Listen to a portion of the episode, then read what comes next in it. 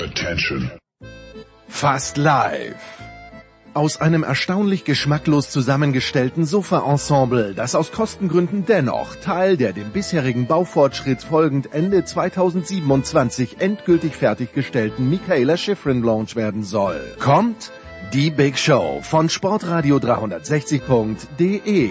Hier werden Randsporthelden gefeiert. Hallo, hier ist Thomas Müller. Hier werden Trainer noch verstanden. Sie hören Christoph Daum. Hier wird in erster Linie ausländisch gesprochen. Hi, this is Pierre Maguire. Salut, c'est Pierre Garbert. Hi, this is Joe Sakic. Die Big Show. Jetzt. Herrschaften, Big Show 538. Das haben wir heute vor. Zunächst mal ein ausführlicher, äh, lässiger Fußballteil mit Andreas Renner, Oliver Fassnacht, Toni Tomic und Frank Fliege. Der nimmt 50 Minuten in Anspruch. Dann kommt Michael Körner.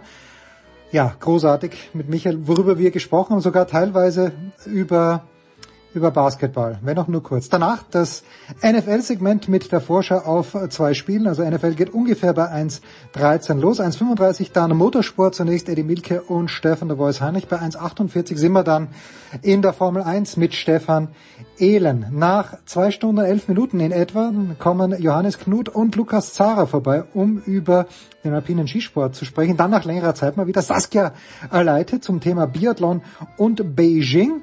Nach 2,53 Sepp Dumitru, der NBA-Chefkoch eben zur NBA und nach drei Stunden zehn nochmal unser lieber Freund Michael Kohlmann, Davis Cup Kapitän, der über den Davis Cup, ATP Cup und überhaupt mit uns plaudern wird. Uns, Pluralis Majestatis, hauptsächlich mit mir. Es geht also los in der Big Show 538 mit dem Fußball in einer gra grandiosen und großen Runde, so wie letzte Woche. Wir sind wieder vier Leute am Start. Zum einen von der Zone Andreas Renner. Guten Morgen, lieber Andreas. Guten Morgen. Andreas wird am Sonntag wieder die Musik bestreiten und letzte Woche gab es den musikalischen Rückblick mit Frank Fligge, der auch heute wieder dabei ist. Grüß dich, Frank.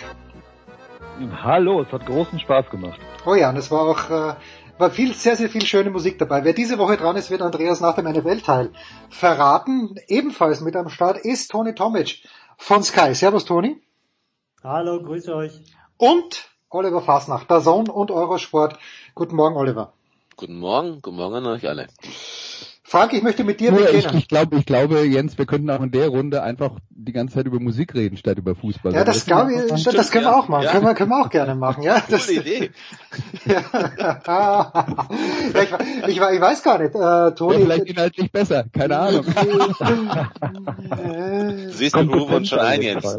Ja? Okay, dann, dann also so. Naja, also ich. Du singst dazu, Jens. Du ich, singst die, die Titel an. Ja, cool, heiteres Berufe raten hier in der kleinen Szene.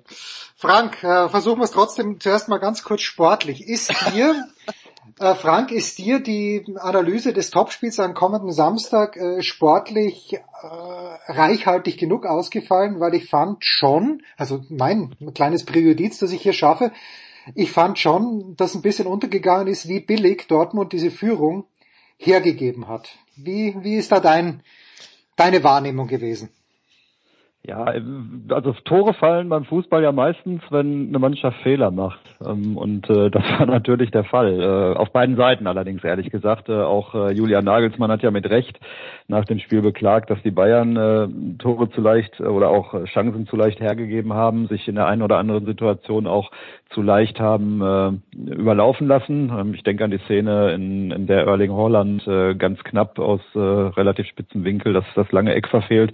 War auch so eine Situation. Ähm, ansonsten, ja, ich meine, der BVB hat natürlich äh, ziemlich katastrophale Fehler in, in der Deckung gemacht. Äh, dieser, dieser Querschläger von Guerrero, der Mats Hummels im eigenen Strafraum quasi abschießt. Ähm, der, der Fehler von äh, Hummels selber. Und äh, gut, ich weiß, müssen wir jetzt über den Elfmeter nochmal diskutieren und über den nicht gegebenen, nee. weiß ich nicht, nee, habe ich, hab ich wenig, habe ich wenig Lust zu. Äh, ist auch, glaube ich, äh, ist auch, glaube ich, ausdiskutiert. Abseits, ähm, ne? Von daher. Ja, abs abseits kann man auch drüber reden. Nee, ist, muss, kann man nicht drüber reden, wäre gewesen. Da hättet ihr gar nicht mehr groß drüber, über den Elfmeter reden müssen. Es wäre einfach schlicht und ergreifend kein Elfmeter zustande gekommen. Also ich meine, ja. die Diskussion wird gerne ja, falsch Diskussion. geführt, auch finde ich. Entschuldigung, dass ich unterbreche. Ja, aber, aber pass auf, dann, dann müssen wir doch nochmal drüber reden, weil dann müssen wir bei der bei dem Handspiel von Hummels auch nochmal drüber sprechen, äh, dass die Diskussion über das Handspiel von Hummels für meine Begriffe äh, äh falsch ist, weil in der Situation äh, ist die die Hand von Thomas Müller im Gesicht von Mats Hummels. Jetzt ähm. Also, also ne, wenn man wenn man die, sich die Szene in Ruhe anschaut, dann hätte man eigentlich zu dem Schluss kommen müssen, äh, dass es äh, ein Foul, kein böses, kein beabsichtigtes, aber ein Foul von Thomas Müller an Mats Hummels war, der den Arm hochreißt um die Hand von Müller abzuwehren. Also das ist alles müßig im Nachgang, will ich damit im Grunde genommen nur sagen. Äh, vielleicht kann man sich darauf verständigen, dass es ein tolles Fußballspiel war. Oliver, du, du holst schon aus, bitte. Ja, nein, bitte. nein, ich will gar nicht, wenn der Frank sagt, er möchte darüber nicht mehr reden. Also die Matsumis-Szene, ich habe jetzt häufig gehört, dass der Arm irgendwo auf der Schulter war, aber im Gesicht höre ich heute zum ersten Mal, Frank. Und äh, außerdem hat Hummels den Arm nicht hochgehoben, sondern er ist mit dem Arm zum Ball hingegangen und ein bisschen ausgestreckt. Ich glaube, dass das ein Elfmeter ist. Das ist aus meiner Sicht eine völlig klare Entscheidung. Und die andere Situation, haben wir schon gesagt, wäre nie einer gewesen, wenn sie es nachgeprüft hätten. Und in der, in der Spielauslegung von, von Zweier, glaube ich, das ist einfach nur etwas, was, was man, glaube ich, einfach nochmal sagen muss. Ein Schiedsrichter sieht auch nicht mehr als jeder andere und entscheidet sich dafür, ob er oben oder unten guckt. Also, was passiert im Oberkörperbereich oder was passiert im Knöchel, Beinbereich, Fußbereich. Und das haben wir schon mehrfach gehabt, solche Situationen, dass ein Schiedsrichter auch dann eben sich auf einen Bereich eben konzentriert hat und den anderen nicht gesehen hat. So, dann kann man sagen, okay, dann könnte jetzt trotzdem der Keller äh, sich melden und sagen, du hast vielleicht unten die Füße noch nicht gesehen, schau es dir an. Das wäre das Einzige, was man da sagen kann. Aber ich finde, Herrn Zweier da einen Vorwurf rauszumachen, das halte ich für völlig falsch. Vielleicht kommen wir noch dazu zum Thema Bellingham und, und die Grundeinstellung zu diesem Thema, auch mit Roses Reaktion. Aber das war einfach so, er hat den Oberkörperbereich bewertet, hat den unteren Bereich nicht gesehen und deswegen war seine Bewertung, finde ich, auch völlig korrekt. Und dann nochmal, es wäre sowieso nicht gegeben worden, dieser Elber. Was passte zur Spielführung von Zweier? Ich finde, das warten, erwarten wir ja immer, dass jemand seine Linie beibehält. Hier hat er seine Linie gezeigt. Das andere ist einfach schlicht und ergreifend ein Elfmeter. Da muss er keine Linie mehr zeigen, sondern das ist so. Das hat er so bewertet, auch nachdem er sich nochmal angesehen hat und hat auch nachgefragt, ob das jetzt in den Regeln so gedacht ist. Das müsste Alex Feuerherd uns sagen, ob ein Schiedsrichter fragen darf, weil bisher wurde immer nur gesagt, es wird ihm etwas gesagt. Schau dir das doch mal draußen an. Er wollte ja nochmal Details wissen. Finde ich eigentlich gut gut vom, vom, von der Handhabung her. Sorry. Du, du hast ja jetzt die, dieses Thema aufgemacht, Oliver, was, was Frank nicht aufmachen wollte. Ich will nur eins kurz anmerken, weil du Alex Feuerherd äh, erwähnt hast, weil du sagst, das war ein ganz klarer Elfmeter. Alex Feuerherd hat getweetet, das war für ihn kein Elfmeter. Also eindeutig ist es nicht. Ich habe vorher halt gemeint, er soll uns sagen, ob es im Sinne der Regeln ist, dass ein Schiedsrichter sagt, Jungs, schaut euch das bitte mal an, ich bin mir nicht sicher, ob diese Kommunikationsrichtung die angedachte ist. Das würde Feuerherd uns sagen können, oder weißt du das? Nee, das weiß ich nicht. Das weiß Gut. ich nicht. Aber du hast okay. ja jetzt gerade den, den, Experten bemüht, deswegen wollte ich sagen, der Wegen war halt der Meinung, es war kein Elfmeter. Ja.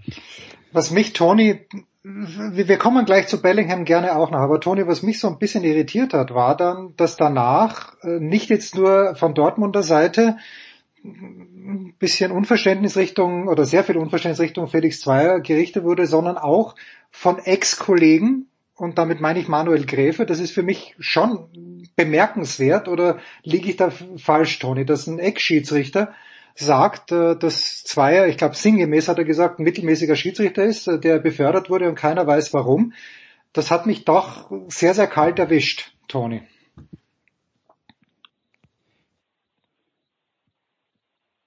Toni auch scheinbar. Ja, jetzt, jetzt muss ich mich wieder online schalten, genau. Ja, ja, bitte. Sorry.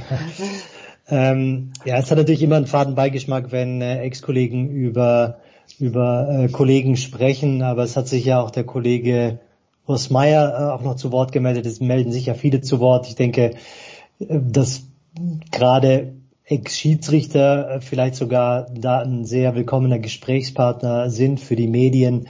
Insofern würde ich das jetzt gar nicht so großartig ähm, überbewerten, was Manuel Gräfe gesagt hat. Der ist jetzt raus aus der aus der Nummer.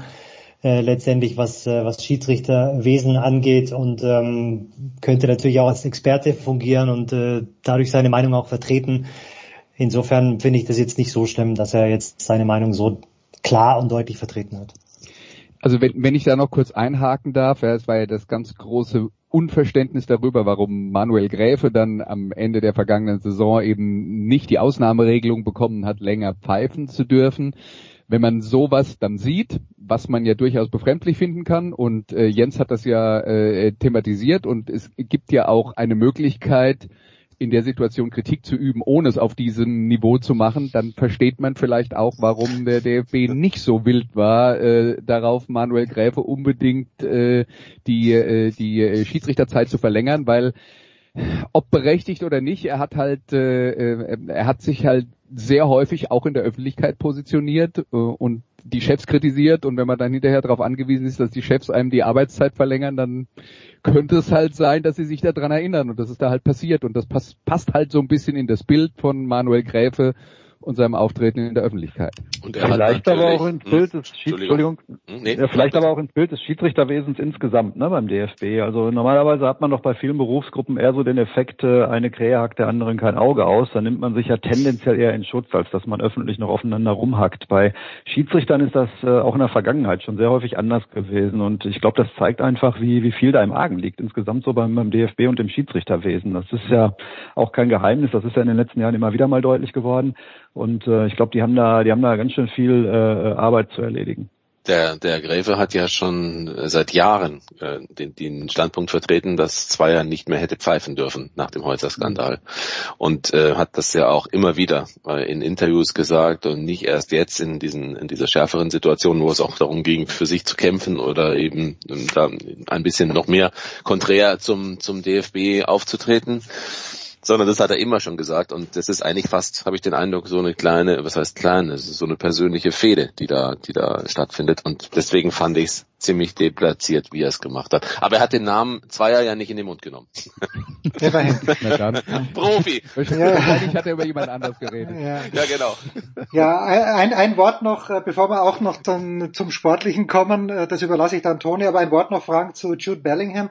Jetzt Oliver sagt ja auch, äh, mir war das komplett entgangen, dass Zweier irgendwas mit dem Häuserskandal zu tun hatte. Und jetzt frage ich dich, Frank, wie der Bellingham ist, glaube ich, ein Jahr vor oder ein Jahr nach der Geschichte mit Häuser geboren. Wie kann das zu Jude Bellingham durchdringen? Da muss doch vor dem Spiel oder unmittelbar nach dem Spiel, das muss ihm doch jemand, ja, das, das, das schien mir wie eine voreingebaute Entschuldigung zu sein, weil woher, woher wird der Bellingham das wissen? Satz zu dir, Jens, hat Jude Bellingham Internet.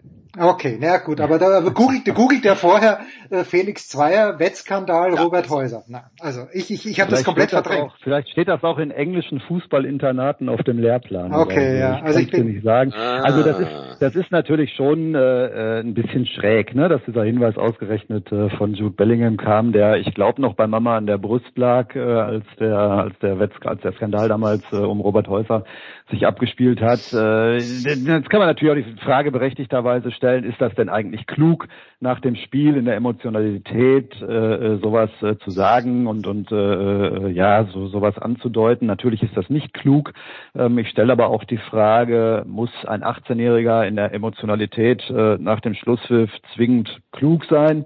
Ich sage nein. Wenn ich über, wenn ich mal überlege, was ich mit 18 Jahren alles so getan habe, und da kann ja jeder äh, von euch oder jeder, der, der uns jetzt zuhört, äh, kann ja mal in sich gehen und überlegen, was man mit 18 so alles getan hat. Bei mir waren viele Dinge in, in dem Abschnitt meines Lebens nicht von Klugheit gezeichnet.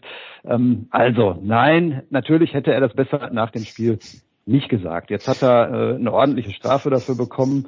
Ähm, das ist aber insgesamt ein kluger Junge und äh, jemand, der, der äh, wirklich äh, reflektiert und der für seine 18 Jahre verdammt weit ist. Also da habe ich schon ganz andere 18-jährige Fußballer erlebt. Von daher wird er daraus lernen und äh, wird ein noch klügerer Junge werden. Darf ich die Frage von Jens mal ein bisschen verdeutlicht nochmal stellen, weil ich weiß, ich denke, ich weiß, Jens, worauf du hinaus ja, bist. Wenn, wenn, nicht, wenn nicht, ist es einfach nur mein Gedanke.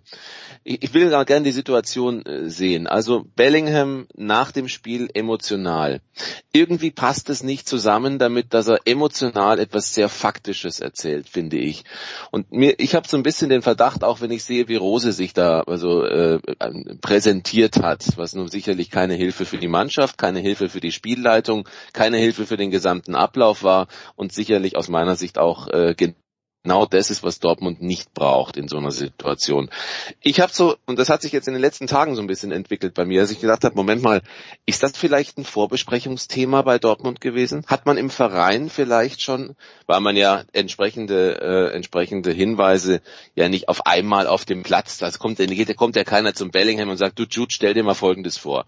Da ist jetzt voll, vor, mal vor, früher das und das passiert und da war der und der, also darüber reden die ja nicht nach so einem Spiel direkt nach dem Abpfiff. Also muss es doch eine Art von Vorab-Info gegeben haben.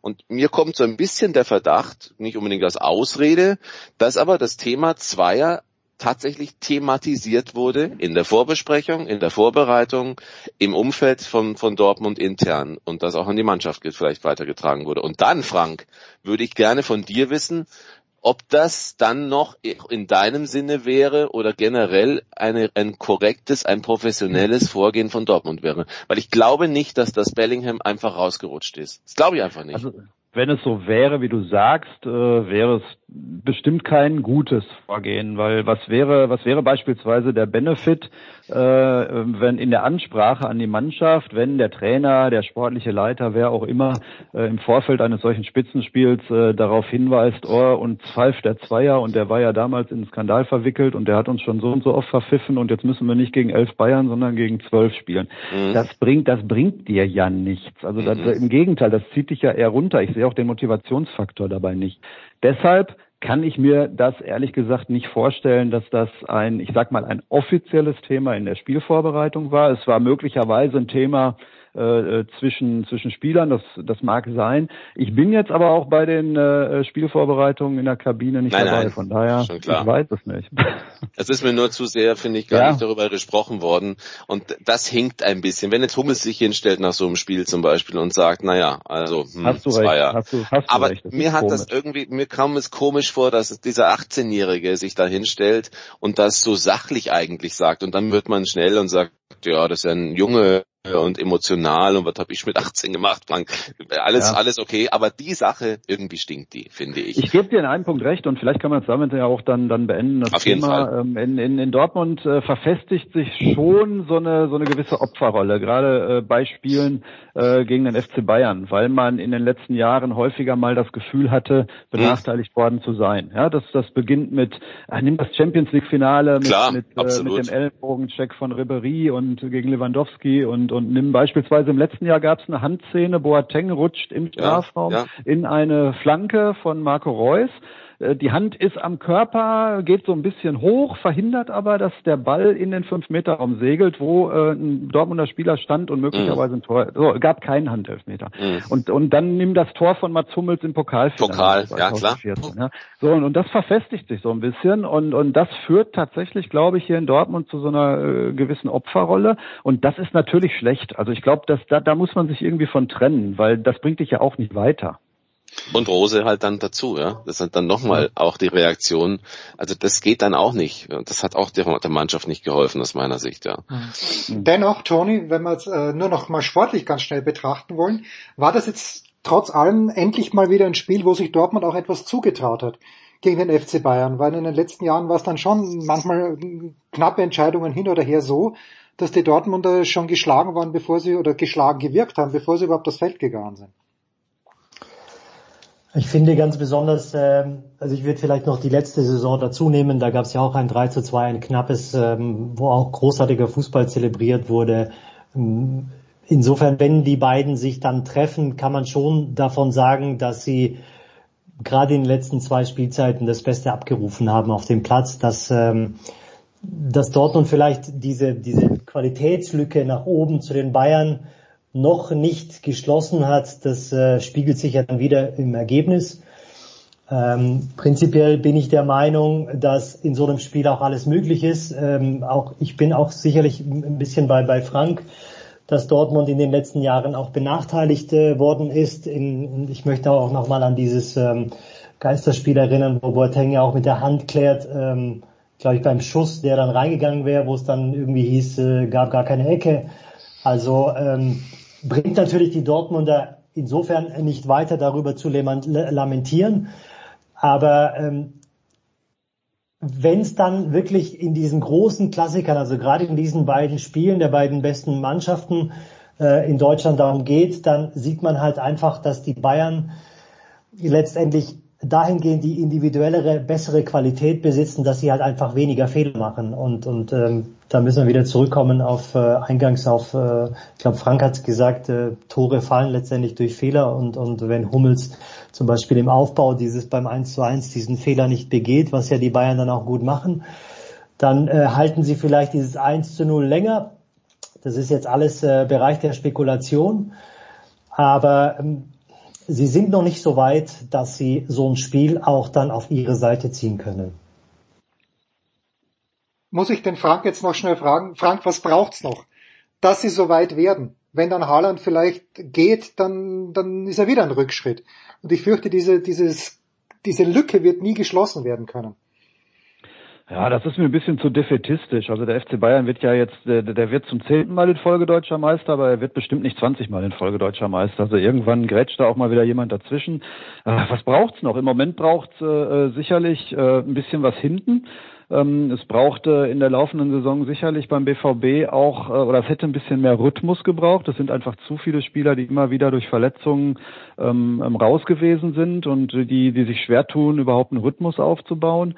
Ähm, und äh, es braucht dann halt in dem Spiel jetzt ganz konkret, wie am vergangenen Samstag, einfach auch mal das Spielglück. Ne? Weil dieses Spiel hätte auch 3-2 für Borussia Dortmund ausgehen können.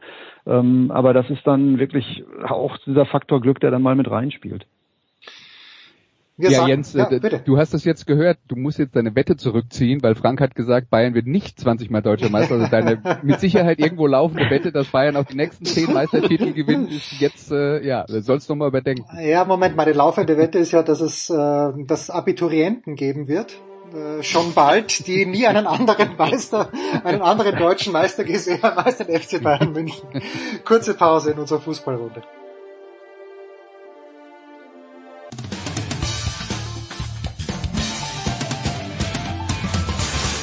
Ja, hallo, hier ist äh, Lennart Kempner und äh, ihr hört gerade äh, Sportradio 360.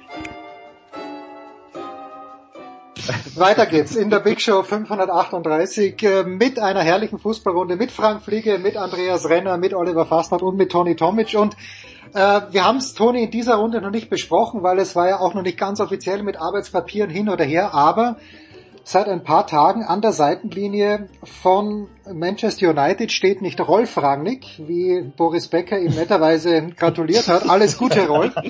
sondern, äh, ja, ja, ja, sondern es, es, es, es steht Ralf Rangnick. Und er ist ja mit Vorschlusslorbeeren äh, von Jürgen Klopp bedacht worden, von Thomas Tuchel bedacht worden. Ich finde ihn schon eine ganz, ganz interessante Persönlichkeit. Ich bin mir sicher, er ist ein unfassbarer Fußballexperte. Aber ich glaube halt auch in Deutschland äh, wird jetzt, ist er gar nicht mal so wohl gelitten. Vielleicht durch sein Auftreten, warum auch immer.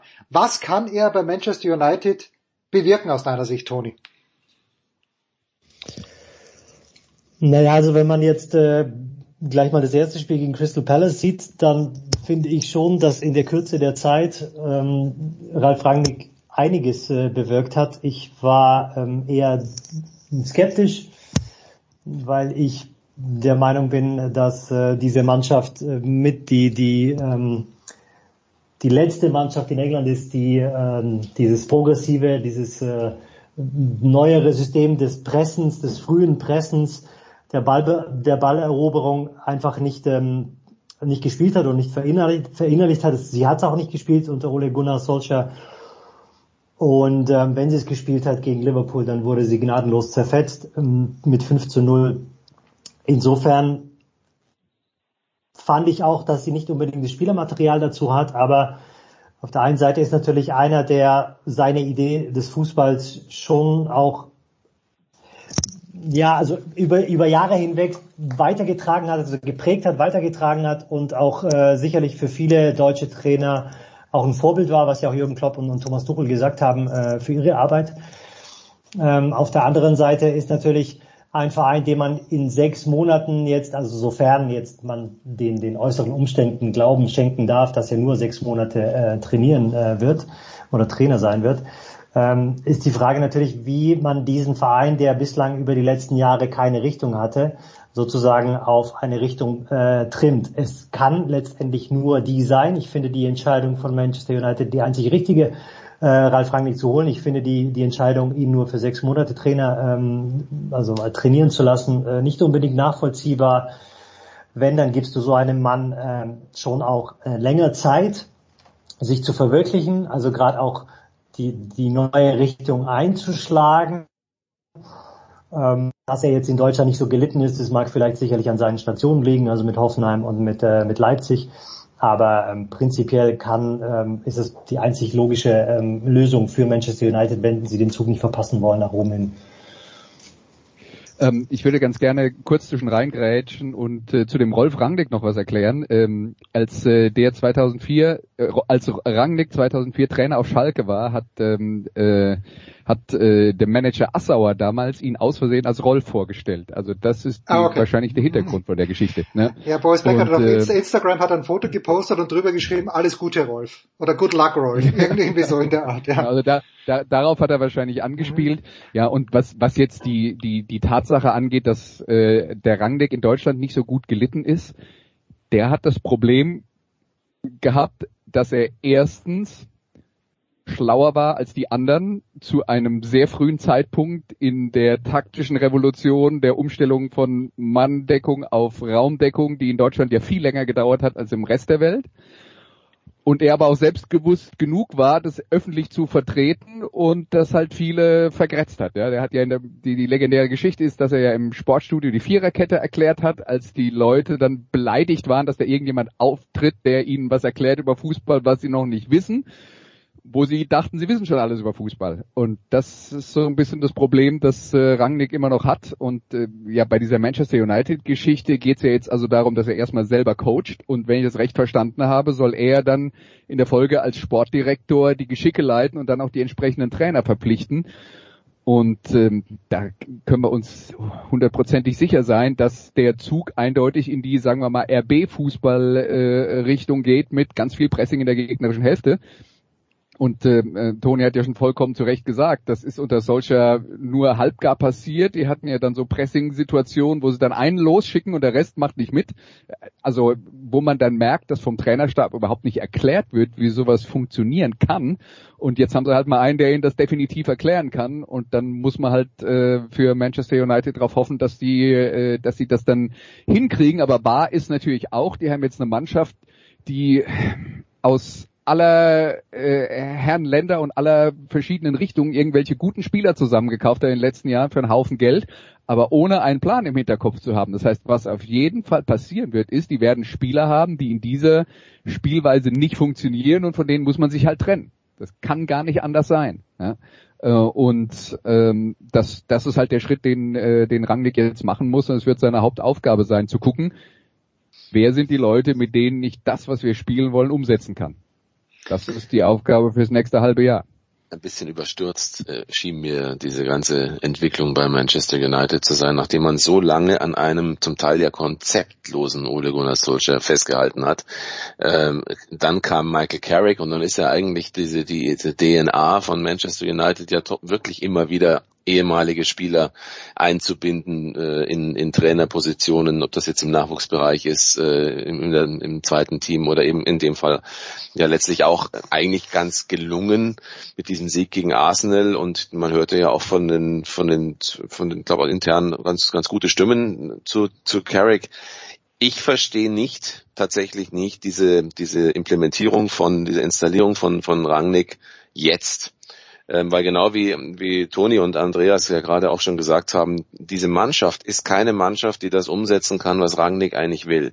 Wenn er es also noch gar nicht richtig umsetzen kann, und ich meine, dann, dann wird eine Halbzeit, äh, eine Hälfte wird dann gesehen und dann heißt sofort, und äh, der erste Einfluss von Rangnick war schon zu erkennen. Ja gut, es wäre schlimm, wenn die weiterhin so gespielt hätten wie vorher. Aber ich glaube, man hätte einfach sagen sollen, diese Saison machen wir jetzt mit Carrick weiter. Der hat ein gutes Standing äh, auch in der Mannschaft, der hat generell ein gutes Standing auch bei den Fans. Und dann schauen wir halt mal. Und wenn es dann gut läuft, kann man immer noch Rangnick als Sportdirektor äh, holen. Aber jetzt ihn für dieses fünf, sechs Monate mit dem Team auf die Bank zu setzen als Trainer, ähm, ich finde das nicht so gelungen. Frank, auch für ihn, ja, glaube ich, ja, gar nicht ja, so dankbar. Hm. Ja, sorry. Hm. Nein, nein, nein. Frank, du hast ja Ralf Rangnick aus der Dortmunder Perspektive in Schalke beobachtet oder auf Schalke beobachtet. Wenn Andreas jetzt sagt, äh, es ist davon auszugehen, dass dort die RB-Philosophie einzieht, ich kann mich nicht genau erinnern, aber hat Rangnick auf Schalke auch schon dieses aggressive Pressing spielen lassen oder war das ein anderer Trainer, Ralf Rangnick, der sich seitdem einfach nur weiterentwickelt hat? Das ist ganz schön lange her auf Schalke, ne? Siehste, 2004 ja? haben wir gerade ja, gehört. Ja, ich glaube, das war das Jahr, in dem auch dieser Holzer-Skandal war, wenn ich mich recht entsinne. Äh, Nein, Spaß beiseite. Fragen wir mal also, bei Jude also, Bellingham nach, ja? lass, lass uns mal Jude, Jude genau. Ähm, nein, Spaß beiseite. Also der hat in den Schalkern damals schon einen anderen und sehr viel moderneren und letztlich auch erfolgreichen Fußball beigebracht. Und er hat ja auch in Leipzig einen guten Job gemacht. Ähm, was äh, immer so ein bisschen Ralf Rangnicks Problem, ich weiß gar nicht, ob das ein Problem ist, wahrscheinlich ist es das nicht mal, ähm, ist, aber in, in der äußeren Wahrnehmung Wahrnehmung, das ist halt kein Sympath. Das, das liegt daran, dass er so ein bisschen oberlehrerhaft daherkommt und so ein bisschen klugscheißerisch und das mag man nicht. Ja, wenn man Ralf Rangnick als Kanzlerkandidat aufstellen würde, wird er nicht gewählt. Ähm, aber äh, nun werden Fußballtrainer ja auch nicht vom Volk gewählt. Und von daher ist das ja kein Qualitätsmerkmal, ob man jemanden mag oder nicht. Dass er ein ausgezeichneter Fachmann ist, ähm, das ist ja unbestritten. Ich frage mich bei, bei Manchester auch nochmal mit Blick auf die, die Personalie Cristiano Ronaldo, wie sich das so weiterentwickelt, weil das ist ja auch so ein Ding, die sind jetzt sehr fixiert, ja, seit, seit Ronaldo zurückgekehrt ist auf Cristiano Ronaldo. Aber das ist ja keine Ausrichtung, die dich jetzt noch über die nächsten drei, vier Jahre trägt. Also wenn du jetzt diesen Club insgesamt neu ausrichtest, dann musst du das doch eigentlich an Cristiano Ronaldo vorbeitun oder, oder vielleicht noch für einen Übergangszeitraum mit ihm planen, aber eigentlich musst du anfangen, äh, die Mannschaft anders und ohne ihn auszurichten, weil das Thema Cristiano Ronaldo wird sich irgendwann, also bei optimistischer Schätzung mal in zwei, drei Jahren doch irgendwie erledigen. Tony? Oder, oder Andreas, bitte. Andreas, du hast. Äh ja, also ich äh, wollte nur kurz was einwerfen und dann äh, auch an äh, Toni übergeben, der die bestimmt äh, öfter kommentiert hat in äh, dieser Saison. Also auf jeden Fall öfter als ich, das kann ich sicher sagen. Aber ähm, bei Manchester United ist es ja tatsächlich so, dass da ein Kader zusammengestellt wurde mit einer ganzen Menge auch talentierten jungen Spielern. Also da ist eine Masse an, äh, an Potenzial da, mit der man arbeiten kann.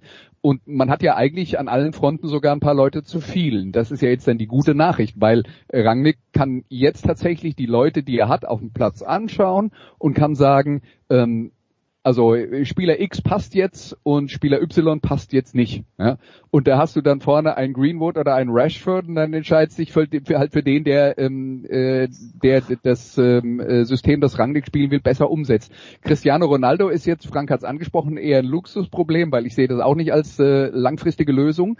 Ähm, aber äh, das ist schon einer, der äh, diese Übergangsphase, die es da auf jeden Fall geben wird und ähm, äh, äh, der die der die weniger schmerzhaft machen kann, einfach mit seiner individuellen Qualität und ähm, zu, zu dem, was, ähm, äh, was Oliver jetzt gesagt hat, ich glaube halt, diese Verpflichtung von Ralf Rangnick sagt uns eine Sache ganz klar, nämlich wir sind jetzt in einer Übergangsphase in der Rückrunde der, die, der laufenden Saison, versuchen das Beste rauszuholen, aber wir versuchen uns äh, für die Zukunft aufzustellen. Und, ähm, und dieser Evaluierungsprozess, wer passt zu dem, was wir in der Zukunft machen wollen, der findet jetzt statt, in diesem halben Jahr. Und wer da nicht mitzieht, ist halt weg. Tony. Also für mich sind ähm, ganz wichtige, zwei wichtige Faktoren ähm, bei Manchester United ähm, ausschlaggebend. Ähm, es gab in den letzten Jahren sowohl keine Richtung, es gab allerdings auch keine Geduld. Den, der erste Prozess, der angestoßen wurde bei Manchester United, war von Louis van Gaal. Aber der wurde dann halt irgendwann mal abgesägt. Dann kam José Mourinho, hat da das Zepter geschwungen, hat sogar zwei Titel geholt. Das war denen auch nicht ähm, besonders ähm, ähm, smart genug letztendlich in seiner Mannschaftsführung. Und äh, es wurde dann so toxisch, dass sie dann halt gesagt haben, okay, wir trennen uns jetzt von zwei, zwei großen Namen und äh, machen es mit einer unserer Legenden äh, weiter. Der ist ja jetzt mittlerweile fast, äh, wie lange war Ole Gunnar Solskjaer, glaube ich, zweieinhalb Jahre oder knapp drei Jahre Trainer bei Manchester United. Über, glaube ich, die letzten 15 Monate, würde ich sagen, 15 bis 18 Monate wurde darüber diskutiert, ob dieser Mann dieser Mannschaft eine Handschrift verpasst hat.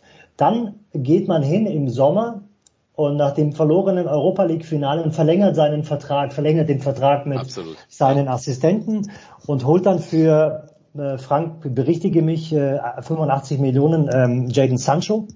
Ja, baut ihn allerdings Summe, von, mhm. genau, baut ihn allerdings von Tag eins überhaupt nicht ein. Gut, man kann jetzt sagen, okay, so ein junger Spieler braucht vielleicht seine Zeit, um sich in der Premier League zurechtzufinden.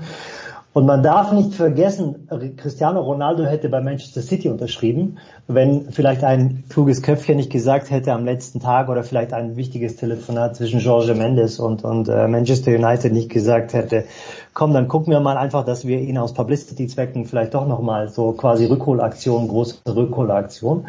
Und dann hat man sich halt einen Allstar, der für Tore steht, aber der nicht unbedingt für ein neues Spielsystem steht. Und jetzt ließ man diesen armen Norweger einfach mal machen. Das ist jetzt krachend gescheitert und da bin ich letztendlich bei Andreas. Ralf Rangnick ist derjenige, der jetzt die ganzen Scherben aufsammeln soll, hat allerdings auch nur eine Vertragslaufzeit von sechs äh, Monaten. Aber ich glaube schon, dass Manchester United jetzt endlich erkannt hat, dass sie vielleicht mit der Installierung von Ralf Rangnick und wie auch immer es danach weitergehen wird, nach dem Sommer 2022, dass er diesen Prozess begleitet. Aber es wird jetzt sicherlich darauf ankommen, die richtigen Personalentscheidungen zu treffen, was die Mannschaft angeht.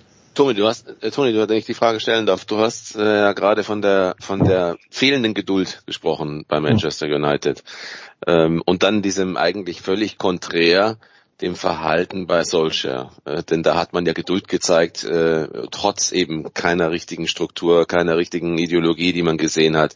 Also es war ja eigentlich eher ein Coaching, das die Mannschaft betrieben hat teilweise. Und viele haben ja den nun wirklich schon, also wie du sagst, also verlängern, darauf wären ja viele gar nicht mehr gekommen.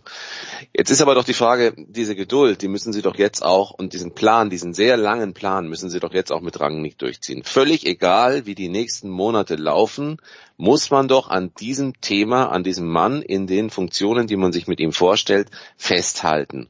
Ist das nicht riskant?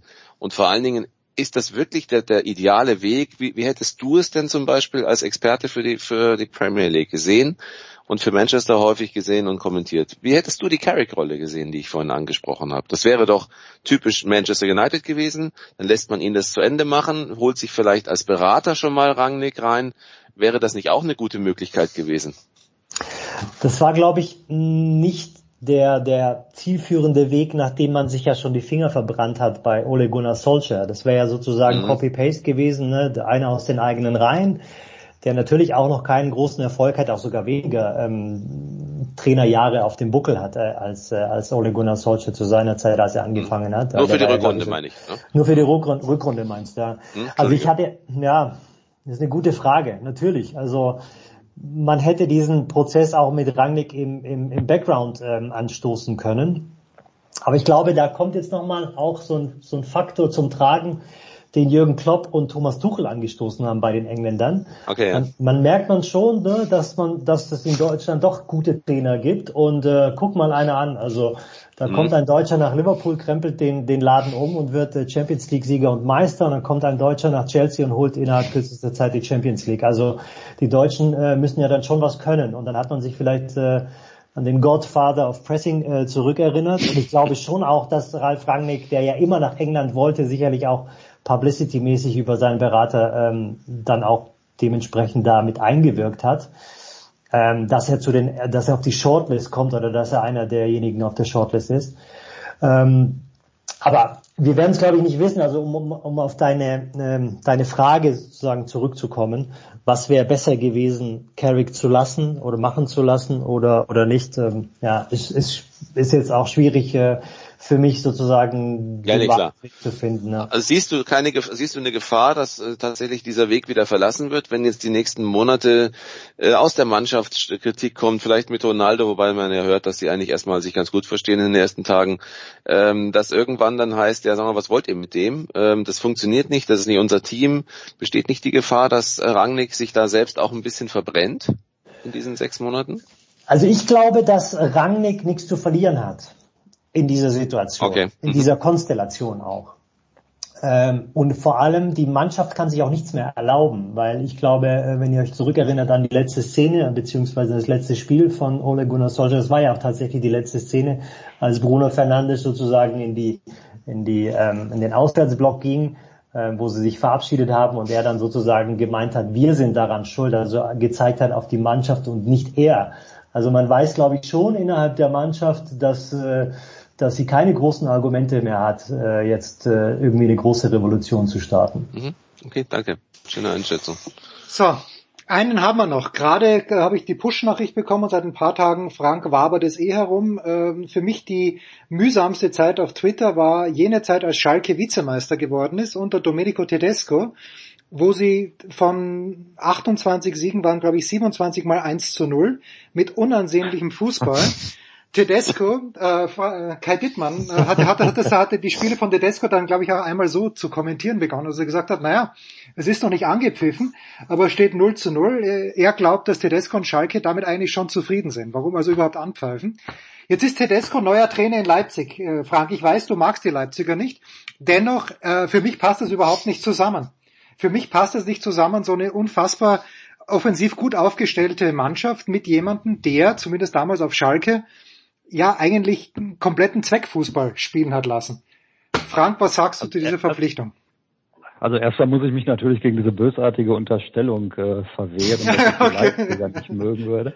Äh, ich habe mich ehrlich gesagt auch gewundert. Nun bin ich aber auch von Leipzig tatsächlich äh, äh, auch kompetenztechnisch maximal weit entfernt.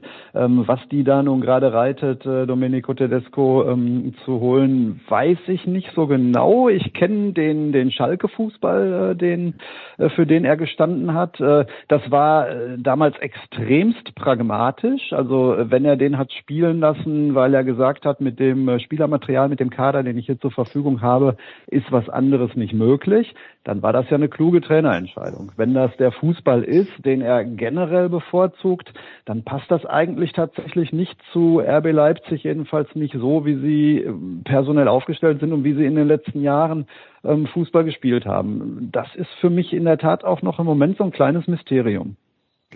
Also wenn wir vielleicht einen Schritt zurück machen bei Tedesco vor seiner Zeit bei Schalke 04, weil die gab es ja auch, da hat er äh, als ähm, als, als Unbekannter äh, die Zweitligamannschaft Erzgebirge Aue übernommen und die ganz nach oben in die Tabelle geführt mit sehr viel auch attraktivem Fußball, ja. mit einem Kader, wo man nicht dachte, dass das da drin steckt. Und das war der Grund, weshalb er dann äh, auch für die Bundesliga sehr schnell interessant wurde. Also ein Jahr in Aue gemacht und äh, dann ging es halt nach Schalke und ich glaube, es ist tatsächlich so, dass der sich den Kader von Schalke angeguckt hat und gesagt hat, oh je, also äh, das Beste, was wir rausholen können, ist, dass wir ähm, möglichst wenig Risiko gehen. Und wenn man sich anschaut, was passiert ist, nachdem er weg war, würde ich sagen, wäre diese Einschätzung vermutlich auch richtig gewesen.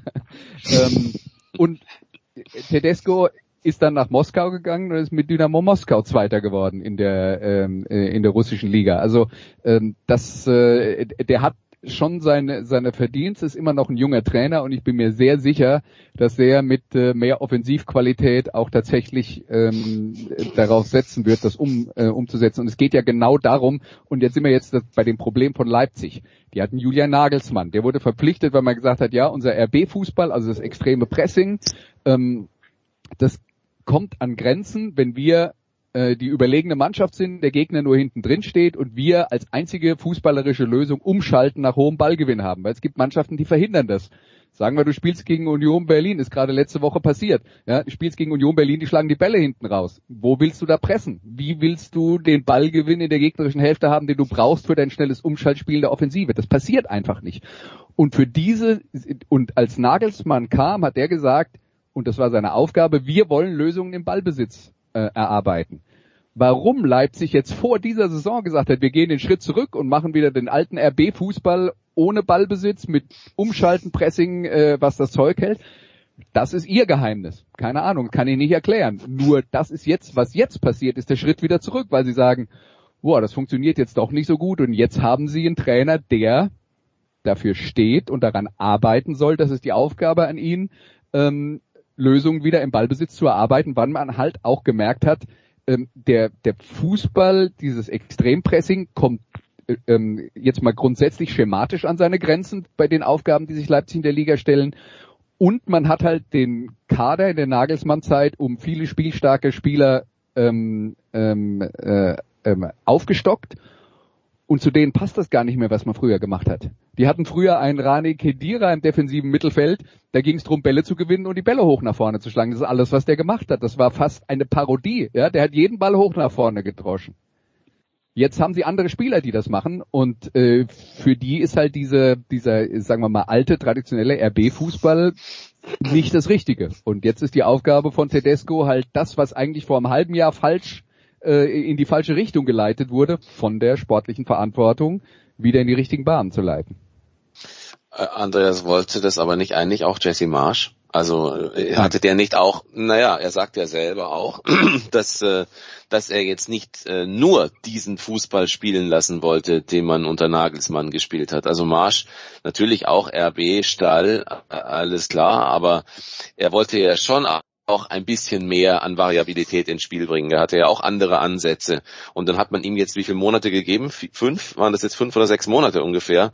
Ich kann so ein bisschen diese Personalpolitik da gerade nicht verstehen, weil es ja auch ein Projekt ist. Also auch Marsch war ja ein Projekt, natürlich die ERB-Schule, aber eben auch ein bisschen ergänzt durch seine eigenen Ideen. Und äh, die Zeit hat man ihm jetzt überhaupt nicht gegeben. Äh, ist das denn aus deiner Sicht dann stringent zu sagen, und jetzt kommt der nächste und der dreht auch wieder ein bisschen noch mehr vielleicht zurück? Nee, das, das soll er ja gar nicht. Also äh, es war ganz klar im Sommer die Aussage, wir wollen wieder zum traditionellen RB-Fußball zurück und deswegen hat man Jesse Marsch geholt. Und das, das, das war ganz klar die Zielrichtung. Da gab es auch keine Zweifel daran. Und man hat jetzt halt gemerkt, dass das nicht funktioniert. Der Trainer ähm, hat dann an Lösungen gearbeitet, aber Marsch steht halt viel mehr als äh, Nagelsmann für diesen Konterfußball, ähm, mit dem er auch seine äh, Erfolge dann äh, in Salzburg äh, gefeiert hat. Also das war ein Schritt zurück zu den Wurzeln und man hat aber die Mannschaft gar nicht mehr, um den äh, traditionellen RB-Fußball zu spielen. Also das ist, glaube ich, tatsächlich das, was da passiert ist. Ich glaube, das ist aber auch so ein Club, ich glaube, wir hatten das auch schon mal vor ein paar Wochen in dieser Runde, in, in, in der Selbstfindungs- oder in der Wiederfindungsphase. Also so ganz äh, verstehe ich gerade die Leipziger nicht. Das äh, liegt aber auch wahrscheinlich daran, dass wir ja in den letzten zwei, drei Jahren auch immer wieder wichtige Spieler verloren haben und damit Qualität und auch ein Stück weit äh, ihren Stil verloren haben. Ähm, und äh, vielleicht im Moment einfach auch in der Phase sind, wo sie da so ein bisschen irrlichtern und, und nicht so ganz genau wissen, äh, was wollen wir denn jetzt eigentlich. Ähm, dann geistern da noch ein paar Spieler durch den Kader, die aufgrund der aktuellen sportlichen Situation natürlich unzufrieden sind, äh, die, die sich äh, wahrscheinlich auch schwer eine Saison 2022, 2023 ohne Champions League vorstellen können. Und von daher, ja, der Tedesco hat da jetzt auch, glaube ich, nicht so fürchterlich viel Zeit. Ne? Da, da muss schon relativ schnell jetzt was passieren. Die müssen in der Rückrunde wirklich die Kurve kriegen. Die müssen sich für die Champions League qualifizieren und auf dem Weg dahin auch noch äh, ihren, ihren Stil irgendwie finden oder wiederfinden. Das halte ich für ziemlich anspruchsvoll. Ähm, ergänzend dazu noch, Frank, die haben auch keinen Sportdirektor zurzeit. Mhm.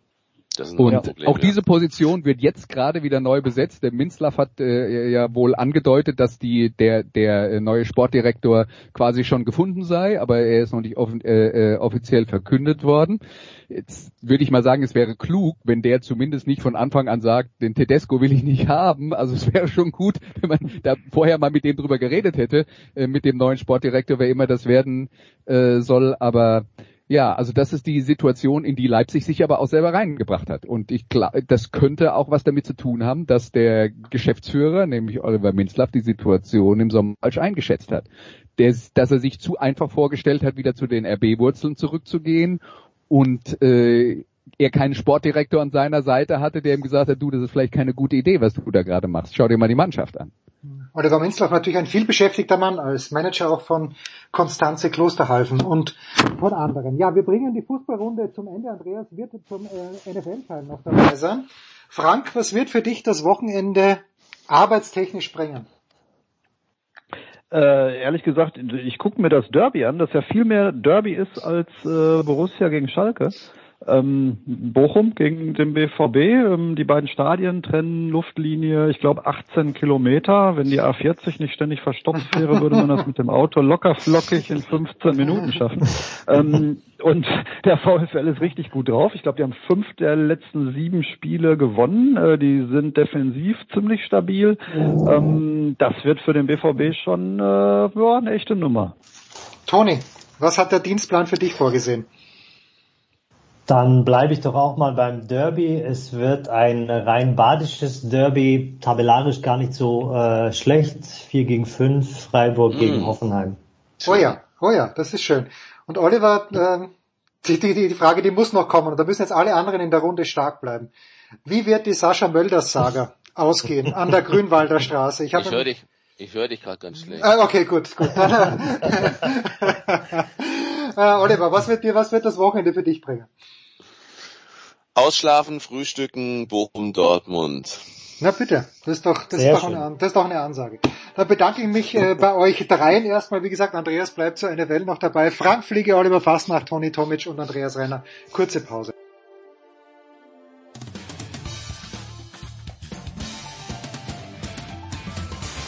Hier ist Corbinian Holzer und ihr hört Sportradio 360.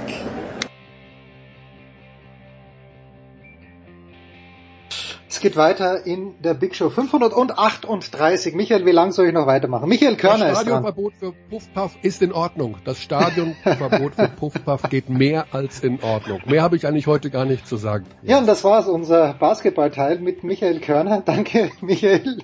Bis nächste Woche. Ja, ist du sollst immer weitermachen, Jens. Ich möchte die 1000 sehen. Ja, die, die wirst du nicht sehen. Also da, das, da lege ich mich. Ich überlege bei 555 vielleicht aufzuhören. Das wären noch, noch 17 Big Shows. Ja, okay, dann 666. Michael, äh, bin ich ein schlechter Mensch, weil ich nicht weiß, was der große Zapfenstreich ist? Also ich, ich, ich hörte davon und mhm. ich, wenn ich, wenn ich großen Zapfenstreich höre für Angela Merkel nach äh, 16 Jahren Kanzlerschaft, frage ich mich, hat Gerhard Schröder dann den mittleren Zapfenstreich bekommen? Und hat irgendjemand Willy Brandt vielleicht nur den kleinen Zapfenstreich bekommen? Ich bin überfragt, Michael. Ja gut, du sprichst natürlich mit einem Obergefreiten der Reserve. Das heißt, ich habe dem deutschen Vaterland gedient, auch wenn es schon längere Zeit her ist. Das heißt, natürlich kann ich mit dem Begriff was anfangen. Äh, ich war aber bei einem kleinen Zapfenstreich dabei. Ähm, ja, äh, nein, also erstmal bist du Österreicher. Da verzeihen wir natürlich schon sehr, sehr viel, speziell Begriffe aus der äh, internen deutschen Verteidigungssprache. Äh, aber ja, klar, man hat ihn längere Zeit nicht mehr gesehen, weil Angela Merkel, meistens sieht man ihn nur, wenn ein Kanzler verabschiedet wird oder eine Kanzlerin. Okay. Insofern, ähm, ich glaube, da gibt's doch noch irgendwelche großen militärischen Ehren. Ich meine auch zu, gun zugunsten, wenn man das so sagen darf, oder in Gedenken an die Afghanistan, also die in Afghanistan gefallenen ähm, Soldaten ist, glaube ich, gab es glaube ich auch einen Zapfenstreich, einen großen, aber ich habe tatsächlich keine Einträge in meinem Kalender gemacht, wenn einer stattfindet.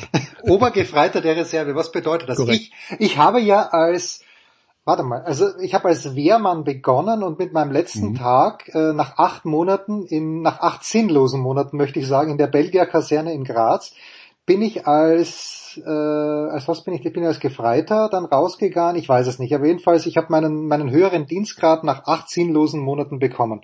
Ja. Wie weit bist ähm, du gekommen und wie lange hast du gedient vor allen Dingen?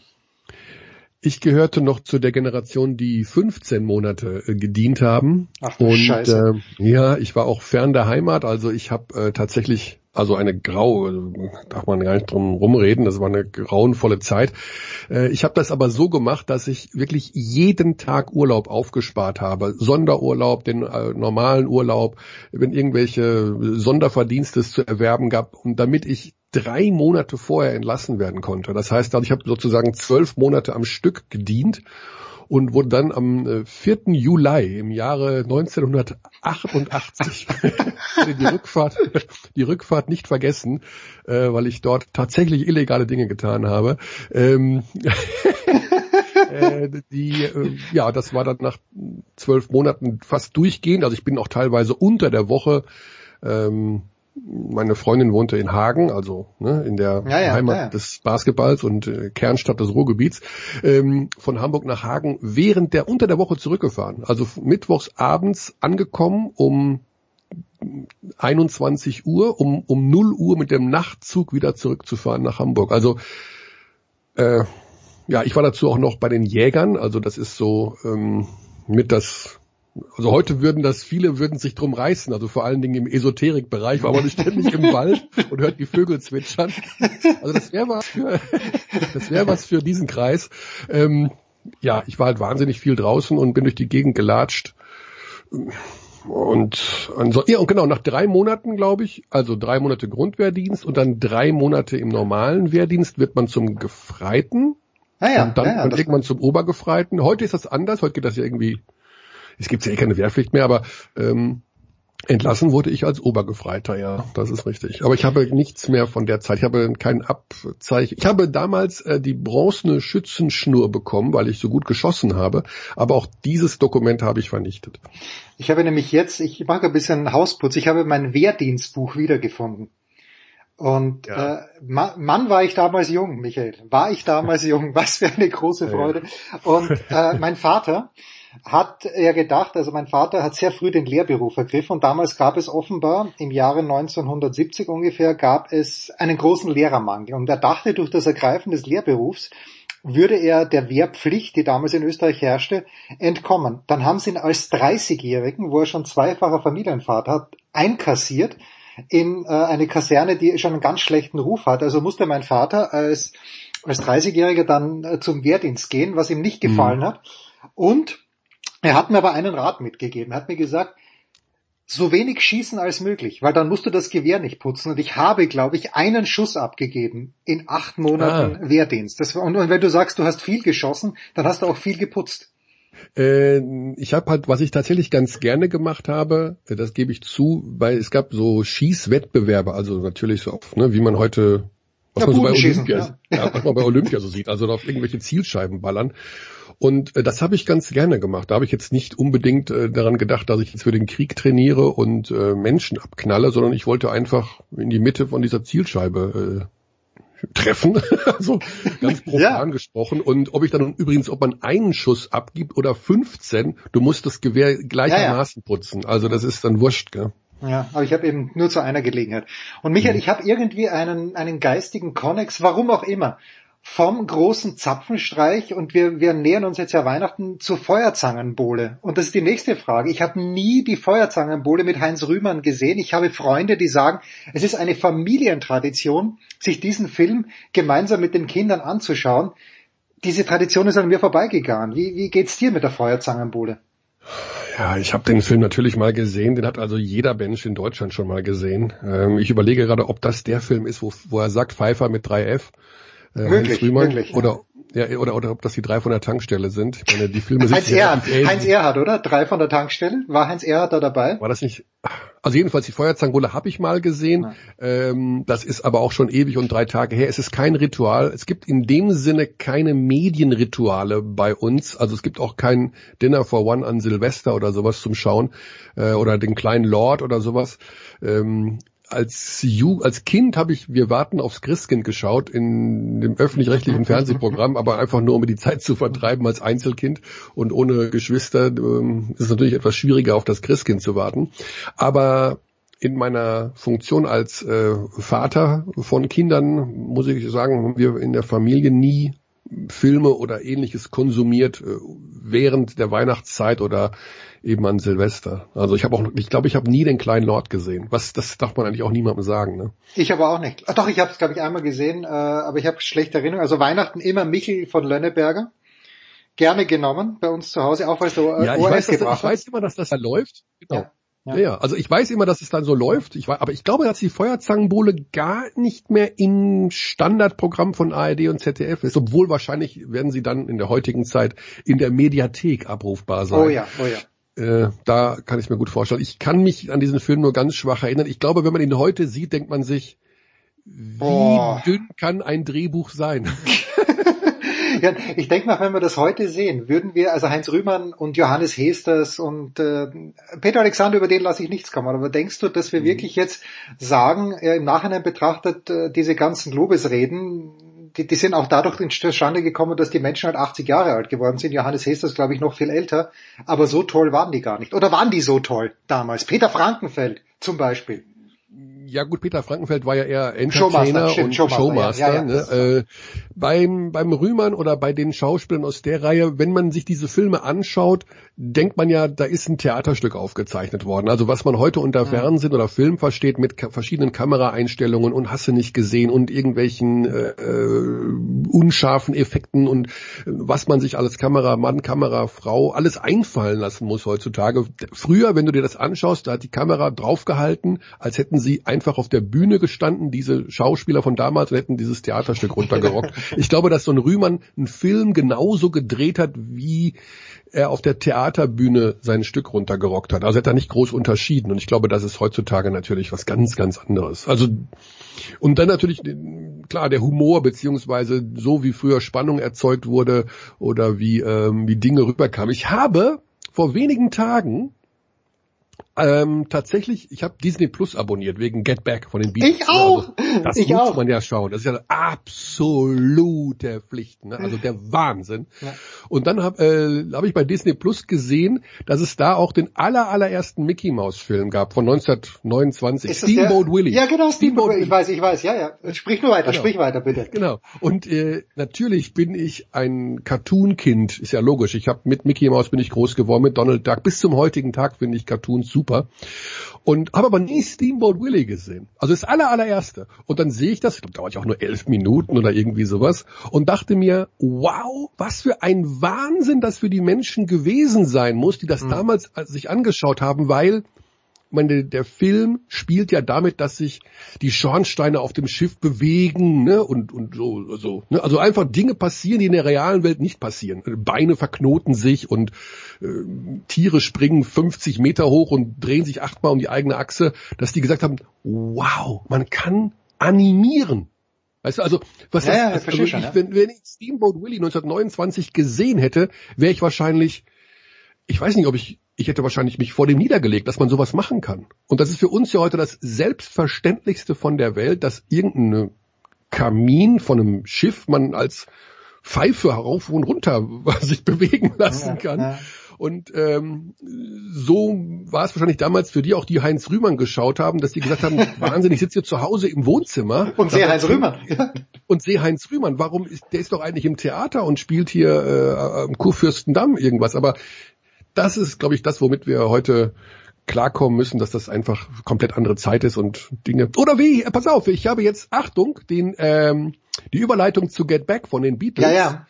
Ich habe gestern noch, seitdem ich äh, Get Back geschaut habe, schaue ich alles von Paul McCartney. Ich liebe ab sofort. Ich bin Paul McCartney jünger geworden. Ich möchte auch eigentlich ein Kind von ihm. Du möchtest ein Kind Michael McCartney genannt werden. ja. Wie sympathisch kann ein Mensch eigentlich rüberkommen? Das ist ja Wahnsinn.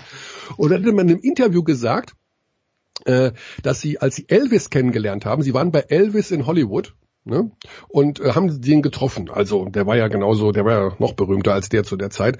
Und dann waren sie bei dem im Wohnzimmer und Elvis war wohl einer der ersten Menschen, der eine Fernbedienung hatte für den Fernseher. Das heißt also, John Paul, George und Ringo kommen zu Elvis ins Wohnzimmer. Elvis sitzt im Fernsehsessel und schaltet das Programm um mit der Fernbedienung. Und alle vier gucken sich an und sagen, wow, das ist der biggest shit auf dieser Welt. Der Typ hat's echt geschafft. Kann den Fernseher im Sessel aus umstellen. Und weißt du, also solche Dinge, die einfach, ja, also selbst, das finde ich halt spannend, wie, wie Dinge, wenn die zum ersten Mal den Menschen begegnen, was sie für einen Eindruck gemacht haben müssen. Für uns heute, äh, wir zucken mit den Schultern bei solchen Sachen, aber ähm, vielleicht ist das diese NFT-Geschichte, die momentan durch die Welt geht und wir in 20 Jahren sagen, 2021 haben wir das alles nicht verstanden, aber jetzt ist es das Normalste von der Welt. Eine Kollegin sagt zu mir, sie hätte gehört, dass äh, Get Back ein bisschen lang und langatmig ist. Sag noch nichts bitte.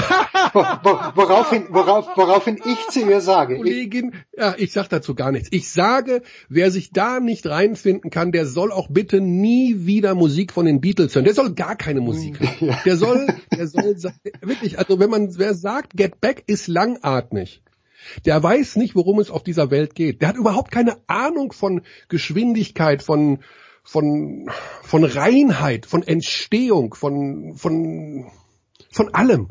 Das ist so typisch. Das ist genau wie früher die Menschen gesagt haben, Gabriele Sabatini ist hässlich, die hat breite Schultern. What the fuck? Das war eine wunderhübsche Frau. Hat, wieso hat sie breite Schultern? Das ist doch völlig irrelevant. Wer sagt, Get Back ist langatmig, da könnte ich, boah, da Meine Replik war, Michael, meine Replik war, ich habe zu ihr gesagt, pass mal auf.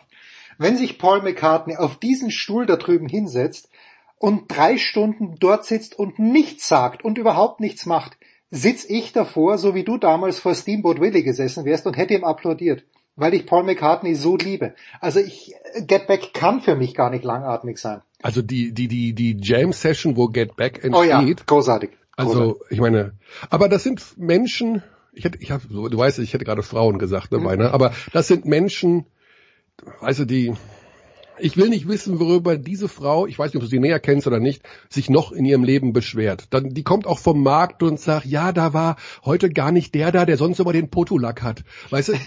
ey, nein, nein, sie hat sie hat's nur gehört, sie hat sich nicht beschwert drüber. Sie hat es wohlgemerkt nur gehört.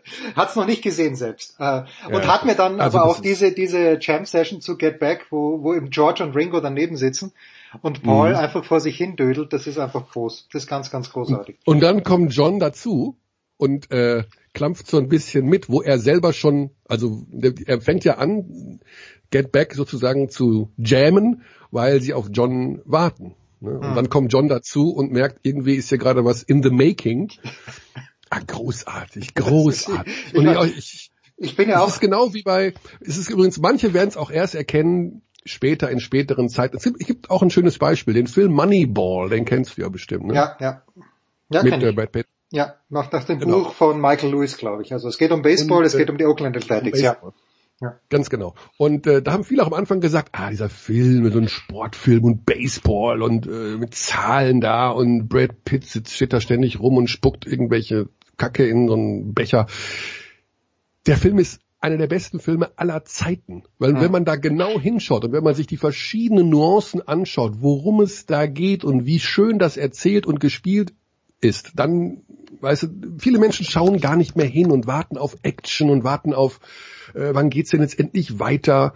Dass, dass es auch Dinge gibt, die ein anderes, ein viel schöneres Erzähltempo haben. Das haben wir heutzutage verlernt. Wir sind ja, also TikTok-Generation, sag ich nur. Und ich, ich sehe gerade, ich wusste es ja im, im, Hinterkopf, aber Aaron Sorkin hat den, hat das Drehbuch geschrieben. Ja, ja, also und, ein fantastisch. Ich gucke bis zum heutigen, ich, es vergeht fast kein Tag, wo ich nicht ein 1,30er Clip von Moneyball gucke. Ach was.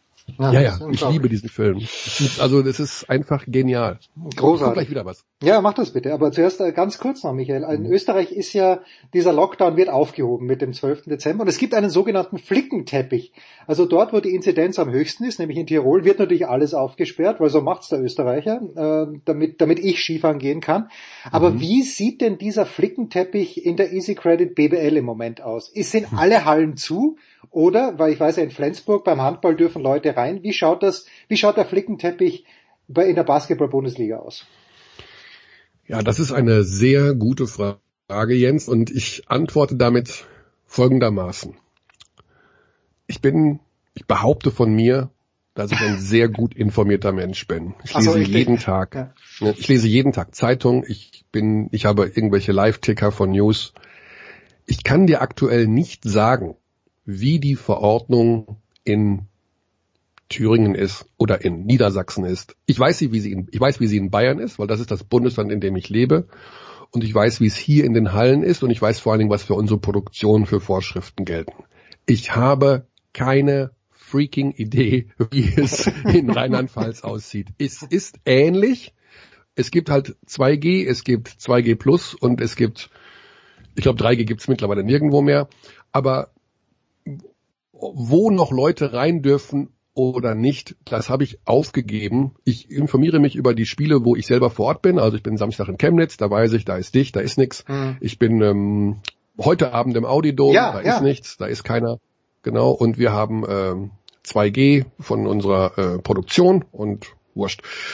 Aber, und das ist, glaube ich, auch das Problem, dass wir diesen Flickenteppich haben, dass auch da ein gewisses Unverständnis bei manchen herrscht. Und das, das kann ich in dem Fall sogar nachvollziehen. Also nicht die Argumentation, ne, also über Impfen müssen wir nicht reden, aber dass alle sagen, es ist ein Riesendurcheinander, das ist dann tatsächlich wahr. Also ich würde, ich glaube, die Menschen hätten mehr Verständnis dafür, wenn man sagen würde, in allen 16 Bundesländern oder von mir aus eben auch in ganz Österreich, völlig egal, also in einem Land herrschen überall die gleichen Vorschriften, auch wenn die Inzidenzen hier und da unterschiedlich sind, aber dann sind sie wenigstens erstens für jeden nachvollziehbar und zweitens würde dann vielleicht sowas wie eine Art Gemeinschaftsgefühl entstehen, dass man gemeinsam diese Situation überwindet. Und ich glaube nicht, aber weil, ne, also wenn ich an eins nicht mehr glaube, dann an äh, Solidarität in dieser Gesellschaft. Aber es, trotzdem ist es ein Riesendurcheinander der vielleicht sogar irgendwo begründet ist, weil man in, in Husum, wo der Wind alles wegweht, vielleicht weniger aufpassen muss als äh, in der Innenstadt von Dortmund.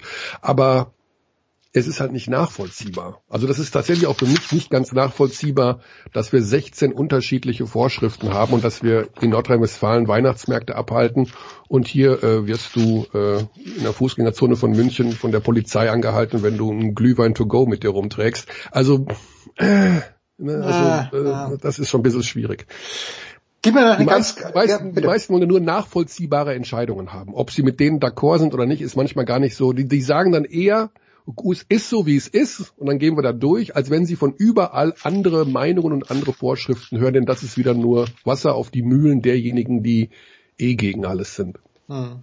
Michael, ganz kurz auf die sportliche Einschätzung. Die Bayern spielen Bitte. gegen Anadolu Efes heute Abend, gegen den, gegen den regierenden Euroleague Champion. Welche Relevanz hat dieses, dieses Spiel am 9. Dezember 2021?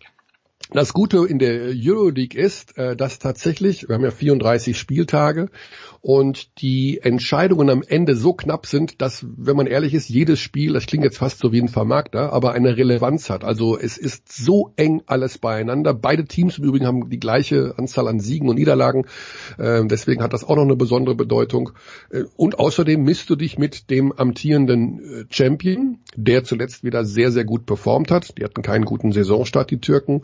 Und äh, die Münchner zu sehen gegen sehr starke Mannschaften. Für mich haben die Münchner eine der Top drei Verteidiger Verteidigung in der Liga ähm, ist auch immer was Besonderes. Also Trinkieri bereitet seine Mannschaft immer so gut vor auf alles. Ähm, ich gebe ja zu, ich bin ein Fan von diesem Trainer, von ja. der Art und Weise, wie er seine Mannschaft äh, vorbereitet und wie, wie er so Dinge angeht.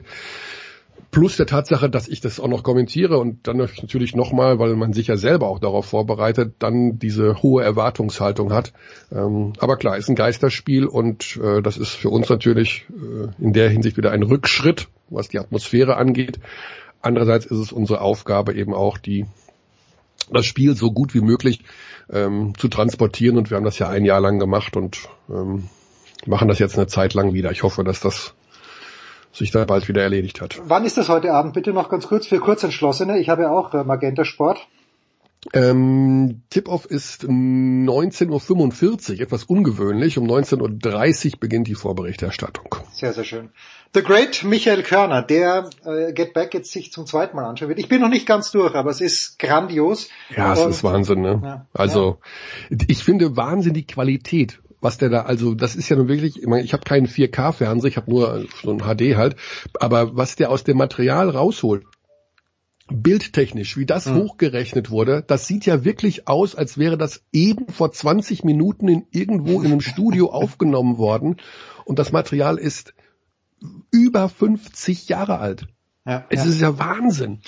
Ja, und ich denke mal, das ist einfach großartig, dass jemand wie Peter Jackson, ich, ich konnte mit diesen Lord of the Rings Filmen nichts anfangen. Es war eine Schlacht, dann sind sie zehn Kilometer weiter nach links gegangen, die nächste Schlacht. Hat mich massiv gelangweilt. Ich weiß, jetzt äh, stelle ich mich in irgendeine Ecke, wo man vielleicht nicht sein sollte. Aber dass ja. jemand wie Peter Jackson dann sich auch so begeistert für die Beatles, für die Beatles. Finde ich großartig. Und für mich, großartig. es ist, äh, Michael, es kann ja keine Frage sein, Beatles oder Stones, äh, was ist das überhaupt für eine Diskussion? Es können nur die Beatles sein. Die Stones ja. machen ja immer noch die gleiche Musik wie 1962. Good for them, aber da ist ja keine Entwicklung, da ist ja gar Na, nichts. das ist, also die Stones, ich war mal auf einem Konzert, weil man da einfach oh ja, ich, geht, wenn die schon in der eigenen ja, Stadt sind.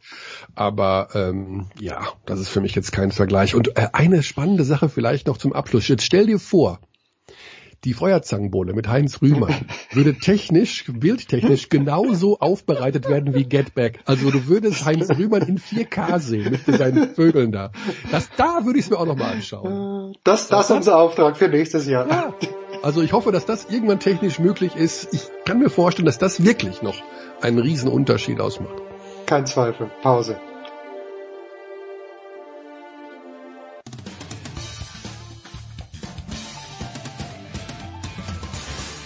Ja, hallo, hier ist Josef Haber, auch wenn Sie mich nicht kennen. Sie kennen sicher Sportradio 360. Bleiben Sie dran, wechseln Sie jetzt nicht den Kanal, schrauben Sie nicht am Radio rum oder am Computer, wo auch immer das gesendet wird. Sie hören genau das Richtige, verstellen Sie nur mehr die Lautstärke. Herrschaften, weiter geht's. In der, Big Show 538, nach diesem kleinen Exkurs, ist Andreas Renner wieder zurück, ähm, neu dazugekommen zum NFL-Teil. Zum einen der Draft Day und von der Zone. Man hört ihn in der deutschen Konferenz. Das ist Christian Schimmel. Servus Christian. Einen wunderschönen guten Tag. Und Nicola Martin, selbstverständlich GFL TV und Radio und im NFL Game Pass hört ihr ihn auch. Nicola, Tom Brady wurde von Sports Illustrated man möchte sagen, schon wieder, ich weiß gar nicht, wie oft das geworden ist, aber zu Sportsperson of the Year gewählt. Mit Recht. Also was sind die Kriterien für Sport? Ich weiß es nicht. Ich habe keine Ahnung. Geht es um sportliche Leistung? Geht es um Off the Field? Geht es ums Gesamtpaket? Also Dwayne Wade ist es einmal geworden, weil er A, die, den NBA-Titel gewonnen hat, aber viel wichtiger sein soziales Engagement. Und das hat mich damals genervt, weil es eigentlich Federer hätte werden müssen. Aber ich, ich kenne die Kriterien nicht. Ich habe nur auf dem Titel der Sports Illustrated gesehen und mir gedacht, nicht schon wieder. Aber vielleicht zu Recht auch. Ich weiß es nicht. Ja, wenn man die Bilder gesehen hat von der Feier nach dem oh Super Bowl oh gewinnt, haben wir gesehen, Tom Brady ist nur menschlich. Vielleicht haben sie das geehrt. Man weiß es nicht. Wahrscheinlich. Ich gebe ab an dich, Nikola. ähm, ja, wie schaffen wir einen Übergang? Ähm, es gibt äh, natürlich dieses Wochenende wieder wichtige Spiele. Vielleicht nehmen wir einfach mal eben besagten Tom Brady, der einen seiner Lieblingsgegner serviert bekommt, Andreas, nämlich die Buffalo Bills, die am vergangenen Montag in, im Spitzenspiel ihrer Division dann unterlegen waren gegen die Patriots. Äh, stand, das haben wir Mitte Dezember, die Buffalo Bills. Irgendwie habe ich das Gefühl, das geht in die falsche Richtung.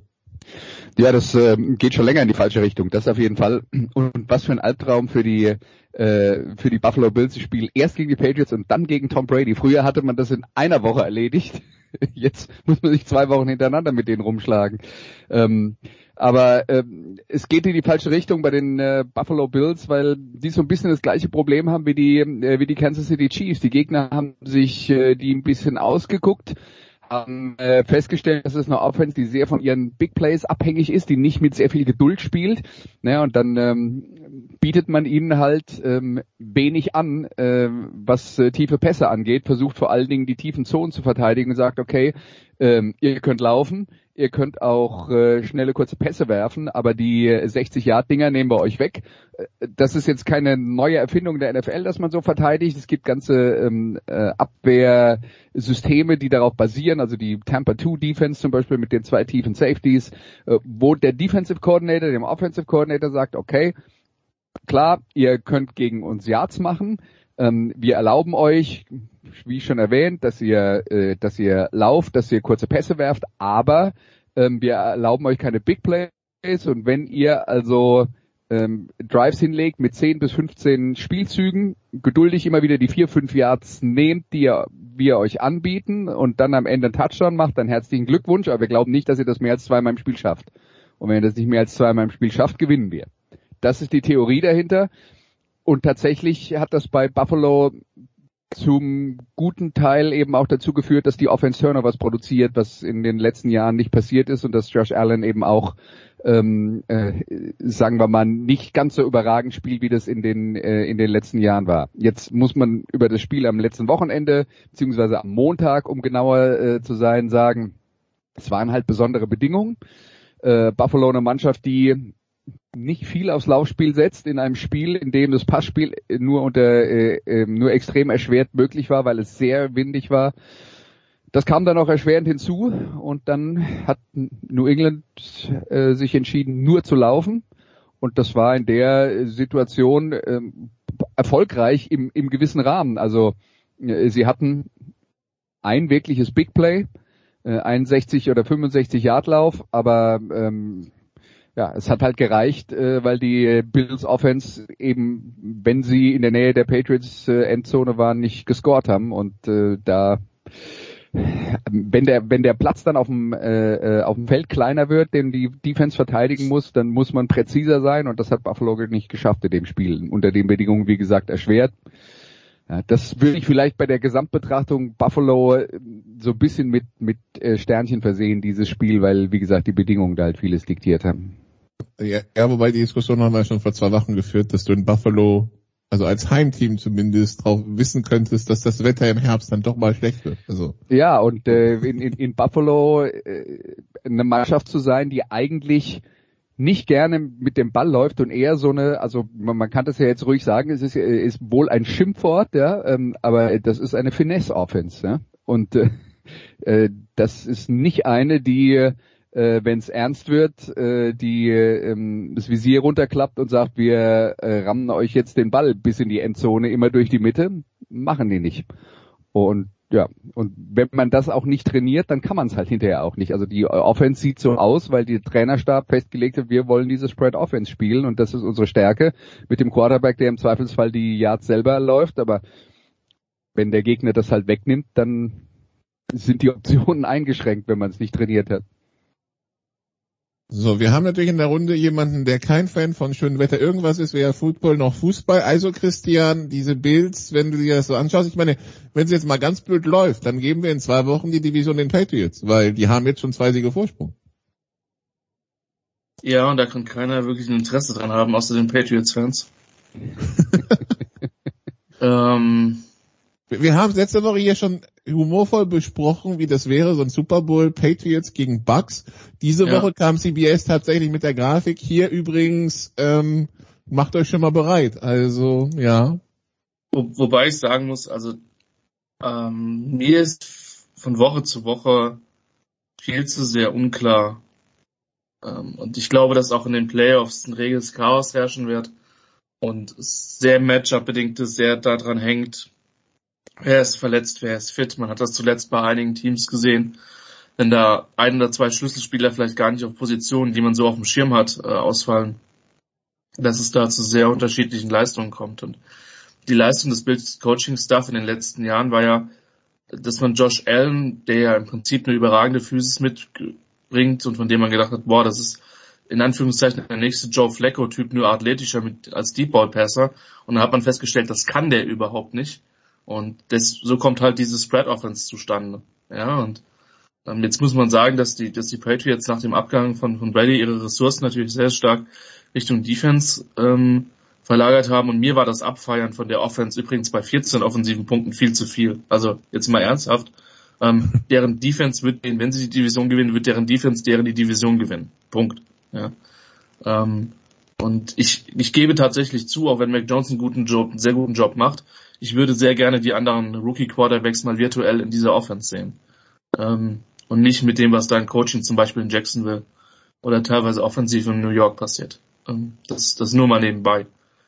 Ähm, aber es ist schon vorstellbar, dass, dass die Patriots, weil sie dieses Jahr eine sehr große defensive Stabilität eben haben, ähm, eine, eine gute Chance haben, die Division zu gewinnen. Und das war mit Sicherheit zumindest mal eine kleine, eine kleine, eine kleine Vorentscheidung an dem, in diesem, in diesem verwindeten Spiel, ja. Andreas hat dann die, hat dann das Wochenende einmal richtig Regen gehabt, äh, im, im Kommentar und einmal richtig Wind, also ich weiß jetzt nicht, ob, äh, ob wir uns dann äh, kommendes Wochenende in der, in der AFC North auf viel Schnee einstellen dürfen. Wird sich dann Du zeigen. meinst, das liegt an mir. Nicht, dass So die das noch Patriots nicht betrachtet, aber ich werde mal drüber nachdenken. Vielleicht, das Wetter, aber, aber nicht, dass die Patriots gewinnen. Ähm, ähm, Vielleicht, also das heißt, das heißt, Andreas hat Ravens Browns, ja? Ja.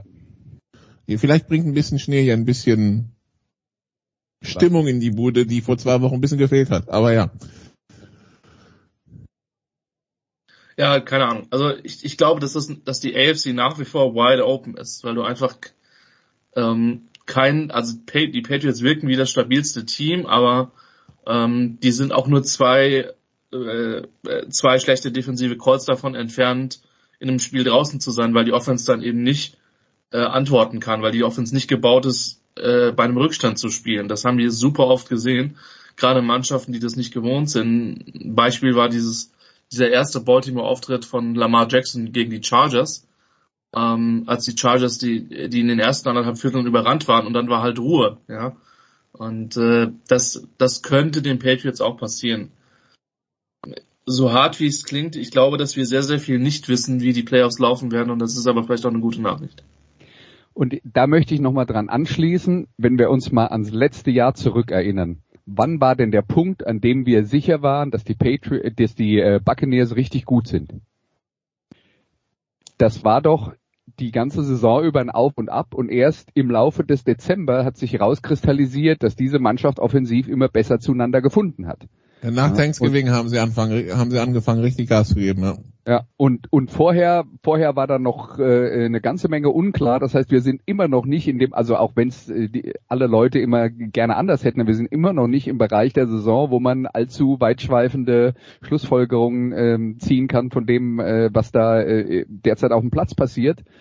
Und äh, ja, der der Endspurt Richtung äh, Richtung Playoffs und dann in der Folge Richtung Super Bowl, der kommt erst noch. Deswegen ähm, nicht ungewöhnlich und das tut mir immer noch, also sowohl in der AFC als auch in der NFC tue ich mir immer noch schwer ähm, zu sagen, wer ist da wirklich konstant gut und da sind wir halt eben aber auch wieder bei dem Thema, man muss es dann halt gebetsmühlenartig immer wieder äh, wiederholen, auch wenn es die Leute vielleicht nicht mehr hören können. Aber bei jeder von diesen Mannschaften gilt, nimm zwei wichtige Spieler raus und dann wird ein Super Bowl Kandidat halt eine Mannschaft, die ihm, äh, die in, der Wildcard Runde ausscheidet. Das ist, ist so und das wird so bleiben. Wobei man, Christian, da kommen wir dann noch zu, zum Gegner der Bills, die Bucks, schon das Gefühl hat, dass in der NFC ein bisschen mehr Teams die Luft jetzt ausgeht als in der AFC. Also in der AFC, die Titans sind die zwei in der AFC mit acht Siegen, die Dolphins sind die 13 in der AFC mit sechs Siegen. So eng geht's dazu und das ist halt auch die Gefahr für Teams wie Buffalo oder Co., dass man dann halt vielleicht, also in die Playoffs reinkommen ist schön, aber man kann auch relativ schnell rausfliegen. In der NFC trennt sich dann schon langsam. Die Packers auf zwei haben neun, der erst das erste Wildcard-Team. Die Rams sind auf acht und wenn wir runtergehen, also gerade die Konkurrenz der Bucks mit Panthers, Falcons und Saints ist jetzt bei ähm, bei bei fünf Siegen. Da hat man das Gefühl, da das hat sich schon getrennt und die die Bucks cruisen zum Divisionstitel. Also, also sagen wir es mal so, dass ich glaube, diese fünf Teams hatten wir alle relativ früh in der NFC vorne, aber auch die hatten ja massive Schwankungen ähm, und auch auch massive massive Spiele, wo du dir gedacht hast, was was stimmt denn mit euch nicht? Ähm, auch die Buccaneers haben sich jetzt am letzten Wochenende sehr sehr schwer getan gegen äh, in dem Fall sehr, sehr resiliente Atlanta Falcons Mannschaft, ja, die aber gegen die guten Teams eigentlich richtig große Probleme hatte diese Saison. Aber ja, ich würde, würde schon sagen, dass die, dass der, dass der wahrscheinliche Super Bowl Tipp aus diesen Top 5 Mannschaften entsprechend erfolgt. Dahinter muss man allerdings sagen, zwischen Washington und, und New Orleans.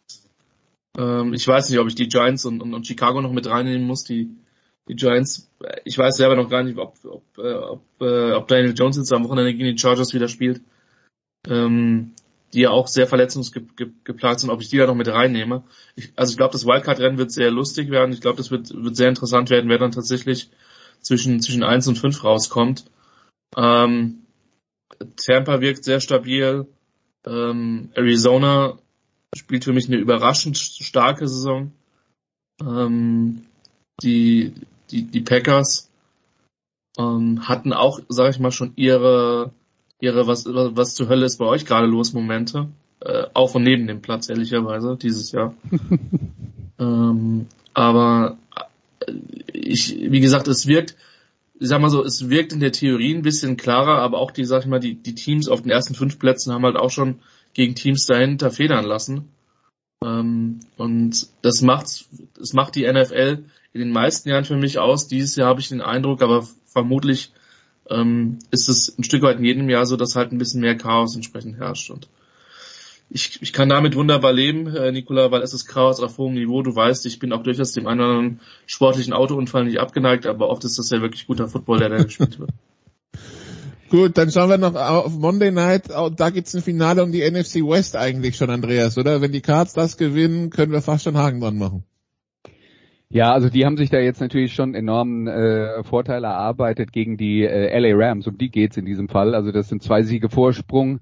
Und äh, die Rams haben ja in den letzten Wochen auch äh, das ein oder andere Problem gehabt und sind eine der Mannschaften, die, die so ein bisschen versinnbildlichen, wie das halt in der NFL läuft. Die kommen äh, die kommen aus den Startlöchern raus äh, mit ihrer Offense, es funktioniert alles. Ähm, und die sehen aus wie das beste Team der Liga, waren sie vielleicht im September, ja. Aber dann kommen äh, Verletzungen dazu, dann kommen äh, Veränderungen im Team dazu, das darf man auch nicht vergessen.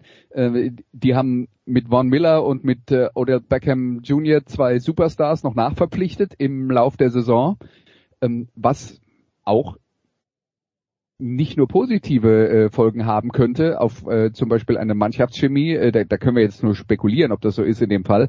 Aber Mannschaften verändern sich eben auch im Laufe der Saison, nicht nur durch Verletzungen.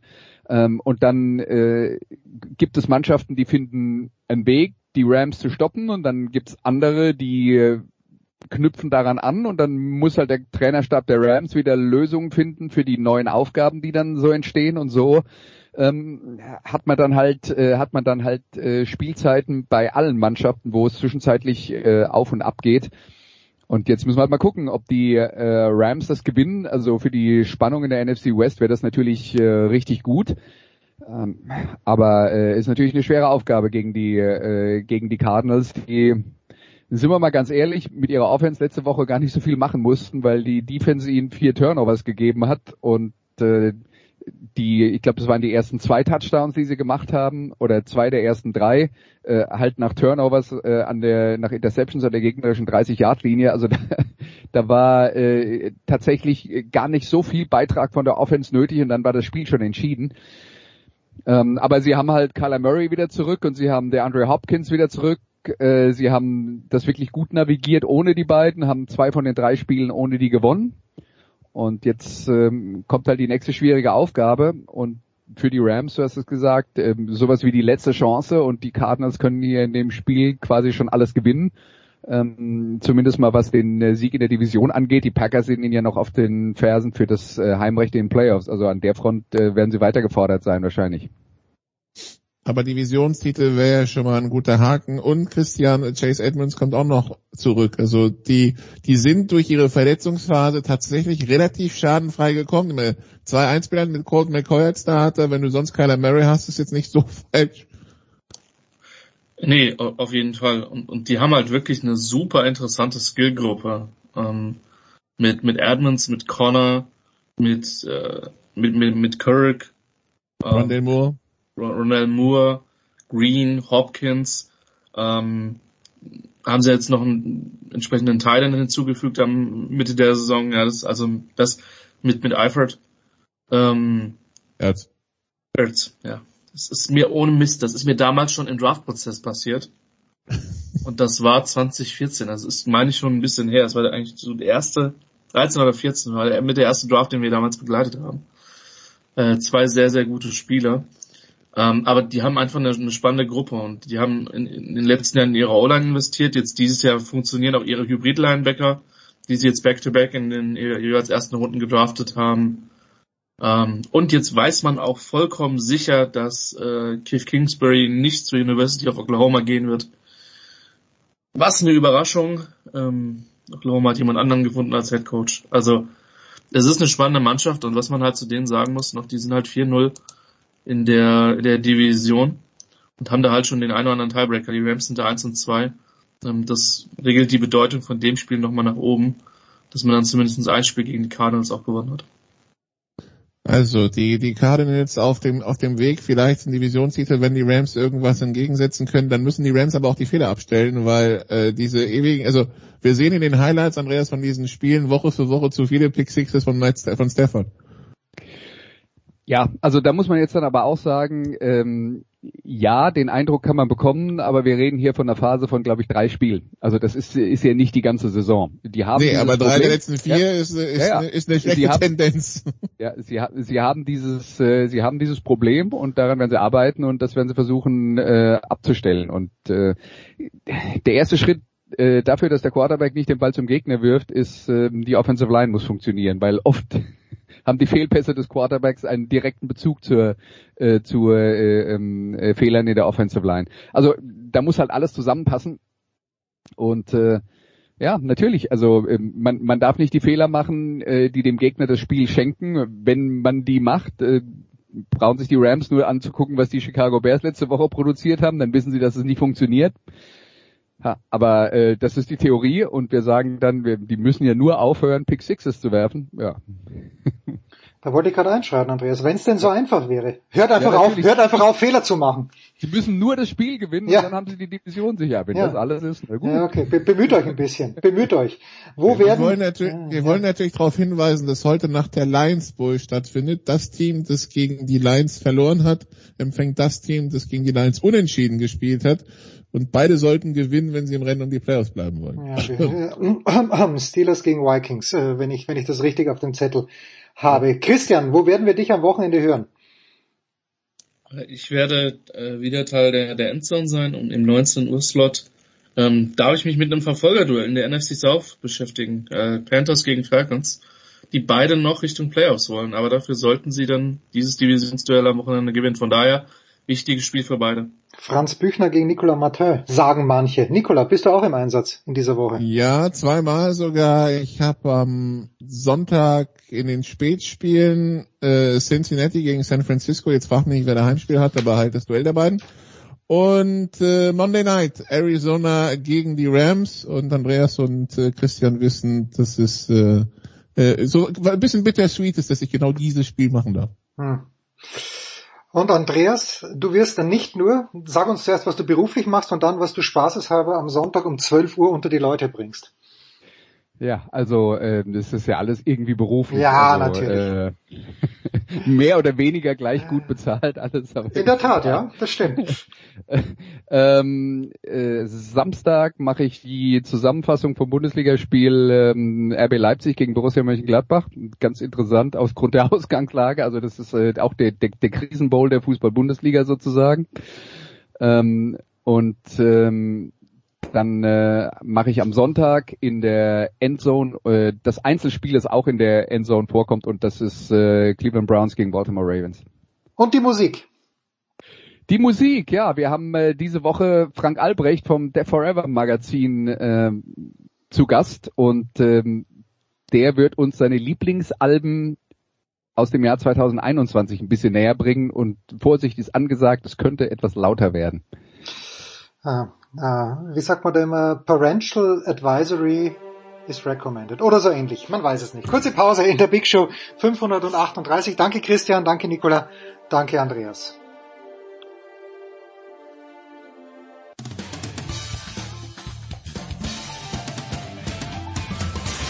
Hallo, hier ist die Angie Kerber und ihr hört Sportradio 360.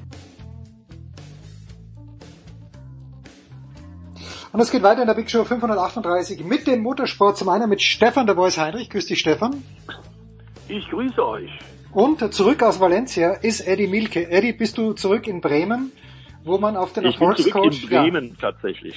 Ja, wunderschön. Ich habe ein bisschen... ja so wie wir auch. Ja, ich hoffe mit Recht, du, weil im Süden ist natürlich sehr, sehr schneeg. Eddie, wie ist dein Fazit vom Wochenende äh, der Formel E-Testfahrten in Valencia? Was hast du gelernt? Ich habe gelernt, dass äh, man aus Valencia kein Ergebnis für irgendwelche Rückschlüsse ableiten sollte, was dann für die Formel E-Saison äh, tatsächlich irgendeinen Wert darstellt. Dafür ist die Strecke zu untypisch als okay. permanente Rennstrecke. Das haben wir ja auch gesehen. Valencia ist ja ohnehin nur in den Formel E-Kalender gerückt aufgrund der Covid-Situation. Aber ob das jetzt irgendwas bedeutet, für das erste Rennwochenende Ende Januar in Riyadh äh, glaube ich eher nicht. Wir haben 18 Autos innerhalb einer Sekunde gehabt. Es war eng, es war interessant anzuschauen und die Teams haben in erster Linie an der Zuverlässigkeit gearbeitet, haben das neue Qualifikationssystem ausprobiert, was sich bewährt hat, was äh, mit Sicherheit äh, eine Verbesserung darstellen wird im Vergleich zu dem, was wir früher gesehen haben mit den verschiedenen Gruppen. Das ist ja lange diskutiert worden. Ja, und von daher bin ich dann mal ganz gespannt, was wir dann wirklich, wenn es ernst wird, wenn es um Punkte für die Formel E-Weltmeisterschaft geht, Ende Januar in Saudi-Arabien sehen werden. Ja, der Boys, dieses Qualifikationssystem sieht ja, äh, glaube ich, Viertelfinale und Halbfinale und Finale vor. Das klingt für mich als Tennisfreak äh, fürs erste Mal geil. Ist das auch ein Modell für andere Klassen oder gibt's das vielleicht schon irgendwo? Äh, es gibt vergleichbare äh, Formate auch schon in Übersee. Ähm, wobei ich glaube, dass es bei der Formel E dringend notwendig war, denn der Ärger ähm, vor allem der Enttäuschten nach dem Qualifying, nämlich der Führenden in der Meisterschaft, die ja immer einen ganz klaren Nachteil mit dem bisherigen Qualifikationsformat hatten, ähm, die, dieser Ärger war äh, ist gewachsen und war berechtigt. Äh, es hat das ganze Bild tatsächlich äh, ordentlich verschoben und hatte mit Sport an für sich nicht so wahnsinnig viel mehr zu tun. So ist klar, dass jeder, der im, im, im Profisport ist, weiß, dass auch Show-Elemente wichtig sind. Aber ich glaube, das ging ein bisschen zu weit. Ich denke, Ellie sieht, äh, Eddie sieht das ähnlich, dass der, der dieser Schritt jetzt A überfällig war und B ein äh, absolut richtiger Schritt in die richtige Richtung. Ja, Eddie. Ja, absolut, absolut überfällig war dieser Schritt, äh, weil das war ja wie eine Lotterie. Das hatte ja nichts mit dem äh, tatsächlichen Leistungsvermögen zu tun, sondern es war wirklich wie eine Lotterie. Ja, und jetzt bringt man da äh, richtig Spannung rein und ich glaube, der Fan darf sich darauf freuen. Das wird dann mit den angesprochenen Viertel- und Halbfinale und dem äh, letztendlichen Finale dann, das wird einfach gerechter. Und ich glaube für den TV-Konsumenten und damit natürlich dann für mich als Kommentator auch äh, wesentlich überschaubarer und auch spannender und vor allen Dingen äh, wirklich ja fairer als das äh, System, was wir vorher hatten. Nur zu meinem Verständnis, Eddie, da waren jetzt wirklich alle Fahrer, die im kommenden Jahr in Riyadh dann am 28. Januar ist es, glaube ich, an den Start gehen, die waren auch tatsächlich in Valencia. Also da hat niemand gefehlt. Nein, da hat niemand gefehlt. Äh, einzige kleine Einschränkung, Daniel Tictum und äh, Antonio Giovanazzi, die ja mhm. äh, letztes Wochenende im Rahmen der Formel 1 im Falle Tictum und im Formel 1 Auto ist ein gutes Rennen gefahren, Antonio Giovanazzi, die waren einen Tag weniger da, also die sind dann am Donnerstag schon auf der Reise nach Saudi-Arabien gewesen. Also die haben einen Tag, äh, einen Testtag äh, weniger abgeleistet, aber ansonsten waren tatsächlich alle da. Schön, dann machen wir den Sprung äh, zurück nach Deutschland zur DTM, die von Eddie ja auch betreut wird. Aber The Voice, äh, ich habe äh, eine Pressemitteilung bekommen von Porsche. Porsche steigt in die DTM ein. Da habe ich mir gedacht, eine geile Sache. Und dann lese ich aber, es sind nur zwei Autos. Wie geil ist diese Sache? Also es ist schon geil, denn im äh, vergangenen, äh, im laufenden Jahr, im abgelaufenen DTM-Jahr, gab es mal so, ein, so, ein, so zwei Testeinsätze ähm, von Porsche. Äh, prinzipiell ist klar, dass Porsche äh, kein so wahnsinnig großes Interesse äh, an der DTM als Werksteam hat, aber natürlich als Kundenmannschaft in jedem Fall. Denn in den seligen Zeiten der Class One, als die DTM wirklich ja in Deutschland knapp in der Beliebtheit und in der Aufmerksamkeit knapp hinter der Formel 1 war, da konnte Porsche nie mitmachen, weil die nicht das richtige Auto hatten. GT-Autos, wie sie Gerhard Berger, der ITR ja jetzt verschrieben hat, der DTM, äh, sind natürlich dann äh, das Hauptfeld äh, von Porsche, die ja pro Winter und das ist momentan arbeiten die auch im, im äh, Drei-Schicht-Betrieb, also 24 Stunden am Tag werden GT-Autos in Weisach gebaut. Und hunderte von Kundenautos gehen dann immer Ende Jahr äh, in, in alle Herren Länder, auf alle fünf Kontinente. Also das ist natürlich äh, der das, das Porsche-Feld überhaupt. Und ähm, die beiden Einsätze waren zwar im vergangenen Jahr nicht ganz so glücklich, da gab es äh, Probleme, aber es war von Anfang an vom SSR Performance Team gesagt worden, dies ist ein Reinschnuppern, äh, allerdings mit dem klaren Hinblick, dass wir nächstes Jahr richtig mitmachen wollen. Und genau das ist jetzt auch passiert. Wir haben ja bereits äh, vor einiger Zeit bei dir hier bei Sportradio deutlich gesagt, dass diese, dieses Brückenjahr von Gerd Berger ein erfolgreiches Jahr war, wenn es auch diverse Diskussionen hinter den Kulissen war und Anpassungen weiterhin notwendig sind. Aber klar ist, es ist eine fantastische, attraktive Bühne mit großen Marken, mit großen Namen. Und es wird für 2022, so sieht's aus, tatsächlich dank, auch dank Porsche, wirklich noch besser und noch attraktiver. Ja, wie viele Autos haben wir jetzt, Eddie? So in etwa in der DTM. Kommen wir auf ein 20er Feld oder ist das zu optimistisch? Also wir haben neulich einen Podcast gemacht mit Frederik Elsner, dem Serienmanager der ITR.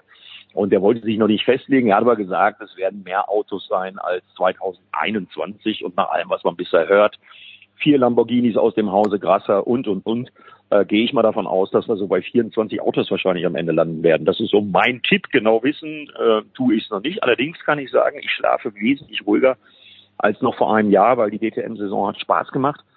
Ja, jetzt mit dem Einstieg SSR Porsche mit dabei. Also ich freue mich jetzt schon aufs erste Rennen in äh, Portimao.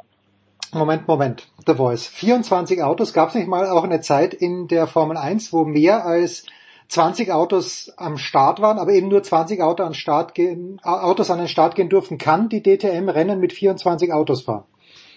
Ja klar. Die Rennstrecken, auf die die DTM fährt, sind für deutlich mehr Autos noch ausgelegt. Äh, das hängt mit der, mit der Sicherheitsabnahme zusammen. Also äh, bei DTM fährt auf Rennstrecken, bei der auch bei üblichen GT, großen GT-Rennen, der RSO, äh, der Stefan Rattel-Organisation, äh, teilweise 40 Autos und mehr fahren. Also die Anzahl der Fahrzeuge ist für die Rennstrecken und für die Zulassung überhaupt kein Problem.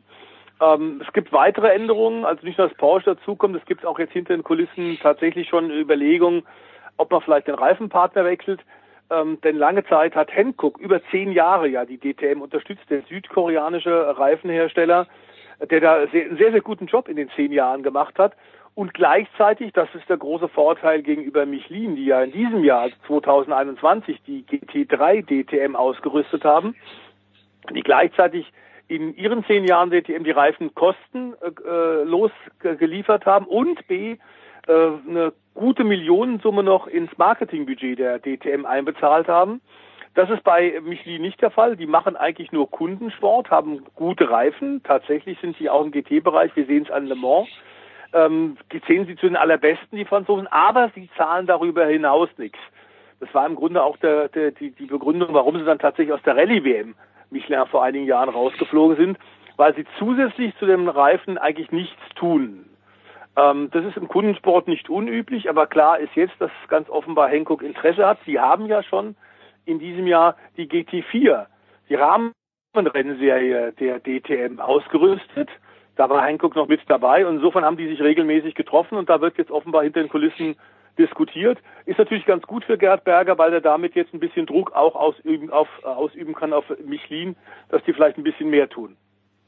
Jetzt denke ich zurück, Eddie, an die glorreichen Zeiten. Vielleicht waren sie gar nicht so glorreich. Als sechs Autos in Indianapolis äh, nur an den Start gegangen sind in der Formel 1, das waren, glaube ich, Michelin-Fahrer und die Bridgestone-Fahrer damals konnten nicht, oder umgekehrt, ich glaube, äh, doch, Ferrari war Bridgestone. Mhm. Anyway, but Eddie, gab's das mal in der DTM? Und ich bin mir sicher, es gab's mal. Und warum gibt's das nicht mehr, dass die Teams mit verschiedenen Reifen gefahren sind? Ist das einfach zu teuer? Und das gab's, ja.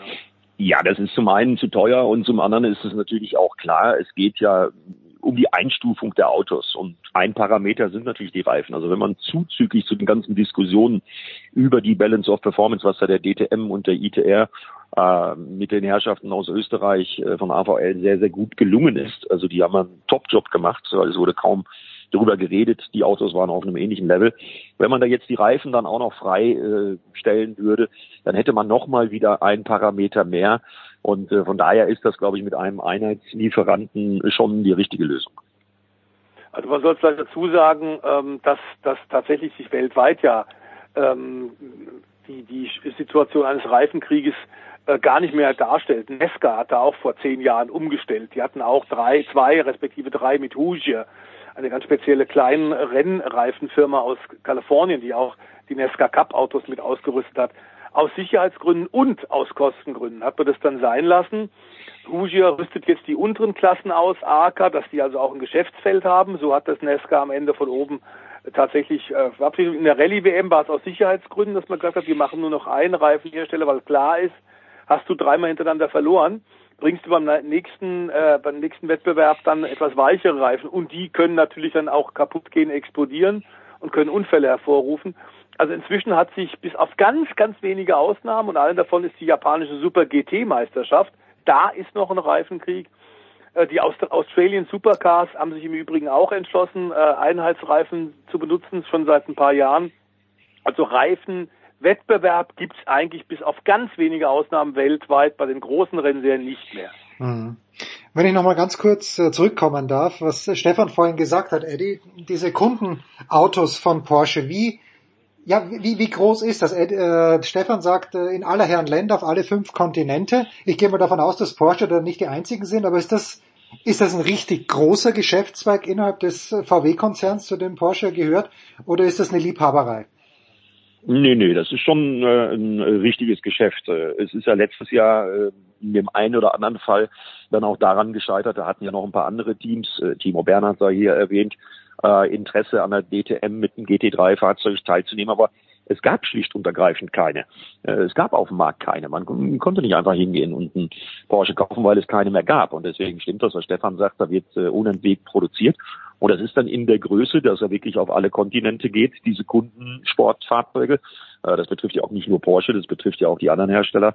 Äh, das ist natürlich schon ein Markt, weil dafür gibt es äh, so viele Serien, wo diese Autos eben auch gebraucht werden. Und ja, von daher, das ist natürlich schon eine Nische. Wenn man sich da gut dann verkauft und gut schlägt, und äh, das warten wir dann mal ab, das werden wir sehen, dann ist das auf jeden Fall ein Marketing-Tool und die Plattform der DTM scheint zu stimmen, das scheint zu funktionieren, denn das Interesse spiegelt das ja im Moment wieder. Hm, hm.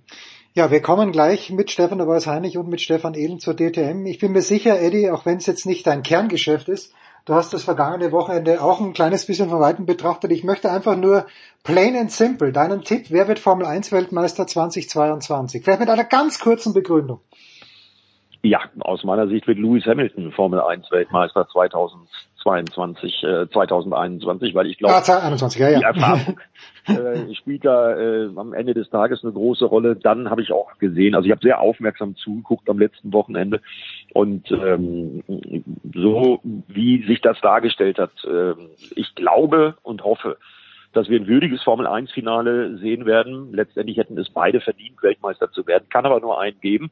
Und ich glaube, dass das Lewis Hamilton sein wird, weil ich glaube auch, dass die Umbaumaßnahmen an der Rennstrecke in Abu Dhabi äh, Mercedes entgegenkommen. Es ist mehr Vollgasanteil gefordert. Ja, und ich glaube, dass es im Moment das stärkste Auto ist, der Mercedes, und das wird Lewis Hamilton ausnutzen. Bin ich mir eigentlich relativ sicher. Ob das denn so stimmt, so stimmen kann, das werden Stefan de Vois Heinrich und Stefan Ehlen nach einer kurzen Pause besprechen. Danke, Eddie. Wir pausieren Big Show 538.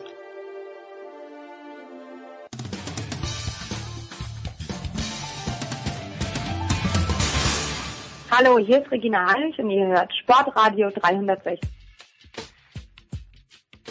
Es geht weiter in der Big Show 538 mit unserem Formel 1 Teil und war da was los am vergangenen Wochenende. Der Voice ist dabei geblieben, dazugekommen von motorsport.com ist wie jede Woche Stefan Edel. Grüß dich Stefan. Servus in die Runde.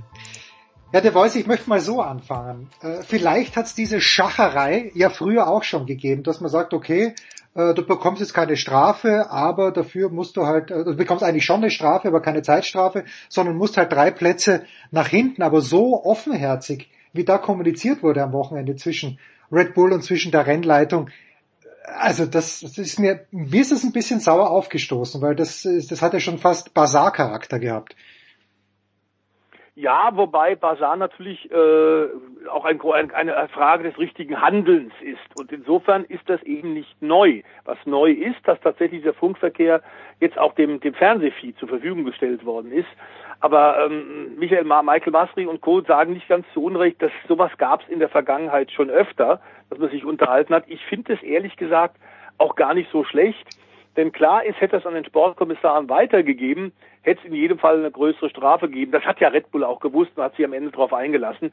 Was mir ein bisschen sauer aufgestoßen hat, und das geht so ein bisschen wie ein roter Faden eigentlich äh, durch die Saison, und das haben wir ja in anderen Rennserien auch, unter anderem in der DTM war das ein Riesenthema, ist die äh, Gleichmäßigkeit der sportlichen Entscheidungen. Und wird, wurde auch in der Formel 1 schon drüber drauf gerufen, ob wir nicht äh, tatsächlich statt den äh, wechselnden Sportkommissaren da ähnlich wie im Schiedsrichterwesen in, im Fußball dann tatsächlich auch Profischiedsrichter haben, die immer gleich sind und bei jedem Rennen gleich und damit dann auch eine einheitliche Linie fahren können bei ihren Entscheidungen von ominösen Situationen. Ich glaube, dass das aktuelle System nicht schlecht ist in der Formel 1. Ich glaube, dass tatsächlich auch ein Vorteil in der Formel 1, dass sie immer einen ehemaligen Fahrer mit dabei haben als Berater, der das aus der Fahrerperspektive sagen kann. Da sind gute Leute dabei wie äh, äh, Emanuel Pirro, wie äh, Tom Christensen und Co. Also Leute, die wirklich wissen, worüber sie reden. Und dass dann deren Meinung mit einbezogen wird, finde ich in der Formel 1 besser als in der DTM. Und in der DTM gibt es für nächstes Jahr auch eine Überlegung, dass man das vielleicht auch macht. Ähm, was aber tatsächlich der Fall ist, und das ist äh, schwierig, es ist ein undankbarer Job des Schiedsrichters. Wir haben es ja in der Bundesliga auch gerade mitbekommen. Äh, da kannst du dir schon ordentlich auch, äh, kannst dich ordentlich unbeliebt machen innerhalb kürzester Zeit. Äh, ich möchte es ehrlich gesagt nicht machen, aber Fakt ist tatsächlich, und da haben Stefan und, und, und Christian und Cody hier oft bei Sportradio im Motorsport auch sich austauschen und die, die, die Zuschauer und die User ein bisschen versuchen zu informieren aus, aus Insider-Perspektive. Wir haben schon ein paar Mal gesagt, uns waren da zu viele Schwankungen drin. Und dass äh, man jetzt permanent nur noch über Entscheidungen der Sportkommissare diskutiert, ist ein bisschen blöd. Wie gesagt, dieses äh, Bazar-ähnliche, wie du es beschreibst, Jens, ist wirklich in der Formel 1 nicht unüblich. Ähm, klar ist aber, dass äh, wir haben ja gerade auch über Track Limits immer wieder gesprochen, wenn da eine klare Linie wäre, zum Beispiel, indem man es dann auch den äh, Sportkommissaren einfacher macht, indem man Kiesbetten hinstellt, dann haben wir nicht diese ewigen Dauerdiskussionen und die nerven. Ja gut, also das ist, erstmal bin ich jetzt Stefan Ehlen, ich bin komplett flabbergasted, wie wir Österreicher sagen. Ich dachte, das sind immer die gleichen Menschen bei allen 22 Grand Prix, eben um diese Gleichmäßigkeit herzustellen. Aber wenn ich Stefan richtig verstanden habe, dann entscheidet jeden, jeweils andere Menschen. Das, das, das erwischt mich komplett auf dem falschen Fuß. Und die, die zweite Frage, die, mit, die damit verbunden ist, hatte diese Entscheidung jetzt am Sonntag, äh, dass man sich das eben ausgehandelt hat, auch den Vorteil, dass man dann eben nicht bis Montag oder Dienstag warten musste, ob da noch eine Strafe kommt oder nicht? Ja, also ganz grundsätzlich ist es ja so, das hat der Stefan richtig geschildert, die wechseln durch, die Sportkommissare. Das sind teilweise dann Leute, die sind vom jeweiligen lokalen Austragungsverband, also von dem Motorsportverband, der halt dieses Rennen veranstaltet. Jetzt in Katar zum Beispiel ein aus Katar dabei oder in Saudi-Arabien jemand aus Saudi-Arabien ehemalige Rennfahrer und so weiter. Und dann hatte FIA halt irgendwie einen Pool an, an Leuten, die diese Qualifikation haben. Da muss man auch einen entsprechenden Lehrgang machen und so weiter und so fort. Also das sind nicht nur einfach Leute, die lustig sind und Zeit haben und das machen wollen, sondern die haben tatsächlich auch eine entsprechende Vorbildung dazu an der Hand gekriegt. Ähm, jetzt habe ich den zweiten Teil vergessen. Ja, der zweite Teil war die Frage. Gut, dass, du, gut, gut, dass sie es dort entschieden haben und wir nicht erst am Dienstag wussten, wie das Rennen ausgegangen ja, ist. Okay. Ja, Entschuldigung. Ähm, genau. Äh, das ist natürlich die andere Konsequenz. Ich glaube natürlich, dass es dann so gewesen wäre, dass die Sportkommissare auch während des Rennens eine Entscheidung getroffen hätten. Aber äh, die wäre halt für Red Bull möglicherweise blöder gewesen. Im Sinne von, so war er jetzt Dritter beim Start und hat dann mit den weichen Reifen davon profitiert, ähm, dass er, oder mit den weicheren, das war die Medium-Mischung gegenüber den harten Mischungen, dass er da den besseren Grip gehabt hat, kam vorbei und hat im Prinzip diese Strafe sofort wieder wettgemacht. Wenn die Sportkommissare eine Strafe ausgesprochen hätten, dann sehr wahrscheinlich wäre das irgendwie eine Zeitstrafe oder sowas gewesen. Das heißt, da hätte er mutmaßlich mehr verloren. Also das Risiko ähm, wäre gewesen, man, man gibt quasi ja mehr von seiner Chance auf, wenn man so will. Und ich bin mir aber ziemlich sicher, das hätten die nicht nach dem Rennen gemacht, sondern das hätten die noch während des Rennens versucht hinzukriegen. Und das ist aber immer das Problem in der Formel 1. Deswegen können wir vielleicht auch noch kurz klären, werden auch am Sonntag zum Beispiel die WM-Pokale nicht übergeben, weil es gibt nach diesem Rennen immer noch ein paar Tage lang die Möglichkeit, dass man offiziell Protest einlegen kann. Und man will halt verhindern, dass der WM-Pokal übergeben wird, also dass der Weltmeister offiziell gekürt wird und hinterher stellt sich dann raus aus irgendwelchen Gründen, nee, Punktabzug und es gewinnt doch ein anderer. Das ist der Grund, das ist auch im Reglement offiziell äh, verankert, dass zum Beispiel, glaube ich, vier Tage sind nach dem Saisonfinale, so lang ist der Zeitraum offen für irgendwelche Einsprüche und so. Und am vierten Tag danach, das ist der Donnerstag, da findet die offizielle FIA-Gala statt und dann wird der Weltmeister gekürt. Also man weiß genau in der Formel 1, da kann mhm. was kommen in der Theorie, und diese Blöße will man sich halt nicht geben, dass man hinterher sagt, äh, das Ergebnis müssen wir nochmal anfassen. Und das besteht bei jedem Rennen die Möglichkeit und jedes Mal, wenn es passiert, sagen die Fans, das ist völlig Panne und man muss doch bitte die Reihenfolge so lassen, wie sie die Leute an der Rennstrecke auch gesehen haben und im Fernsehen. Andere Rennserien kriegen das auch hin, Nesca zum Beispiel. Ja, die Formel 1 tut sich da traditionell ein bisschen schwer, aber die Formel 1 ist wahrscheinlich auch die politischste Rennserie, die es gibt. Ja, so, und dennoch, wenn wir auf das Sportliche kommen, The Voice, dann muss man natürlich sagen, Lewis Hamilton ist eigentlich das ganze Rennen mit einem beschädigten Frontflügel gefahren. Es war nicht viel hin, aber es war was hin. Man hat ja gesehen, dass, äh, dass da vorne ein bisschen was flattert. Und dennoch war er der beste Mann auf der Strecke. Das spricht doch dafür, dass der Mercedes dermaßen überlegen ist, oder es spricht auch dafür, dass ein Frontflügel einfach überschätzt wird. Also da können wir eigentlich, äh, und da wird das Stefan das bestätigen können, Matthias Ekström äh, nur immer wieder äh, zitieren, der in der DTM bei Class One Autos auch immer gesagt hat, Aerodynamik wird überbewertet, weil der teilweise mit krummen Autos und kaputter Karosserie zerdepperter noch unglaublich schnell gefahren ist. Und wie du so richtig sagst, äh, äh, am Ende ist ja der Lewis auch noch die schnellste Rennrunde mit dem kaputten Frontflügel gefahren. Also es ist natürlich immer ein Hype, aber ich glaube, man muss sagen, und das hat mir, glaube ich, schon ein oder zweimal rausgearbeitet, durch diesen äh, atemberaubenden und fantastisch zu beobachtenden Zweikampf zwischen Max Verstappen und Lewis Hamilton haben die beiden sich nochmal steigern können, fahrisch. Die sind inzwischen der gesamten Konkurrenz dermaßen überlegen und die machen da vorne wirklich, was sie wollen, jenseits teilweise der Grenze auch der Physik. Und äh, insofern ähm, könnte man natürlich fragen, was hätte er für eine Rundenzeit fahren können, wenn der Frontflügel nicht kaputt gegangen wäre. Da ist das Adrenalin spielt mit aber die sind momentan äh, auf der absoluten fahrischen Höhe. Und deswegen ist es ja im Grunde ein bisschen schade, dass nur einer Weltmeister werden kann, denn eigentlich hätten es wirklich beide verdient. Mhm. Und dennoch, dieses Wochenende, Stefan Ehlen, erstens Qualifying, Verstappen schmeißt das Auto in der letzten Kurve raus und zweitens die Aktion, wo er bremst, wo Ralf Schumacher äh, als Sky-Experte und ihr wisst, ich mag, ich schätze ihn sehr, sofort gesagt hat, das, das war jetzt ein Foul das muss eine Strafe geben, hat er dann eigentlich keine Konsequenzen gehabt. Also mindestens zwei grobe Schnitzer von Verstappen. Hast du mehr gesehen oder hast du, sagst du, kann passieren? Vielleicht war es vielleicht sogar gar kein Schnitzer aus deiner Sicht. Doch, die Geschichte mit dem Bremsen, das ist auf jeden Fall ein Schnitzer. Ähm, da wurde auch der, der Vergleich angestellt zu Lewis Hamilton und Sebastian Vettel in Baku, ich glaube 2017 oder 18 ähm, wo auch der Vettel sofort Breaktest gewittert hatte, aber der Hamilton war damals cleverer. Also das ist natürlich auch Grauzone und ist natürlich auch nicht schön grundsätzlich, was er da gemacht hat, also einfach langsam machen. Aber der große Unterschied zur Verstappen-Szene jetzt in Saudi-Arabien war, der hat wirklich gebremst. Er hat zuerst, äh, ist er vom Gas gegangen einfach, das war noch okay. Aber dieses Bremsen, das war nicht okay. Das hat ihm gewissermaßen hier die Strafe beschert, weil bremsen darfst du halt nicht. Das war die blöde Idee. Ansonsten wäre es zwar, wie soll man sagen, unsauber gewesen, die ganze Geschichte, aber man hätte ihm nichts anhängen können dafür. Und äh, erst als er ja dann nochmal gebremst hat, als der Hamilton schon hinter ihm war, das war dann die entscheidende Szene. Und ich sage immer, also beide sind jetzt nicht die ultra saubersten Fahrer, das muss man einfach festhalten. Der Verstappen, der fährt grundsätzlich sehr, sehr hart, ja, das hat man auch in Saudi-Arabien wieder gesehen. Ähm, ich entschuldige mich im Voraus für den Ausdruck, aber der scheißt sich nichts der fährt halt dann einfach rein in die Kurven ne? und, und nimmt quasi in Kauf, dass der Hamilton ausweichen muss, dass der Hamilton abbremsen muss, weil der Hamilton weiß genau, wenn es kracht, profitiert der Verstappen, weil der einen Sieg mehr hat und bei Punktgleichstand und so weiter der Verstappen halt durch wäre. Und deswegen nimmt sich der Verstappen schon sehr große Freiheiten. Man hat es auch in Brasilien wieder gesehen, als er den Hamilton von der Strecke gefahren hat und so weiter. Und das gefällt mir in der Summe einfach nicht. Also dieses zu viele zu hart fahren, weil irgendwann passiert mal was und man darf auch nicht vergessen, dass das halt eine gewisse Vorbildfunktion ist, dass die Formel 1 Fahrer da haben. Das sickert ja alles durch in den Nachwuchsklassen und wir haben neulich in Monza schon mal gesehen, bei der Formel Renault, zu was das dann führen kann. Dann brettern die auf einmal mit Vollgas durch die Auslaufzone und hinten raus crasht dann. Also das sind einfach Sachen, das sieht man in der Formel 1. Das sind Sachen, die macht Verstappen, die lassen die Kommissare teilweise auch durchgehen.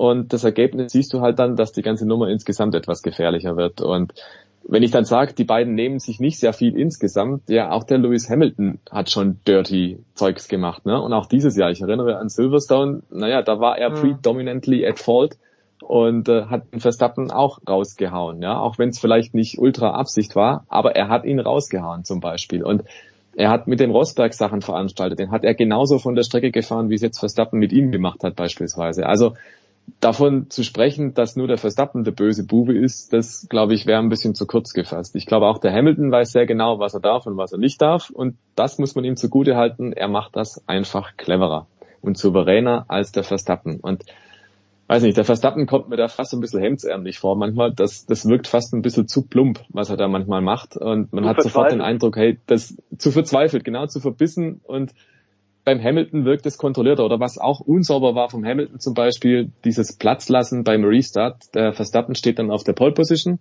und muss ewig lang warten, weil der Hamilton so lange trödelt, bis er seinen Startplatz endlich einnimmt. Und das ist in meiner Meinung nicht sportlich gewesen vom Hamilton zum Beispiel. Weil natürlich kühlen dem, dem Verstappen die Reifen ab. Ja? Und der Hamilton nutzt quasi diese Lücke im Reglement, dass es, dass es zwar eine Regel gibt, dass man zehn Wagenlängen Abstand lassen darf, aber nicht mehr. Die gilt aber nur für die Einführungsrunde vor dem eigentlichen Start. Die gilt wieder nicht für die Einführungsrunde vor dem Restart. Und da muss man sich wieder an die Birne fassen und denken, die Formel 1 hat so viele Regeln, aber dann ist das nicht geregelt. Also das ist dann schon wieder ein Armutszeugnis eigentlich davon. Und man merkt, die Formel 1 hat einfach so viele Regeln, das blickt einfach keiner mehr. Und also auch da ein bisschen unsauber war das Ganze schon. Oder Bottas, wie er dann trödelt vor dem sogenannten Double Stack, also die waren ja 1-2 Mercedes. Und äh, dass dann der Bottas auf der Strecke trödeln kann und quasi dem Hamilton den Puffer an Zeit gibt, das fand ich auch nicht so toll. Also Mercedes und Red Bull in Person von Verstappen, die sind da schon beide irgendwo äh, im Grauzonen unterwegs. Ja, ich glaube, wenn ich das, wenn ich da einhaken darf, hat völlig recht, Stefan. Äh, schaut das ja Ganze auch oder beobachtet das Ganze äh, lang genug. Äh, es war ja tatsächlich auch diese Sennas dieser Welt, diese Menzels dieser Welt, äh, auch diese Jacques Villeneuve dieser Welt, Michael Schumacher und Co. Äh, Ayrton Senna, absolute Grenzgänger und wenn du absolut ans Limit gehst, gehst du auch drüber hinaus im Zweikampf, wenn's Ellenbogen an Ellenbogen um den WM-Titel geht. Äh, und klar ist nur, dass es jetzt äh, zu vermeiden ist, dass wir äh, eine Entscheidung durch einen Crash haben, denn die Ausgangssituation ist klar. Und viele, viele der, der Nicht-Fachmedien, ähm, vor allem die in Deutschland auch mit den ganz großen Buchstaben auf der Titelseite, die hyperventilieren ja bereits und sagen, um Gottes Willen, was wird denn da alles Furchtbares passieren? Und, und ähm, wer wird denn der Crash-König sein? ich glaube tatsächlich, dass die Rennleitung inzwischen äh, sehr viel mehr weiß als zum Beispiel äh, 1997 in, in Jerez beim Zweikampf Michael Schumacher gegen Jacques Villeneuve. Und schon da sind der Michael ja im Grunde als Auslöser der Kollision, der entscheidenden Kollision, die Punkte fürs ganze Jahr aberkannt worden. Äh, als er gegen Damon Hill kämpfte im Benetton, ähm, da war das natürlich in den 90er Jahren alles, auch das Reglement noch nicht so genau gefasst. Und da kam er bei seinem ersten WM-Titel eigentlich mit durch. Hat es allerdings auch sehr geschickt gemacht, wenn wir gerade von Hamilton sprechen und sehr geschicktes äh, äh, Drücken der Ellenbogen bis an die Grenze und drüber hinaus. Der Michael hat damals ja tatsächlich neben Hill auch in die Falle gelockt. Und der Hill war leider nicht clever genug und hat das nicht kapiert, denn das Auto der Benetton von Michael war kaputt. Er hätte so oder so nicht weiterfahren können, hat ihm dann in der nächsten Kurve quasi in die Tür aufgelassen. Und Damon Hill, anstatt hinter dem äh, kaputten Benetton zu bleiben, ist in die Lücke rein und Michael hat zugezogen. Da haben uns auch hinterher alle gesagt, Mensch, Damon, hättest du doch einfach abgewartet. Ähm, aber klar ist, es gehören immer zwei dazu. Und die beiden schaukeln sich jetzt hoch und ähm, sowohl Tote Wolf wie auch Christian Horner versuchen, die Wogen zu glätten und sagen, wir alle wollen ein sauberes Rennen, aber klar ist, wir fangen bei Null wieder an. Es ist Punktegleichstand in Abu Dhabi am kommenden Wochenende. Die Weltmeisterschaft, der Weltmeistertitel wird in einem einzigen Rennen entschieden. Tolle Spannung für die Fans, sensationell, aber der Druck auf alle Beteiligten, auch auf die Fahrer, ist natürlich ganz gewaltig. Und da kann dann schnell mal ein Fehler passieren. Ich glaube aber, die Rennleitung ähm, wird mit sehr genauem Auge hinschauen, dass nicht einer Weltmeister werden kann, indem er einen Crash absichtlich verursacht. Stefan, ich glaube, das siehst du ähnlich, oder? Sehe ich ähnlich. Ich meine, bei der ganzen Geschichte kann es natürlich auch so passieren, dass irgendein äußerer Faktor eingreift. Mhm. Ein äußerer Faktor kann natürlich auch ein anderer Fahrer, eine Stadtkollision oder sonst was sein. Und da ist das Gute, also es gibt wenig Gutes, was ich an der Strecke von Abu Dhabi äh, habe, aber die erste Kurve, die ist nicht langsam, sondern die ist eher flott, dass es da zu einem Startcrash kommt, eher schwierig. Und wenn du weit vorne stehst, und davon gehen wir aus, Verstappen und Hamilton werden auf eins und zwei stehen, mutmaßlich, in welcher Reihenfolge auch immer, aber sehr weit vorne, ähm, da wird beim Start zum Beispiel nichts passieren. Das ist also die erste große Szene. Und dann, es gibt natürlich auch genug andere Autos einfach. Es gibt Überrundungsszenarien, da kann es auch mal schiefgehen. Beim Boxenstopp kann irgendwas hängen, das hatten wir dieses Jahr auch schon oft. Nur weil der Boxenstopp schiefgegangen ist bei Red Bull, kam es in Monza zur Situation, dass sich Verstappen und, und Hamilton auf der Strecke begegnet sind, bevor es dann gekracht hat. Ne? Also das sind alles so Kleinigkeiten, die könnten dann auch da reinkommen. Und tatsächlich, lass uns mal dieses Gedankenspiel machen der Hamilton wird von irgendjenem anderen getroffen, der nicht Verstappen ist, ja, dann kann natürlich die FIA auch dem Verstappen nicht irgendwas abziehen. Also das darf man bei der ganzen Sache auch nicht vergessen. Der Hamilton muss nicht nur gegen Verstappen aufpassen, sondern auch gegen jeden anderen, der absichtlich oder nicht, ich möchte hier niemand irgendwas unterstellen oder nahelegen, um Gottes Willen, ja, aber es könnte passieren, aus welchen Gründen auch immer, dass es halt eine Berührung gibt. Und dann wäre der Hamilton raus oder umgekehrt der Verstappen wäre raus, aber dann kannst du dem jeweils anderen ja nicht irgendwie das angreifen. Also da gibt es so viele unterschiedliche Szenarien und wir kommen immer wieder an den Punkt, wo wir halt sagen müssen, ja, der, der halt vor dem anderen ins Ziel kommt, ist sehr wahrscheinlich Weltmeister. Es gibt ja noch ähm, die Situation, dass der Verstappen vorne ist in der Wertung, weil er ja einen Sieg mehr hat. Das heißt, es ist nicht notwendigerweise auf jeder Position so, dass automatisch der Verstappen Weltmeister wird, wenn er vor dem Hamilton ankommt. Aber ich glaube, bei dem normalen Rennverlauf gehen wir einfach davon aus, die laufen ein ins Ziel, eins und zwei und dann ist die Sache gegessen. Ja, normaler Rennverlauf, wie du sagst, Stefan, das ist richtig. Was ich allerdings äh, noch anmerken möchte, ist die fahrische Glanzleistung tatsächlich von Hamilton, zwar nicht nur wegen dem kaputten Frontflügel, aber der musste jetzt, der Druck auf in den letzten Rennen war natürlich gewaltig, Verstappen war vorne und er, der Hamilton musste eigentlich immer jetzt gewinnen, um die Chance tatsächlich bis Abu Dhabi offen zu halten und äh, musste deswegen auch eher zurückstecken im Zweikampf mit Verstappen. Verstappen dagegen als Tabellenführer hatte immer die Chance zu sagen, okay, wenn wir beide rausknallen, dann ist es ein Vorteil für mich, weil Mercedes und Hamilton dann ein Rennen weniger haben, um den Rückstand aufzuholen.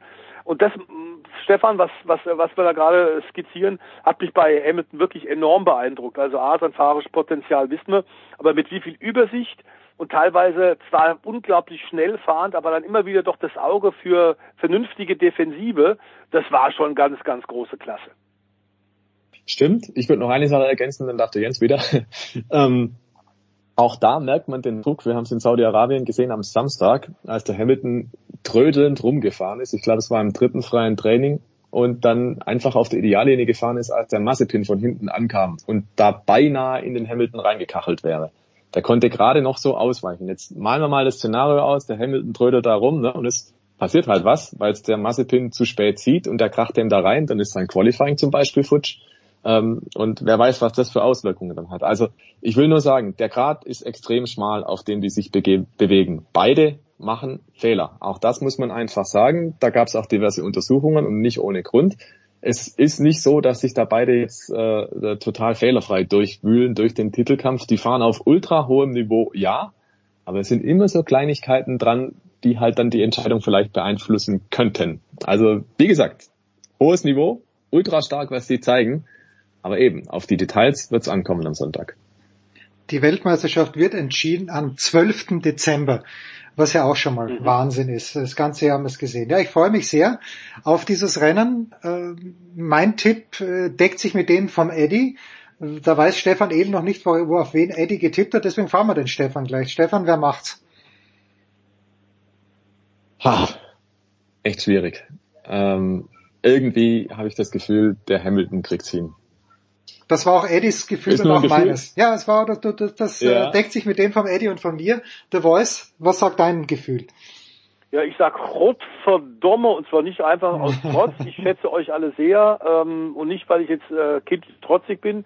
Um die Kinder können wir uns jetzt gleich, der Stefan und ich. Ähm, aber ich glaube, dass der Max Verstappen äh, es tatsächlich schafft. Ähm, aber er braucht natürlich ein bisschen Glück und er braucht auch eine gute Rennleitung wo wir von Rennleitung reden, vielleicht zum Abschluss noch, wollen wir kurz an einen denken, der tatsächlich, oh ja. und das werden wir in der Formel 1 sicherlich nicht schaffen. Das hat äh, äh, Charlie Whiting nicht geschafft und das hat auch, wird auch Michael Masri nicht, nicht schaffen. Wir haben den am eng, eng, äh, längsten agierenden, in Funktion agierenden Rennleiter, der sich am vergangenen Wochenende verabschiedet hat mit dem Rennen von Bathurst. Der Stefan weiß, dass ich äh, The Great Race am Mount Panorama besonders liebe. Ich war äh, 22 Mal in Australien vor Ort bei dem Rennen das größte Rennen äh, in Down Under. Ähm, und klar ist auch, dass da Tim Schenken, und den kennen wir aus seligen Formel 1 Zeiten noch, Stefan hat ja auch ein, ein Formel 1 Historien-Faktenbuch geschrieben und da taucht Tim Schenken auch auf. Ehemaliger Formel 1-Fahrer, der war jetzt seit Jahrzehnten Renndirektor in Australien und zwar ein richtig guter und zwar seit 34 Jahren hat der Chef da, der Chef also der Sportkommissare in Australien gewirkt und hat das mit fantastischer Hand gemacht. Es gab eigentlich nie groß Ärger. Und das merkt man jetzt auch, wo er tatsächlich sagt, aus Altersgründen, ich äh, tritt zu, trete zurück. Ähm, was da tatsächlich an, an, an äh, großen, großen Worten gekommen ist und was an Geschenken. Ähm, also der wird vermisst werden. Er hat allerdings natürlich längst auch äh, Nachfolger aufgebaut. Aber solche Rennleiter, Charlie Whiting war eine Nummer ähm, und auch Tim Schenken, der ohne große, großes Ego, aber immer wieder auch im Sinne des Sportes mit kühler Hand teilweise auch hinter den Kulissen und teilweise das Reglement etwas interpretierend gewirkt hat von 1987 bis in dieses Jahr. Ähm, und im Übrigen war er auch als Rennfahrer ein richtig guter, denn er war einer, einer von nur fünf Australiern, die es in der Formel 1 aufs Podium geschafft haben. Und das ist dann schon ein exklusiver Zirkel, neben dem Tim Schenken zu nennen ist, nämlich Sir Jack Brabham, Alan Jones, Mark Webber und Daniel Ricciardo und eben auch Tim Schenken. Und da muss ich sagen, ich ziehe die Mütze, der hat sich immer Zeit genommen, auch für mich, wenn ich unten war und teilweise Sachen nicht verstanden hat, hat er gesagt, hey you crazy German, come on. Dann haben wir uns irgendwann die Goldküste hingesetzt, haben eine Zigarre geraucht und er hat mir das Reglement erklärt. Ein reizender Mensch, ein toller Kerl und ganz wichtig für den Sport, solche Leute. Großartig. Denken wir gerne daran, freuen uns aufs Wochenende. 3 zu 1 Hamilton hier in der Motorsportrunde. Aber die Stimme von Stefan der Voice Heinrich zählt natürlich doppelt. Pause.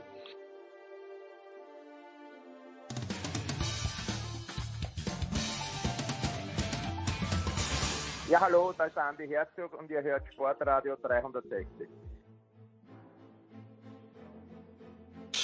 Herrschaft, es geht weiter in der Big Show 538. Wir widmen uns jetzt dem alpinen Skisport und ich finde schön, dass sich dieses, dieses Doppel gefunden hat. Nicht nur bei uns hier bei Sportradio 360, sondern auch beim Podcast Après Ski heißt er, glaube ich. Und wenn ich von diesem Doppel spreche, dann ist das zum einen von der Süddeutschen Zeitung, Johannes Knut. Servus Johannes.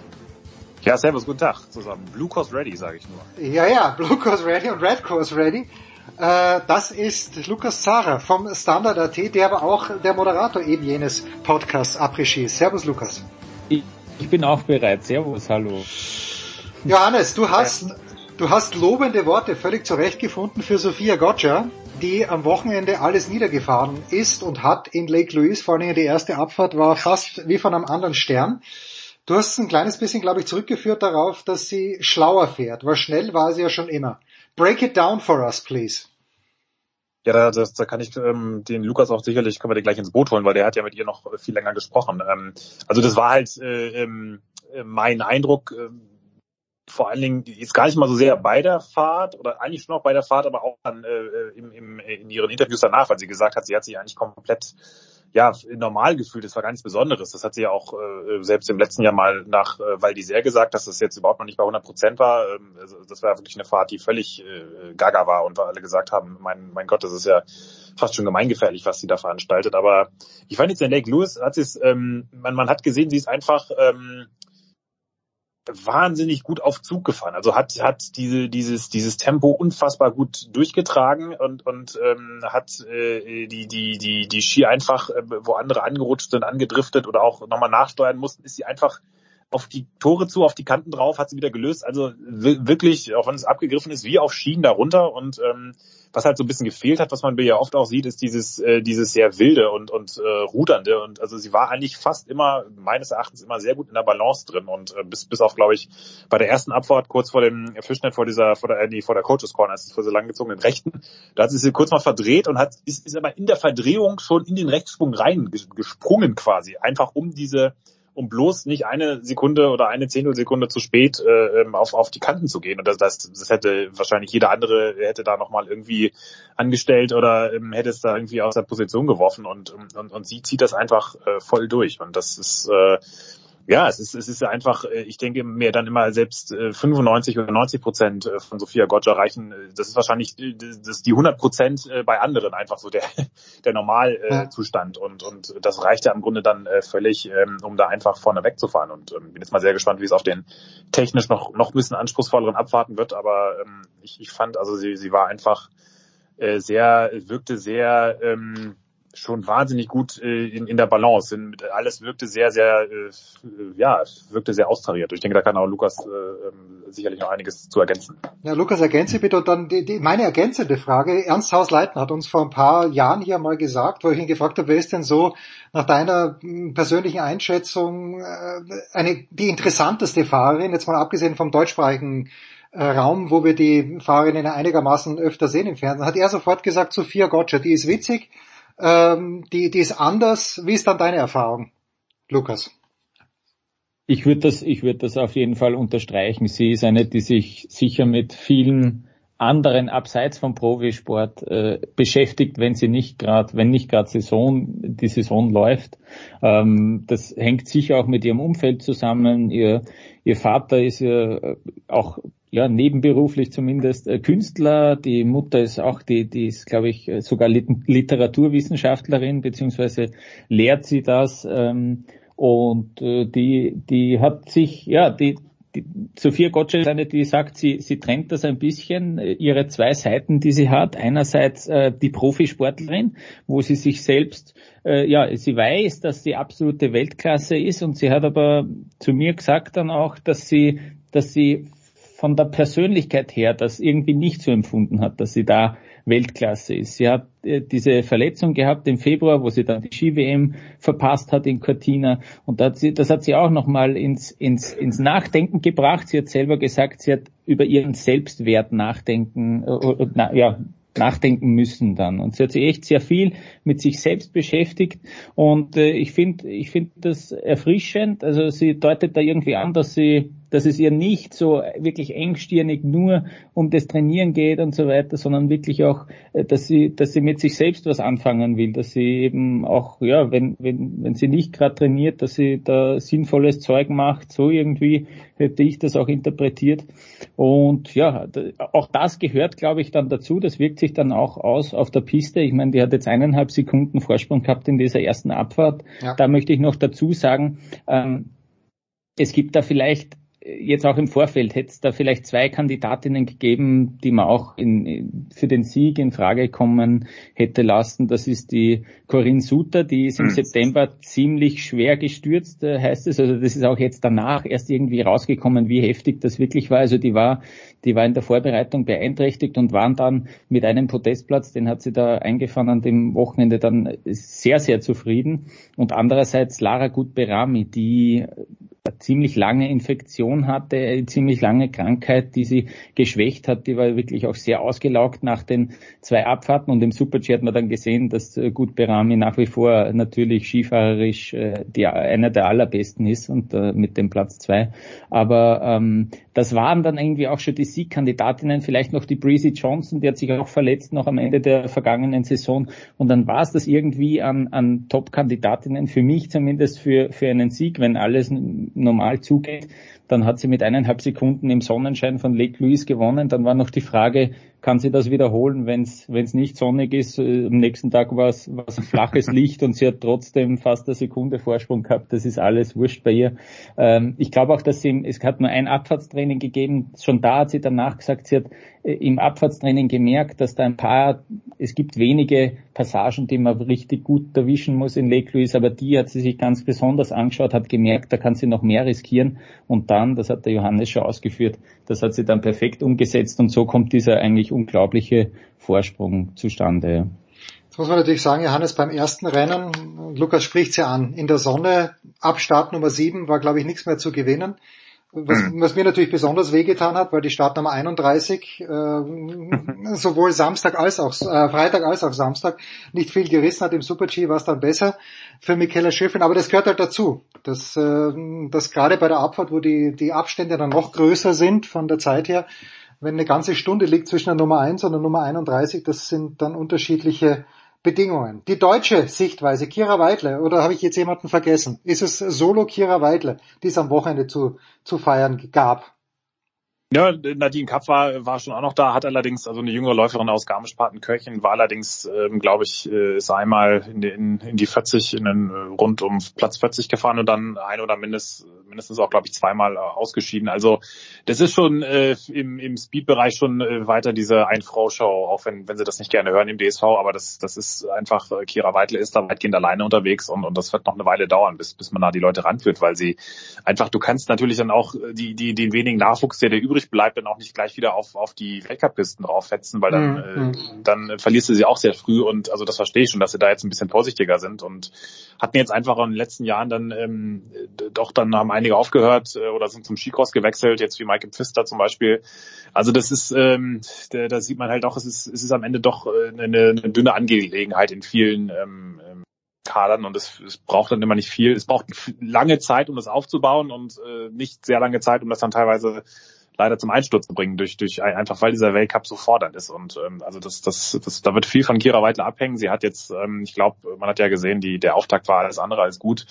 War ein bisschen überraschend, weil Lake Lewis war eigentlich echt immer, ähm, war ihr immer sehr gut gelungen und ähm, ist ja eine Piste, auf der sie, glaube ich, ihr erstes Podest auch dann ähm, äh, geholt hat und auch ihre ersten Top-Platzierungen. Es war jetzt äh, ein kleines bisschen überraschend. Äh, hat sich dann aber ganz gut gefangen. Muss ich jetzt ehrlich gestehen, ich habe jetzt nicht ganz genau verfolgt, was, was äh, da im, im Detail schiefgelaufen ist. Bei Schiffrin wäre es auch mal interessant gewesen, was da die oder das Problem im, im, bei der, auf der Abfahrt lag. Ähm, wobei man ja auch sagen muss, sie, sie war ja, ich glaube, es war die erste Abfahrt auch seit rund zwei Jahren, diese bestritten ja, überhaupt. Sie haben ja im letzten ich Jahr glaub, Bansko war das letzte. Ich glaube, Bansko war die letzte, die sie Genau, also vor diesem, äh, vor dem Tod ihres Vaters äh, unmittelbar und äh, die haben ja, das haben sie dann ja auch jetzt vor der Saison immer mal wieder gesagt, dass, dass sie im Grunde ähm, das im letzten Jahr, den letzten Wintern äh, äh, wirklich lebensgefährlich gewesen wäre, wenn sie sie äh, auf die Abfahrt geschickt hätten, so wirklich mental beeinträchtigt sie noch war. Und ich denke, da musste sie jetzt auch jetzt echt wieder ein bisschen, ein bisschen rantasten. Und äh, abgesehen davon ist es eigentlich ein toller tolle Ausgangslage im Gesamtweltcup. Ich meine, du hast eine Sophia Gotcha, wenn die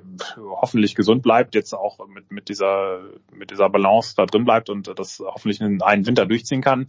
Du hast äh, Peter Wilva, die sich vielleicht ein bisschen weniger darauf konzentriert, aber trotzdem einfach äh, schon schon durch durch die durch die Technikrennen absolut vorne mitfährt. Du hast Schifrin und du hast auch äh, würde ich nie abschreiben oder die auch sicherlich in St. Moritz wieder besser sein mit Lara Gutberami. Die ist ja in, in Sölden da runtergefahren und hat gesagt, na ja, das geht geht noch viel besser da. Äh, und Michaela Schiffrin, die gewonnen hat, hat gesagt, also viel besser kann ich da nicht runterfahren. Also mhm. Also die ist äh, eigentlich, wenn sie sich nicht gerade so eine so eine blöde Infektion einhandelt, ist die in einer irren Form. Also da das, das könnte echt ein ähm, Vierkampf werden. Am Ende werden wahrscheinlich, äh, ist natürlich die Frage, ob dann wirklich alle vier so äh, durch den Winter kommen, aber das ist äh, richtig, richtig packend. Ja, ein Wort noch zu den Frauen am Wochenende, Lukas, und zwar aus der österreichischen Perspektive. Was war die größere Story? War es die doch erstaunlich guten Platzierungen oder war es dann das Comeback von Niki Schmidhofer, die einfach einfach lässig ist, wenn ich das mal so sagen darf. Wenn sie dann, wenn sie dann in die Kamera sagt, naja, besser geht's halt nicht und beim Super G ist er dann schon einigermaßen wenigstens besser gegangen. Drei Sekunden. Ja, ja, beim Super G ist er dann wenigstens schon besser gegangen. Lukas. Diese Reaktion beschreibt sie halt wieder äh, auf den Punkt, finde ich. Kommt im Super G ins Ziel, sieht, dass sie da eine Sekunde, eineinhalb Sekunden hinten ist und sagt, ja, es hätten ja auch drei Sekunden mehr sein können. Ähm, es ist es ist bei ihr wirklich, also es war wirklich sehr heftig, diese, diese Verletzung. Da war, da war wirklich, glaube ich, lang nicht klar, ob sie wieder Rennen fahren kann. Äh, es ist wirklich sehr bemerkenswert, dass sie da schon zum Speed-Auftakt äh, wieder dabei ist, an den Start geht. Ja, in beiden Abfahrten keine Punkte geholt, ähm, aber im Super-G dann schon wieder Platz 15, was, was echt irre ist. Äh, ich glaube, es war für den Kopf sehr, sehr wichtig, dass sie da dabei war. Ähm, sie war sie lang nicht sicher. Es gab dann nur dieses eine Training unter der Woche und danach hat es dann geheißen, ja, schauen wir mal, ob sie überhaupt, ob das nicht doch zu früh kommt. Auf einmal steht sie im Aufgebot und fahrt auch alle alle drei Rennen. Auch schon irgendwie spannend, dass sie dann auch am Samstag, wo die Sicht eben nicht so gut war, ist sie auch, auch mitgefahren und äh, ja, ähm, ich glaube, ich glaube, es ist vor allem für den Kopf sehr, sehr wichtig gewesen. Bin gespannt, wie sich das jetzt äh, weiterentwickelt. Jetzt sind drei Speed-Wochenenden nacheinander. Die Belastung ist dann da und dann wird sie auch nochmal äh, sicher gescheiter sein und wirklich dann sehen, was funktioniert. Und dann, ja, Jens, also die, grundsätzlich die Ergebnisse richtig gut gesammelt, so drei bis vier Läuferinnen in den Top Ten. Ähm, wenn man so auf, auf die einzelnen Geschichten noch runterbrechen, Miriam Puchner zum Beispiel zweimal auf Platz drei gelandet, das erste Mal in einem Super-G auf dem Podest gestanden.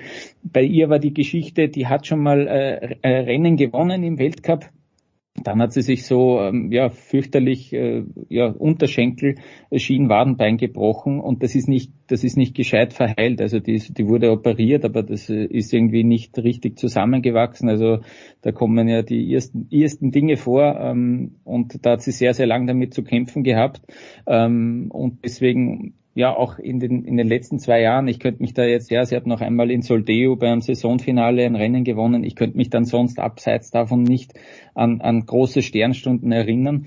Und dann äh, eben jetzt so stark äh, reinzustarten, auch aus dem Trainerteam hat es wirklich geheißen, die ist, die ist vom Grundspeed her äh, wirklich die stärkste im Team. Und das hat sie dann auch in den Rennen gezeigt. Also das ist sehr cool. Und dann gibt's noch ein paar andere kleinere Geschichten. Ja, auch eine Cornelia Hütter, die zwar schon Rennen gefahren ist, aber auch immer noch auf dem Weg zurück ist. Die war auch Siegfahrerin, auch irrsinnige schwere Verletzungen. Ich glaube schon fünf, fünf Knieoperationen hinter sich ähm, und so weiter. Also da könnte man der, ja, der Reihe nach durchgehen, glaube ich, mannschaftlich sehr gut. Und dann am Schluss kommt der äh, Frauencheftrainer Christian Mitter daher und sagt, na ja, mal runter vom Gas, der Abstand bis zur Spitze ist unglaublich groß, äh, da haben wir noch mhm. viel vor. Und mhm. genau das ist halt die, die, die Stimmungslage, glaube ich, auch dann in dem Team. Das ist die norwegische Härte, die er mitgenommen hat äh, mhm. aus, äh, von, von den Männern dort. Johannes, äh, du hast auf Twitter gefeiert Beaver Creek oder wie äh, unser Lieblingsmoderator sagen würde, mhm. Rainer Parisek Beaver Creek.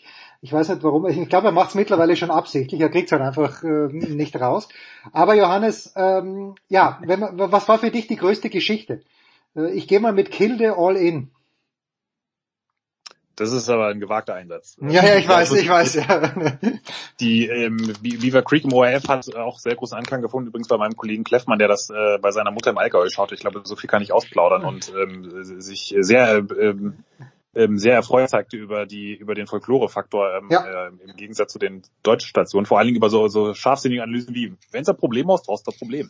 Ja, das ist das, das kriegst du nur bei uns, deshalb zahlen wir gerne Gebühren genau, das macht, macht euch so schnell keiner nach. ähm, ich habe Beaver Creek äh, einfach im Herzen, weil es war, glaube ich, meine allererste WM überhaupt für die Süddeutsche 2015. Das war auch wirklich eine tolle WM. Also vom Ski äh, oder auch überhaupt äh, kam das so, äh, kam da keiner so richtig ran, einfach weil es ein großartiges äh, Gebiet ist, weil es dann doch so sehr, ähm, ja, diese, diese, diese Rocky Mountains, äh, dieser, diese im Westen, das ist einfach alles so ein bisschen entspannter und hatte auch einfach eine tolle hatte so einen tollen Vibe, diese ganze WM, so, so äh, irgendwo entspannt und doch, ähm, ja, so mit diesem typischen amerikanischen Enthusiasmus, das, das war sehr, war sehr schön und äh, diese Strecke ist halt auch einfach wirklich großartig. Ne? Also man fährt da oben erstmal gefühlt eine Minute geradeaus und plötzlich geht's äh, rund, rund, dass das ist nur so scheppert. Äh, das hat ja ähm, auch Hermann Mayer war da äh, ja auch ganz groß äh, auf dieser Piste, also ähm, einer, der da sehr gerne gefahren ist und wenn der sagt, das ist eigentlich im Grunde eine meiner Lieblingspisten, vielleicht sogar die Lieblingspiste, dann erzählt das ja auch schon einiges. Und ähm, ja, das ist äh, Kilde ist natürlich äh, eine großartige Geschichte, hätte ich jetzt ähm, auf, auf die Schnelle auch nicht so schnell gedacht, ähm, dass, äh, dass, dass er das äh, wieder auf die Reihe kriegt. Andererseits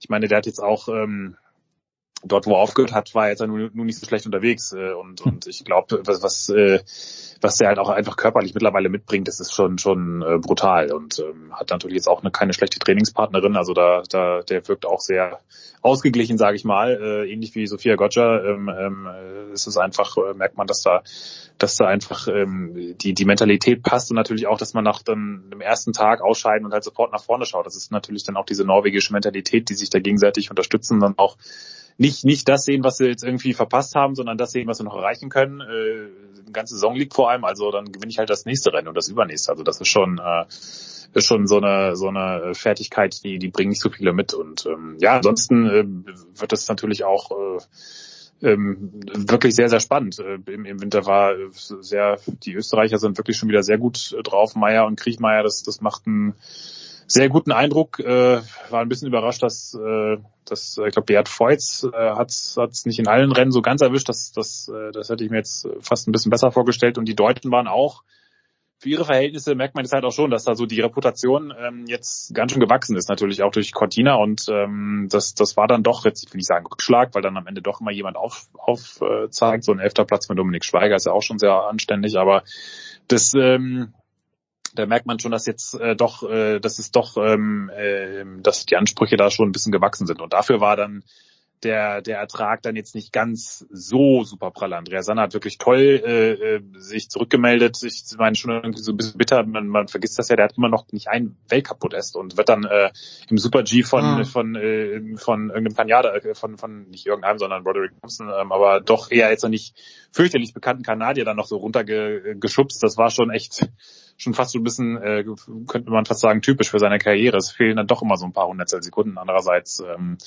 äh, war das, äh, wird das auch äh, sicherlich irgendwann in diesem Winter dann auch mal passieren. Und Robert Baumann hat mich auch insofern ein bisschen überrascht, dass er dann doch mit zwei Ausscheidern äh, im Super G ja. war zwar super unterwegs, aber dass, dass ihm das äh, dann in diesen dann so zwei äh, oder dann, ich muss ehrlich gesagt sagen, den zweiten Tag habe ich gar nicht gesehen, aber dem ersten diese nun wirklich nicht einfache Kurve, dass er da sich verkalkuliert, das äh, hätte ich jetzt so nicht gedacht. Andererseits ist er ja auch jemand, um das abzuschließen, der nun auch äh, da jetzt sich keinen großen Kopf mehr macht und ich denke nicht, dass, äh, dass ihn das jetzt in schwere Depression oder Albträume stürzt. Also was wir gelernt haben, Lukas, als äh, natürlich profilierte, ich war auch in Österreich, das Wort Knecht wurde sehr, sehr oft verwendet, auch im Zusammenhang mit äh, Alexander Amott Kilde. Und äh, was ich jetzt von Johannes gelernt habe, sollte Michaela Schiffrin auf die Idee kommen, mit mir zu trainieren, dann wäre sie meine Trainingspartnerin, dann gäbe es für mich auch noch, auch noch Hoffnung. Bei den Österreichern.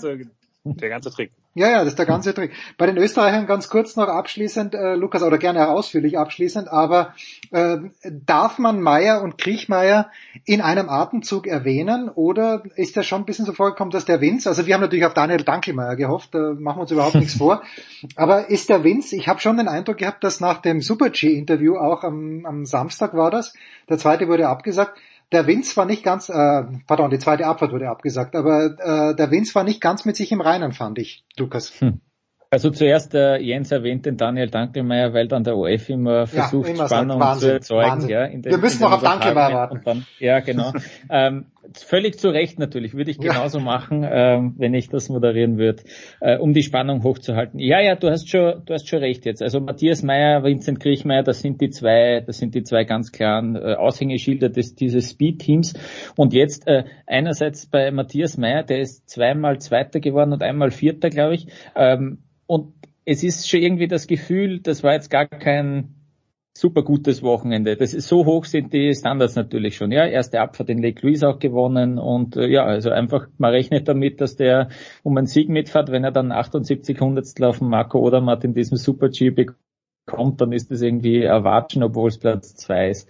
Äh, Vincent Kriechmeier, ja, der macht jetzt plötzlich so, so kleine Fehler immer wieder in einem Lauf, ähm, die, die, die man vielleicht nicht so gewohnt ist von ihm. Ich finde ich finde es ja irrsinnig schön, wie er fährt. Wenn er so eine langgezogene Kurve fährt, es, scha es schaut so, so aerodynamisch aus, mir taugt das, mir taugt das sehr. Aber es ist eben so, dass er hin und wieder, ja, dann hat er einen Fehler dabei oder es passt irgendwas nicht. Ähm, das ist irgendwie aber das Positive, dass die Zeit nicht stimmt, aber er weiß, also sie wissen irgendwie auch, woran es liegt, er und äh, das, das Betreuerteam, dass man da irgendwie die Stellen findet und man sich das auch erklären kann. Ich glaube, das ist ganz wichtig, wenn du eben so eine Sekunde zurück bist, äh, ein bisschen abseits von den Podestplätzen jetzt bist, dass du dann noch, äh, okay, dir das erklären kannst, äh, im Video dann auch erkennst, wo du die Zeit verloren hast und er auch glaube ich, dann sehr, sehr schnell, sehr genau weiß, was eigentlich der Fehler war und woran es liegt und was er besser machen muss, dass es wieder klappt. Und das, äh, das ist irgendwie zuversichtlich und ja, also ich, ich glaube schon, dass da dieses Speed-Team vom ÖSV sehr, sehr gut aufgestellt ist. Ähm, alle Achtung, Marco Odermatt, der jedes Mal jetzt mittlerweile, wenn der Super-G ansteht, äh, absoluter Siegkandidat ist. Mhm. Und ja, in diesem, in diesem vielleicht, in diesem vermeintlichen Zweikampf jetzt auch wieder vorgelegt hat mit äh, Alexis Pointiro, Pointiro da im... Ist gut gefahren eigentlich, fand ich. Also oben ist er gut gefahren, gefahren ja. ja. Genau, sehr gut gefahren sogar. Im ersten Super-G kann ich mich erinnern, dann im unteren Streckenabschnitt einen, einen Fehler gehabt, da wäre ja viel Platz gewesen zu, äh, zu Platz zwei, da, da wäre er reingefahren. Dann hat er da eben den zweiten Platz verpasst und im zweiten, ja, ein paar Hundertstel haben dann wieder gefehlt. Also da, da, da ging es dann halt doch deutlich knapper zu und da, das sind halt dann wieder, jetzt hat er glaube ich schon über 200 Punkte Rückstand so früh, äh, bin gespannt, ja, also wo er die dann holt. Gut, jetzt geht's am Wochenende mal weiter mit dem ersten Slalom in der Saison überhaupt. Äh, schauen wir uns an, wie er da, wie er da dann drauf ist. Ja gut, da kann er natürlich, wenn er Gesamtweltcup fährt, und das war ja auch immer, also mein Eindruck bei Hirscher, obwohl er so viel gewonnen hat, aber im Hinterkopf äh, immer 100% riskiert oder er hat ganz, ganz selten 100% riskiert und das kann Pointerot vielleicht in Val d'Isère auch nicht. Aber das ist nur meine These. Wir schauen uns an am Wochenende, vielleicht sogar im ORF. Danke Johannes erstmal und danke Lukas. Kurze Pause, Big Show 538.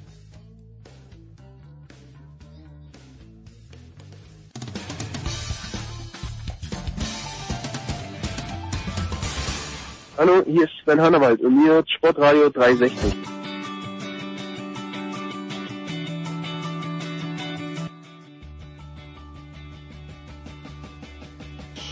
Und es geht weiter mit dem Wintersport vom alpinen Skisport. Gehen wir jetzt ein Häusl weiter. Wir gehen zum Biathlon und ich freue mich, denn ich weiß, sie wird den Biathlon nicht nur während dieser Weltcup-Saison betreuen, sondern auch bei den Olympischen Spielen in Peking. Da weiß ich gar nicht, ob ich mich so darauf freuen soll, aber ich freue mich auf jeden Fall, dass sie mal wieder bei uns am Start ist.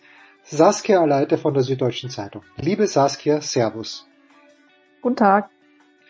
Saskia, bevor wir zum Wintersport, zum Biathlon kommen, eine, eine Fangfrage quasi. Aber nicht so schlimm. Ich habe mich ja vor paar Wochen rausgelehnt und habe aus dem Fenster und habe Heiko Ulderb natürlich nur indirekt beleidigt, weil ich meinte, dass New York City eine viel, viel bessere Sportstadt ist als Boston, eben weil es dort auch Clowns-Teams gibt. Also äh, Teams, die man nicht so ernst nehmen kann, mit den Mets, mit den Jets. Ähm, Heiko war mir gar nicht böse, weil er hat gesagt, naja, wer Mittelmäßigkeit mag, ist in New York City gut aufgehoben. Die Frage an dich ist jetzt, und jetzt komme ich schon langsam zum Punkt. Wie ist es denn, du bist nach Hamburg gezogen, äh, München, wie du ja weißt, ist komplett Fußball dominiert. Ist das in Hamburg auch so mit dem HSV, mit St. Pauli? Oder wie, wie ist das Gefühl der Sport äh, nicht nur begeisterten, sondern auch beruflich mit Sport involvierten Journalistin in Hamburg? Also Sport sehe ich ja hauptsächlich äh, in Form von joggenden Leuten und von rudernden oder paddelnden Leuten. Äh, da begegnet mir der Fußball jetzt wenig, aber ja, was den Profisport angeht, äh, ist es sicherlich äh, eine Fußball geprägte Stadt. Das kann man schon so bezeichnen. Schon auch. Hast du, hast du schon die Möglichkeit, und ich weiß ja, dass Handball nach dem Schwimmen deine dritte große Leidenschaft ist. Nummer eins ist natürlich Biathlon, machen wir uns überhaupt nichts vor. Aber hattest du schon Gelegenheit, äh, die Handballer auch mal in der Halle zu sehen? Äh, tatsächlich äh, bin ich dazu noch nicht gekommen. Nee, ich habe jetzt hier noch keine, keine Sportveranstaltung besucht. Das ist verrückt. Das ist verrückt. Aber noch verrückter ist, und ich habe heute ein Interview gelesen mit Simon Schemp. Und Simon Schemp hat wohl ein Buch geschrieben, das ich natürlich noch nicht gelesen habe, aber ich habe das Interview dazu gelesen. Und Simon Schemp meint, dass äh, der, der DSV äh, Probleme bekommen wird mit seinem Kader, weil nichts Jüngeres nachkommt. Kannst du, also er hat gesagt, Benedikt Doll und Erik Lesser werden nicht mehr ewig. Er glaubt nicht, dass die noch fünf Jahre weiter Biathlon machen. Äh, ist das irgendwie so State of, of the Union, dass es möglicherweise im Biathlon ein, ein Nachwuchsproblem gibt. Äh, Schemp meinte vor allen Dingen, die Leute warten zu lange, bis sie in den Weltcup kommen. Ja, also das sieht man ja jetzt schon und sieht man ja auch in den letzten Jahren schon. Also wenn man dann Leuten mal ein Startrecht gibt äh, für einen für einen Weltcup, für eine Weltcup-Station, dann ist das wie jetzt sind das Leute, die sind als Justus Strelo zum Beispiel bei den Männern ist mit 24 schon mit Abstand der Jüngste und dann geht's mhm. ab 28 aufwärts. Das ist natürlich jetzt keine Jugendkategorie. Also da sind andere Nationen ähm, deutlich früher dran. Ja, ich sehe das hier. Also Benedikt Toll ist 90er Jahrgang. Der ist jetzt 31 und äh, Erik Lesser ist 88er und dann haben wir Philipp Horn als 94er, Johannes Grün 91er. Also da fehlt wirklich, äh, ist, ist das ein männerspezifisches Problem? Sind die Frauen da ein bisschen besser aufgestellt? Wenn ich so schaue, Vanessa Vogt ist 97er Jahrgang, Janina Hettich 96er. Ja, das ist vielleicht ein bisschen, ein bisschen früher, ne? Aber wenn du dir anguckst, ich glaube Elvira Oeberg, ohne zu lügen, ich glaube, die ist 22. Ähm, ich schau, ich schau gleich nach. Ich schau gleich nach, aber nicht, weil ich dich über, weil ich dich überführen möchte, sondern weil ich es einfach überprüfen möchte. Mo und ist da schon ja. Jahre bei. Julia Simon habe ich vorhin nämlich selber auch nachgeguckt, die ist auch erst äh, 25, glaube ich, wo man auch denkt, die ist doch schon ewig dabei. Mhm. Ähm, ja, also auch da ist man, glaube ich, im Vergleich im internationalen Vergleich hinten dran, Männer und Frauen. Das macht keinen Unterschied. Du hast natürlich völlig recht, Elvira Öberg 22 Jahre alt, Hanna Öberg auch erst 26. Ja, es ist losgegangen in Östersund und äh, meine nähere Landsfrau Lisa Hauser, die ja, wie wir beide gelernt haben im letzten Jahr, jetzt zu den ganz Großen zählt, hat gewonnen. Ähm, den Sprint war es, glaube ich. Und ist das aus unserer Sicht, und da nehme ich dich mit ins Boot, äh, ich finde, es ist schon gewissermaßen eine natürliche Progression in der Stärke gewesen von Hauser, oder? Die ist doch jedes Jahr ein kleines bisschen besser geworden, zumindest soweit ich das beobachten konnte. Und jetzt mischt sie wirklich beständig, sie führt in der Weltcup-Wertung beständig in der Weltspitze vorne mit. Ja, sie ist halt stabil geworden, glaube ich. Und ist halt jetzt vorne dabei, wo, ja, also Saisonstart und gerade bei den Frauen habe ich auch die letzten Jahre immer schon gesagt, ähm, da hast du mehr äh, unterschiedliche Sieger immer gehabt, ne? Und auch was das, was das Podium mhm. angeht, du hattest nicht mehr die eine Siegläuferin. Klar, du guckst dir dann an, das sind meistens Norwegerinnen dann auch gewesen, klar. Aber trotzdem war da ein anderer Spielraum da. Und ähm, da sie jetzt halt beständig, beständiger ist, als sie es in den früheren Jahren war, hat sie da, taucht sie dann halt auch öfter vorne auf. Wie beständig sind die Deutschen? Also Denise Herrmann, die ja auch hier bei Sportradio 360 schon mal zu Gast war, netterweise. Denise Herrmann ist, glaube ich, sehr ordentlich in die Saison gestartet. Äh, worauf, worauf dürfen die, äh, die deutschen Biathlon-Fans jetzt im Weltcup, aber vor allen Dingen, denkst du, dann bei den Olympischen Spielen sich freuen, wenn es die Frauen angeht? Muss es Denise Herrmann alleine rausreißen? Nee, muss nicht. Also ich glaube, für sie und für ähm, Franziska Preuß kann man schon sagen, dass es ein ein guter Saisonstart war. Ähm, das, was man so von ihnen erwarten kann. Bei Franziska Preuß ist es natürlich toll, dass sie so dieses Beständige, was ich gerade schon gesagt habe, auch bei ähm, Frau Hauser, ähm, dass sie das halt jetzt auch endlich drin hat. Ne? Also es war letzte Saison hat sich das schon so ein bisschen durchgezogen, bis sie da wirklich, wirklich immer wieder dran anknüpfen konnte und immer fünfte, fünfte, vierte ja. geworden ist. Und ähm, das gibt ja, glaube ich, schon ein ganz anderes Gefühl, als wenn du irgendwie 23. wirst und dann wieder vierte und dann wieder 48. ähm, das ist, glaube ich, in der Olympiasaison nicht das Schlechteste. Und also ich habe mich ein bisschen gewundert, bei, bei ja, Denise Herrmann ist es ja was letztes Jahr so, dass sie ihren Saisonaufbau so ein bisschen ähm, ja falsch gewählt hat vielleicht, dass sie ganz am Anfang gleich eine super Laufleistung hatte okay. und dann das halten konnte bis zur WM. Und jetzt ist sie, glaube ich, andersrum reingestartet, dass sie jetzt gesagt hat, ich starte nicht gleich in, in Vollform sozusagen, ähm, sondern versuchen wir da so ein bisschen mehr ja, Puffer zu schaffen, was, was die äh, körperliche Energie angeht. Und das ist jetzt die neue Taktik. Muss man sehen, wie sich das hält. Also man sieht schon in der Laufleistung ist sie nicht bei dem, was sie eigentlich kann. Aber ähm, ja, keines muss muss nicht falsch sein. Ja, pass auf, da lehne ich mich jetzt mit einer wahnsinnigen Theorie aus dem Fenster. Es gab mal in Österreich einen Skitrainer, der hieß Dietmar Dieter oder Dieter Bartsch auf jeden Fall mit Nachnamen. Ich glaube Dieter. Und äh, das war die Saison 1995, nee, 1997 war es, glaube ich, oder war es 87. Jedenfalls der, da sind die Österreicher ganz, ganz schlecht in die Saison gestartet und er hat immer irgendwas erzählt davon. Naja, wir sind dann zur WM, da ging es natürlich ums alpinen Skifahren. Das ist wahrscheinlich was anderes, was die, äh, was den Leistungsaufbau angeht. Aber die Österreicher haben nichts gewonnen zu Beginn, haben kein Selbstvertrauen gehabt. Natürlich ist es dann zur WM auch nicht besser geworden und dann ist der Bartsch mit dem Wunderwachs der Schweizer um die, um die Ecke gekommen. My point is, Saskia, würde es nicht, und wenn du sagst, im vergangenen Jahr hat es bei Denise Herrmann nicht funktioniert, aber würde es nicht Sinn machen, zu Beginn der Saison schon gut zu sein, weil er gerade beim Biathlon auch was das Schießen angeht, das Selbstvertrauen eine ganz enorme Rolle spielt. Ja, also ich habe mich ja jetzt auf die Laufleistung bezogen mhm. und ähm, da war sie jetzt Top 14, sage ich mal. Ne? Und aber wir erinnern uns, ja, okay. als sie äh, reingewechselt ist in die, die ins Biathlon vom Langlauf, da war sie, glaube ich, am Anfang immer mit unter den Top 3, eine ganze Saison lang so ungefähr. also da sehen wir jetzt so ein bisschen den Unterschied, aber wir müssen halt auch sehen, wie hat sich die internationale Konkurrenz entwickelt. Ne? Also so eine Elvira Oeberg, die als 22-Jährige jetzt auf einmal die, die Top-Zeiten da abreißt. Äh, Denise Herrmann ist jetzt auch 32. Ähm, ja, also irgendwo kannst du dann gegen die Gesetze der Natur auch nicht mehr so viel, wahrscheinlich nicht mehr so viel entgegenhalten und musst dann mit 32 vielleicht auch das anders steuern. Ich weiß es nicht. Also.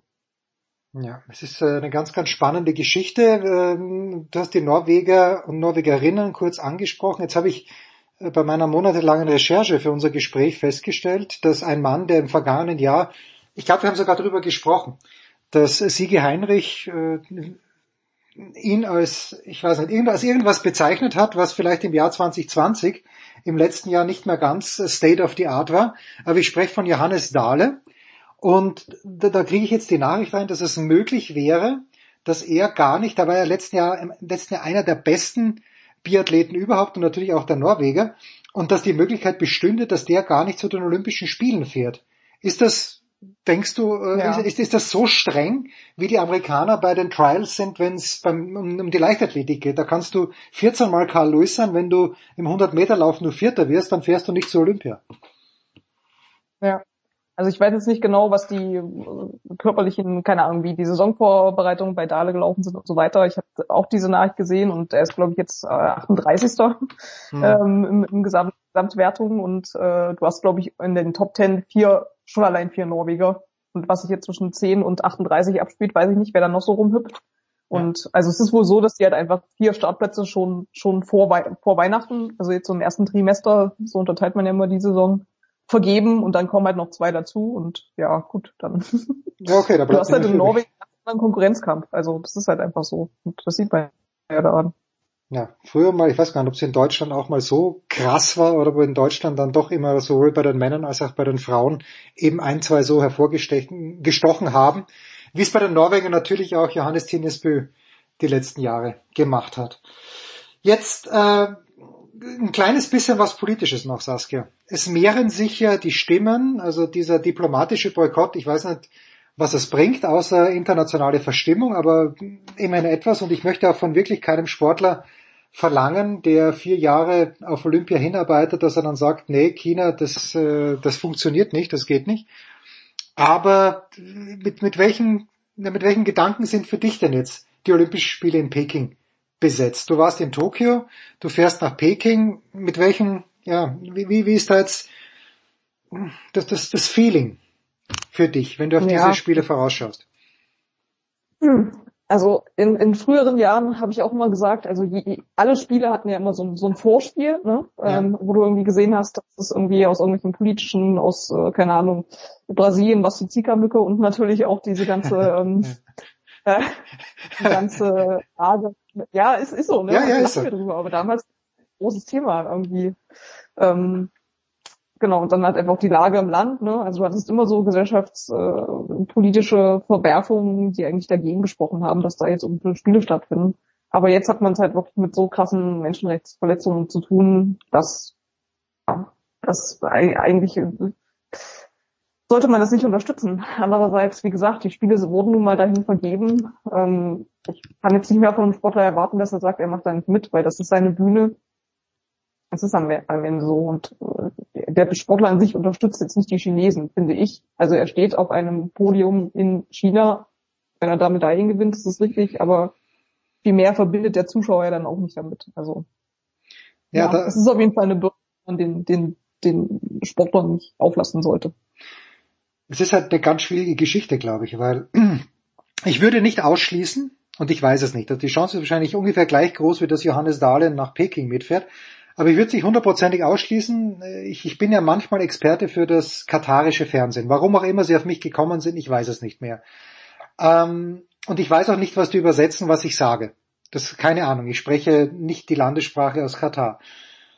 Ähm, und ich habe jetzt schon ein paar Mal darauf hingewiesen, das letzte Mal wollten Sie von mir hören, wie toll äh, das Stadion ist, sage ich ja, aber es gibt natürlich schon Fragen in Europa, die, die, die den Bau dieses Stadions betreffen. Ja, ob da wirklich alles, äh, wir ahnen ja nicht, äh, mit rechten Dingen zugegangen ist. Und jetzt quäle ich mich wirklich mit dem Gedanken, und die Chance ist ganz klein. Aber was ist, wenn die sagen, pass auf, Röber, jetzt hast du vier Jahre lang hier als Experte gewirkt, komm doch im nächsten Jahr zu uns ins Land. Und dann würde ich dich als moralische Instanz anrufen, würde ich fragen, Saskia, was soll ich tun? würde ich dir sagen, das äh, wusstest du irgendwie die letzten Jahre auch schon, was da passiert. Das, das, das stört mich auch so ein bisschen an diesen ganzen Debatten immer, dass wir jetzt mhm. anfangen über Katar zu Also natürlich fangen wir nicht jetzt an. Das nee, war nee, auch nee, schon klar bei der Vergabe. Aber trotzdem, das spielt dann irgendwie acht Jahre lang keine Rolle und die Menschenrechtsverletzungen und die ganzen Leute, die da gestorben sind in dem, in dem Staat, das, das ist die ganze Zeit schon passiert und man läuft so sehenden Augen, Auges darauf zu und hofft dann oder glaubt dann, dass irgendwer noch sagt, jetzt mache ich nicht mit oder erwartet das. Das finde ich schwierig.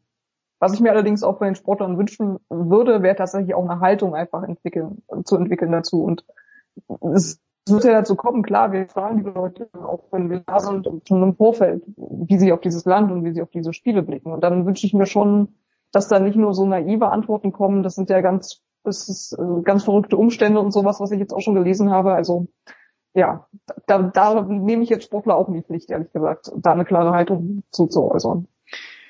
Du weißt, äh, vielleicht weißt du Niemand ist ein größerer Gegner des Rodel- und Bobsports als ich. Nicht, weil ich äh, das nicht bewundere, dass die sich da runterhauen, diesen Eiskanal, aber der Energieaufwand, der betrieben werden muss, damit acht Sportler in Deutschland, acht Sportler in Österreich und äh, sieben Sportler in der Schweiz diesen Sport betreiben, das ist mir einfach zu viel. Aber heute möchte ich eine deutsche Rennrodlerin, eine, man muss fast sagen, Legende, loben, weil äh, gerade heute auch im selben SED-Feed, wo ich das Interview mit Champ gelesen habe, Nathalie Geisenberger, sie kann sich's natürlich leisten. Sie hat, äh, wenn ich es richtig gezählt habe, vier olympische Goldmedaillen gewonnen, zwei 2014, zwei 2018. Aber die sagt halt, okay, ähm, ich hoffe, ich zitiere sie einigermaßen, zumindest sinngemäß richtig, die Umstände, unter denen sie dort hat starten müssen. Die geht jetzt, glaube ich, gar nicht so sehr auf die Menschenrechte ein, aber die Umstände, unter denen sie dort hat starten müssen, diese ständige Überwachung im Hotel, sie können sich gut überlegen, das Ganze zu boykottieren. Und das ringt mir Respekt ab, Saskia. Mir ehrlich gesagt gar nicht, weil es geht ja eben genau nicht um die Menschenrechtsverletzung. Okay. Also weil, weil sie dann betroffen ist in dem Land, weil sie irgendwie Überwachung befürchtet oder irgendwas, fährt sie nicht hin. Ja, kannst du auch äußern, die Haltung. Aber eigentlich, die ganzen Toten wären doch ein viel besseres Argument. Das ist ein überragender Einwand. Da hast du natürlich völlig recht, ja. Sie hätte es anders formulieren müssen. Also ich hoffe, ich habe da nichts übersehen. Ich habe das äh, jetzt... Das jetzt immer nur aus. Da muss man immer auf den Kontext gucken und so, aber ja, sonst bleibe ich bei dem, was ich gesagt habe. Okay, okay. Ich überlege jetzt selbst für die Olympischen Spiele mit den Erfahrungen von jetzt, ob ich mir das nochmal antun würde. Ich zitiere es jetzt wörtlich. Die Bedingungen, die wir da vor Ort erlebt haben, die sprechen dafür, da nicht unbedingt nochmal hinzufahren. Aber das ist natürlich völlig recht. Ja, weil, ja. Äh, und sie sagt eben, sie würde, wenn das Weltmeisterschaften werden, werden würden sie nicht hinfahren. Okay, da hast du natürlich absolut recht, Saskia. Ich habe mich in einen Wald hineingeplaudert, aus dem ich nicht mehr herauskomme. Aber mit Recht. Man geißle mich bitte. Wenn es jemand aushält, dann ich. Welchen Biathlon oder wirst du die Chance haben? Äh, wo wir, letztes Jahr haben wir gesprochen, nein, es war in diesem Frühjahr, als du auf der Pokljuka warst. Ähm, ich weiß nicht, wirst du die Chance haben, in diesem Jahr irgendeinen Weltcup äh, zu besuchen und wenn nicht, welchen Austragungsort würdest du dann per se am meisten vermissen? Also ich habe ja einen, einen Kollege, der für mich die, die Weltcup-Saison sozusagen macht und ich äh, springe dann in, in Peking dazu sozusagen. Ja, aber ähm, was, was wird dir fehlen? Was wird mir fehlen? Also die, ich war jetzt schon ganz überrascht vom, vom Fernseher Östersund mit Zuschauern zu sehen. Hm. Also es war ja wirklich der erste es kann sein, dass ich, dass ich jetzt auch äh, Unrecht habe, dass in Kontiolahti oder Östersund letztes Jahr am, Ende irgendwie Zuschauer da waren, aber so ein Biathlon mit einer vollbesetzten Kulisse, das ist natürlich schon, kennt man gar nicht mehr, ja. Spannend, ähm, ja. Ja.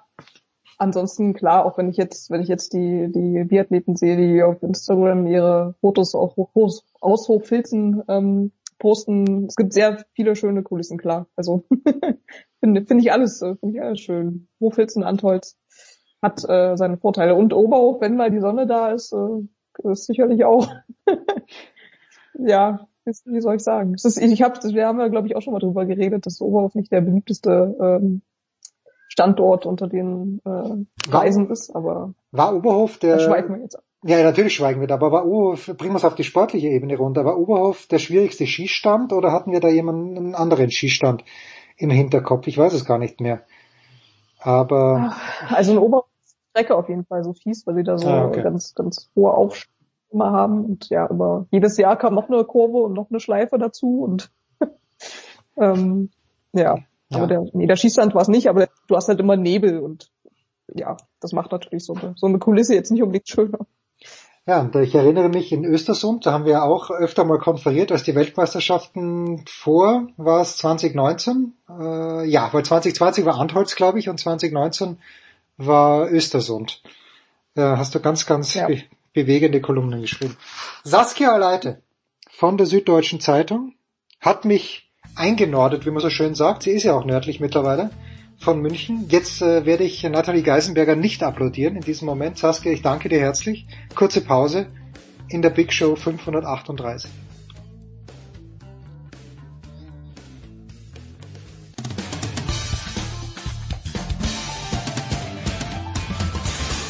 Hallo, hier ist Fabian Ambüchen und Sie hören Sportradio 360.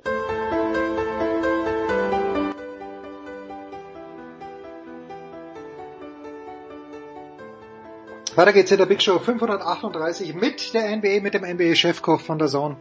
Sepp Dumitro. Servus Sepp. Hallo Jens.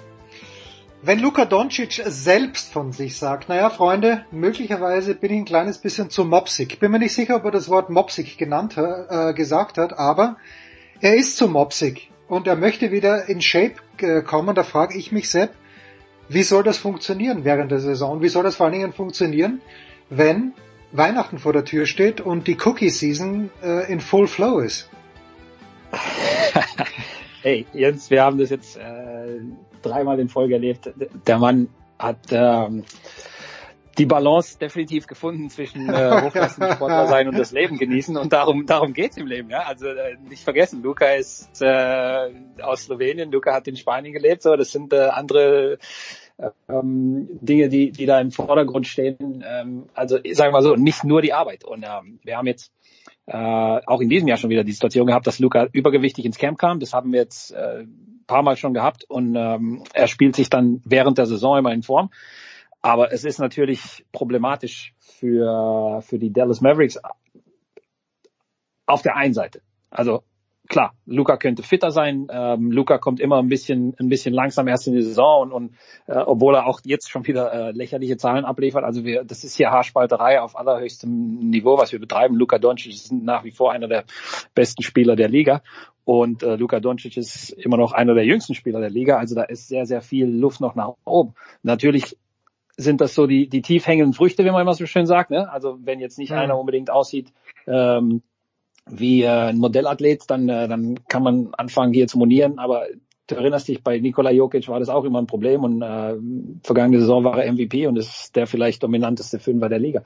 Bei Luca ist die Sache kompliziert, weil die Dallas Mavericks als Team ähm, können nicht immer nur sag ich mal, Luca jetzt in die in die äh, Bringschuld nehmen, die Dallas Mavericks als Team enttäuschen. Ähm, also wir haben äh, sicherlich nicht Luca in seiner allerbesten Form, aber Luca Doncic liefert. Die Frage ist, was ist mit den anderen? Ja, was ist mit der Formation? Was ist mit äh, verschiedenen Line-up Sachen, die die äh, unter Jason Kidd ähm, ja nach wie vor nicht wirklich funktionieren. Christoph Posingis äh, will nicht unbedingt auf der 5.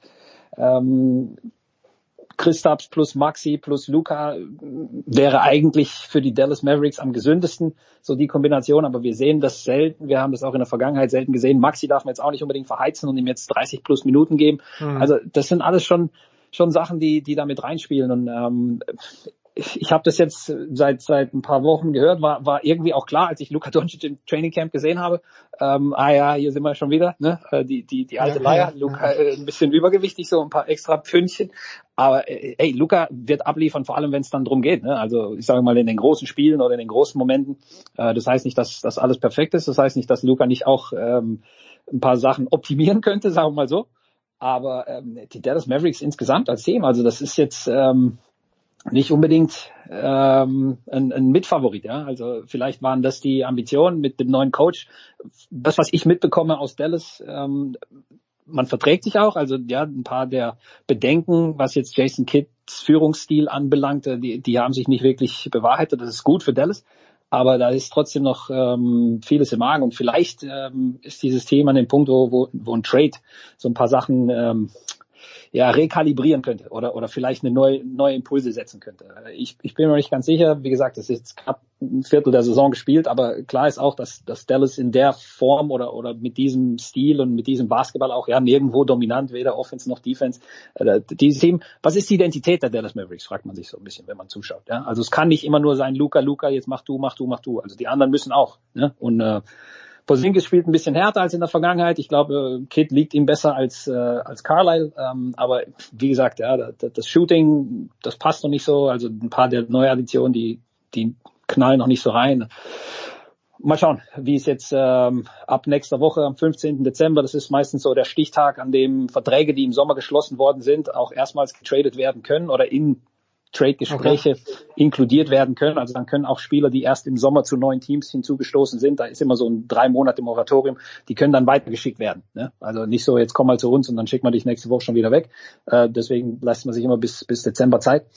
Und ähm, wenn die Deals dann auch mit eingeschlossen werden können, dann, dann nehmen auch so die, die Trade-Gespräche so ein bisschen Fahrt auf ähm, in Richtung All-Star-Weekend dann im Februar wird's dann richtig heiß. Also mal schauen, ob bei Dallas dann vielleicht ein bisschen ähm, paar Veränderungen auch dann anstehen. Denn dieses Team in dieser Form, ähm, Luca hin oder her, also selbst wenn der Typ jetzt wie LeBron James äh, übers Parkett laufen würde, also viel mehr als 30 8 und 8 ähm, kann jetzt auch nicht liefern. Ja? Also äh, da wird jetzt nicht irgendwie nur Luka Doncic, Dallas Mavericks in Richtung Conference Finals schießen können. Jetzt hast du Maxi Kleber erwähnt. Ich äh, habe den Maxi ja, wir hatten ihn glaube ich sogar einmal, doch, wir hatten ihn einmal zum Interview hier in der Big Show, als er in München gespielt hat, wohlgemerkt. Und der ist ja völlig zu Recht mit großen Vorschusslorbeeren nach München gekommen, aber auch mit der Reputation, ja, dass er halt leider öfter mal gesundheitliche Probleme hat. Wie, how's the book on Maxi Kleber? Wie, wie wird, denkst du, Maxi Kleber in der NBA gesehen? Äh, ist er viel hinter Dennis? Ist er vielleicht auf gleicher Höhe mit Dennis? Äh, oder ist er über Dennis? Was ich, was ich persönlich nicht glaube, aber deswegen frage ich dich ja. Nee, also Maxi ist ein, ein Roleplayer. Maxi ist ähm, absolut elitärer 3D-Guy. Meistens wird das, also 3D, ja, Dreier und, und Defense wird das ähm, in Kombination mit Flügelspielern benutzt, aber ähm, A, die Linien sind immer mehr verschwommen und, und zwischen einem Small Forward, Power Forward, äh, Small Ball Fünfer, die Aufgabenstellung ist, ist oft dieselbe, ja, also verteidigen und, und den Dreier treffen, wenn Leute wie Luka Doncic, die Jungs, die den Ball in der Hand halten und die Offensive aufziehen, wenn die extra Aufmerksamkeit ziehen und dann der Ball bei dir landet. Maxi Kleber ist ein ausgezeichneter Dreierschütze, ähm, hat in der vergangenen Saison über 40 Prozent äh, von der Dreilinie getroffen. Das ist weit über Liga-Durchschnitt. Ähm, auch in dieser Saison über Liga-Durchschnitt mit 37 Prozent. Ähm, aber es ist jetzt nicht jemand, dem du den Ball gibst und dem, dem du sagst, mach mal ein bisschen Offense für uns. Ja, also der, der stellt Blöcke, äh, funktioniert innerhalb des offensiven Systems, ähm, crasht Richtung Korb, also diese, diese, dieses vertikale Spacing, nicht, nicht nur horizontal. Äh, du kannst ihm den Ball geben, über Ringniveau, schließt ab und in der Defense ist er sehr, sehr wichtig. Also für die Dallas Mavericks äh, vermutlich ihr bester Verteidiger, vielseitig, kann gegen das Pick and Roll an der Dreierlinie verteidigen und auch den Ring beschützen, ist ein exzellenter Shotblocker, äh, hat ein gutes Timing.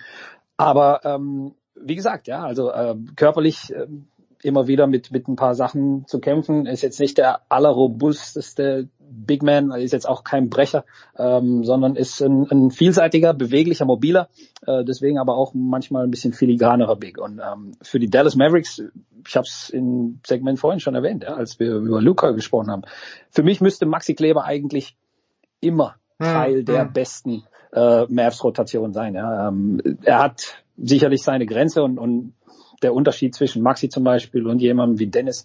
Ähm, Dennis gibt dir 20 Punkte äh, pro Abend, kann auch mehr scoren. Also ähm, bei Maxi müsste schon alles perfekt passen. Also Dennis hat eine, eine ganz andere Baseline, äh, von der aus er operiert und mit dem Ball in der Hand in der NBA als Guard, egal ob du jetzt, sag ich mal, der Spielmacher bist oder ob du jetzt von der Bank kommst und die Mikrowelle bist und der Coach dir sagt, mach mal Offense für uns. Da hast du ganz andere Möglichkeiten. Da sind die Systeme auch ganz, ganz anders ausgelegt. Ähm, nichtsdestotrotz, also äh, Maxi Kleber gerade in Verbindung mit Luka Doncic und dann idealerweise auch mit Porzingis, ja, also das wäre eine, eine super Kombination, die ich wie gesagt gerne häufiger sehen würde, weil auch ähm, in der vergangenen Saison schon wir gesehen haben, dass dieses Trio funktioniert und auch dann die Balance zwischen Offense und Defense einfach viel, viel besser ist, weil Maxi eben dieses Element bringt, das jetzt ähm, Luca und Christoph Posingis bei den Dallas Mavericks nicht unbedingt aufs Parkett bringen. Welcher der deutschen Spieler, Hashtag Daniel Theiss, ist möglicherweise ein Trade-Kandidat, wenn du schon sagst, äh, dass am 15.12. da hier ab dann was möglich sein würde? Ja, nur Daniel Heinz. Ja, genau. Und wo, wo soll er hin? Wo soll er hin? Das ist meine Frage. Also, genau, danke für den äh, Frage eingeleitet. Also ganz klar, Daniel. Also wir haben, ich glaube, vor, vor ein paar Wochen du und ich schon ein bisschen drüber ja, gesprochen. Ja, ja. was ist da passiert? Da hat es gerade angefangen damals mit äh, mit den DNPs, also Did Not Play Coaches Decision. Und äh, seitdem ist das der rote Faden in Houston. Die Rockets letzte Nacht gerade das siebte Spiel in Folge gewonnen, nach äh, katastrophalem Start in die Saison. Ich glaube, 1 und 15 sind sie gestartet äh, jetzt mittlerweile den Groove gefunden. Warum? Weil der Coach umgestellt hat. Und ähm, erstens mal, weil der Coach seinen eigenen ja, ähm, Arsch retten musste, äh, sonst wäre er gefeuert worden, Steven Silas. Und ähm, zweitens auch, weil äh, ein paar Verletzungen ihn mehr oder weniger gezwungen haben, da Sachen zu ändern. Aber ich, ich ähm, habe im Sommer schon mich gefragt, was will Daniel Theiss eigentlich bei den Houston Rockets? Ja, also die, die ganze Trajektorie, diese ganze, diese ganze Bahn dieses, dieses Teams, das ist alles Jugend und, und äh, hohe Draftpicks und Spielerentwicklung und, und null Ambitionen in Richtung wirklich Gewinn und und mit den Playoffs was zu tun haben. Und Daniel Theiss ist für mich jemand, der, der einfach in, in, in ein Playoff-Team gehört. So. Also es ist ein, ein ausgebuffter Veteran, der hat schon äh, viele Schlachten, egal ob jetzt in der NBA oder in Europa oder auch auf internationalem Parkett mit der Nationalmannschaft äh, gefochten. Ähm, und das ist jemand, der einem Playoff-Team auch helfen kann, ja. Äh, auch wenn du ihn, sag ich mal, nur 12, 15 Minuten von der Bank bringst. Aber ich will den Daniel Theiss lieber in einer so einer Situation sehen, bei einem Team, das A um die Playoffs kämpft oder B ein gesetztes Playoff-Team ist. Ähm, anstatt jetzt in Houston irgendwie, äh, keine Ahnung, da mit den ganzen Kids äh, da so, so ähm, ja, 25 bis 30 Minuten so ein bisschen rumzudaddeln. Also äh, wie gesagt, ne, also Daniel hat sicherlich die Entscheidung getroffen, die für ihn am besten war. Houston Rockets ihm einen Langzeitvertrag gegeben, aber für beide Parteien habe ich mich gefragt, ah, was will Houston mit Daniel Theiss? Also nicht, dass, dass er ihnen keinen Mehrwert liefern würde, aber äh, passt, wie gesagt, nicht zum, nicht zum Langzeitplan. Und für Daniel insgesamt, also ähm, willst jetzt wirklich bei den Houston Rockets irgendwie ähm, zwei, drei Jährchen da auf der Bank sitzen. Ne? Also die Situation hat sich sicherlich auch für ihn, glaube ich, nicht gerade zum Positiven geändert. Ich weiß nicht, ob er es schafft, in diesem Mannschaftsgefüge sich jetzt da wieder ähm, die Playing Time zurückzuholen oder sogar zum, zum Starter zu werden, wie er das sicherlich vorgehabt hat und vielleicht hat man ihm das auch versprochen. Ich weiß dann nicht genau, was in Houston vorgefallen ist. Aber nochmal, so schnell ändern sich Dinge. Ja. Also der, der Coach ist dann in der Bredouille, das Team geht nirgendwo hin mit der absolut katastrophalen Mannschaftsleistung zu Beginn. Und ähm, als solcher Daniel Theiss, nicht der einzige in Houston übrigens, einer der Veteranen, ja, Eric Gordon fällt mir noch ein, auch jemand, der viel, viel besser zum Playoffs-Team passen würde. Ähm, und, und deswegen bin ich mir sicher, dass die Rockets zumindest Gespräche führen. Ähm, und ich würde mir für Daniel wünschen, dass er dann A in eine Situation kommt, äh, die für ihn und seine Familie ähm, passt und, und B, dass wir ihn dann auch tatsächlich wieder häufiger auf dem Parkett sehen und er beiträgt, ja, wie vor ein paar Jahren zum Beispiel äh, bei den Boston Celtics, also wirklich, wirklich wichtig war für die für die ähm, ja die die Ambition der Celtics mhm. auch. Einen Sprung noch ganz schnell apropos Celtics in den Osten und zum Team meiner Jugend. Äh, klarerweise, wer mit Michael Jordan aufgewachsen ist, der mochte die Bulls, also aufgewachsen ist übertrieben, aber da hat sich halt gerade meine, mein Interesse für die NBA entwickelt und die Bulls stehen im Osten auf einem soliden zweiten Platz und äh, ein Mann, da, da wird mich jetzt deine Einschätzung interessieren, weil ich habe das damals, als ich noch mehr amerikanische Podcasts gehört habe, äh, ich habe schon vergessen, wie der Vater heißt, aber es geht natürlich um Lonzo Ball, der, wie gut ist Lonzo Ball?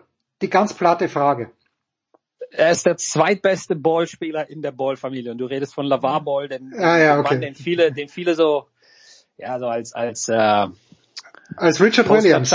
Als Posterchild so für, für, für, ähm, ja, schlechtes Verhalten oder zu arrogant und so weiter. Äh, ich sag mal so, wenn, wenn mehr Väter so da wären für ihre Kinder wie Lavar Ball für seine Jungs, dann, äh, dann wird es mehr Familien besser gehen. Also man kann ihn kritisieren, so viel man will, man kann auch äh, über, über die Art und Weise lachen, wie er sich präsentiert und so weiter, aber das ist alles Marketing, das ist alles Kalkül bei Lavar Ball. Und ähm, seine, seine Jungs ähm, sind alle da, wo viele andere Basketballspieler gerne hin wollten. Der beste Ball ist Lamello Ball. Der spielt für die Charlotte Hornets. Momentan spielt er nicht, weil er ähm, im Covid äh, Health and Safety Protokoll ist, wie so die, knapp die Hälfte der Hornets. Ähm, Lonzo Ball ähm, ist der zweitbeste Ballspieler, äh, der zweitbeste Basketballer, weil ähm, er im Vergleich zu Lamello Ball einfach nicht ähm, ja dieselbe Dynamik, dieselbe Explosivität hat. Er ist ein ausgezeichneter Verteidiger ähm, und er ist ein ausgezeichneter Spielmacher, trifft auch den Dreier mittlerweile viel, viel respektabler als zu Beginn. Kannst dich erinnern, vor ein paar Jahren, als er in die Liga kam und so diesen komischen Wurf hatte mit dem Ellbogen, so drei Meter neben seinem eigenen Körper und so eine ganz, ganz komische Schleuderbewegung hatte. Das ist alles äh, längst Vergangenheit, also trifft mehr als respektabel und ähm, er hilft den Bulls. Äh, die Bulls mit den Akquisitionen des Sommers, Ball, Alex Caruso, DeMar DeRozan, ähm, das sind so die, die die großen Unterschiede zwischen den Bulls heute und den Bulls vor einem Jahr, als sie damals schon äh, für Nikola Vucevic getradet haben. Also die Bulls sind ein ganz, ganz klares äh, Playoff-Kaliber-Team im Osten. Äh, da kann zwar noch viel passieren, ja, da gibt's äh, genug Schwergewichte. Milwaukee, klar. Brooklyn, ähm, von Kyrie Irving hört man, dass er sich vielleicht impfen lassen würde, wenn es ein pflanzenbasiertes Vakzin irgendwann geben sollte. Ähm, äh, klar, die Miami Heat, äh, Philadelphia 76ers. Also da, da ist schon sehr, sehr viel Konkurrenz, aber die Chicago Bulls äh, sehen gefestigt aus. Und nach einem Viertel der Saison und der Platzierung kann man in den meisten Fällen schon projizieren, dass sie äh, dann auch letzten Endes in den Playoffs landen werden. Lonzo Ball ist kein Superstar. Lonzo Ball ähm, ist wie gesagt der zweitbeste Ballspieler nur, aber er ist wichtig für die Bulls. Und äh, ich glaube nicht, dass sie da stehen würden ohne äh, Lonzo Balls Akquisition im Sommer. Und wenn du das Impfen ansprichst, ich meine gelesen zu haben, äh, die Auswärtsspiele bei den Raptors sind nur noch geimpften Spielern vorbehalten, oder? Das ist, das ist ja, Fakt. Ja. ja. Wer nach Kanada will, muss sich impfen lassen. Okay. Sepp, ausgezeichnet. Banner work as always. Ähm, ich, ich werde äh, dann, äh, ich werde auch nächsten Jahr mal versuchen, den Jan Ulrich beziehungsweise Luka Doncic zu machen einfach mal übergewichtig in irgendein Trainingslager zu kommen und dann versuchen, das während der Saison mir runterzuarbeiten. Das trainiert sich ja runter, also ja, ja. durch die Rennerei, ne? Also das, das ist ja. kein Problem, Jens. Plan hört sich gut an. Sascha Mölders, wir hatten heute Sascha Mölders, Sascha, Sascha Mölders hatten heute schon mal ganz kurz ansprechen wollen, aber auch das wurde negiert. Sepp Dumitro war das kurze Pause und dann bringen wir uns noch raus mit dem Tennis.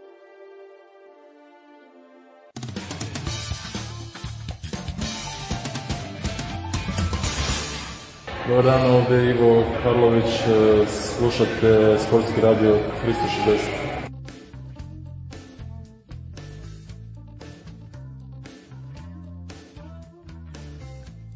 Und in der Big Show 538 schließen wir den Reigen der Sportarten selbstverständlich wieder mit Tennis und ich freue mich, dass nach zwei sehr, sehr, mindestens zwei sehr, sehr anstrengenden Wochen Michael Kohlmann, der Davis Cup Chef, der Head of Men's Tennis, ein paar Minuten Zeit für uns hat. Servus Michael. Servus Jens.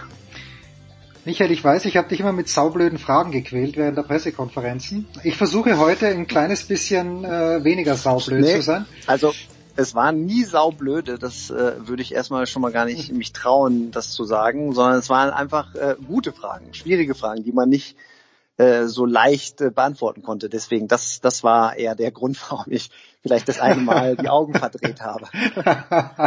okay, jetzt äh, wir sind nur fernmündlich miteinander verbunden, jetzt sehe ich nicht, wenn du die Augen verdrehst. But anyway, ähm, war das der der längste Abschnitt, den du jemals mit einer Mannschaft tatsächlich verbracht hast? Weil ihr wart ja, glaube ich, also ihr seid wahrscheinlich am Sonntag abgereist in Jan aus Madrid. Äh, nach Innsbruck seid ihr relativ früh gekommen. Es waren ja dann fast ganze zwei Wochen, die du mit dem Team benannt warst.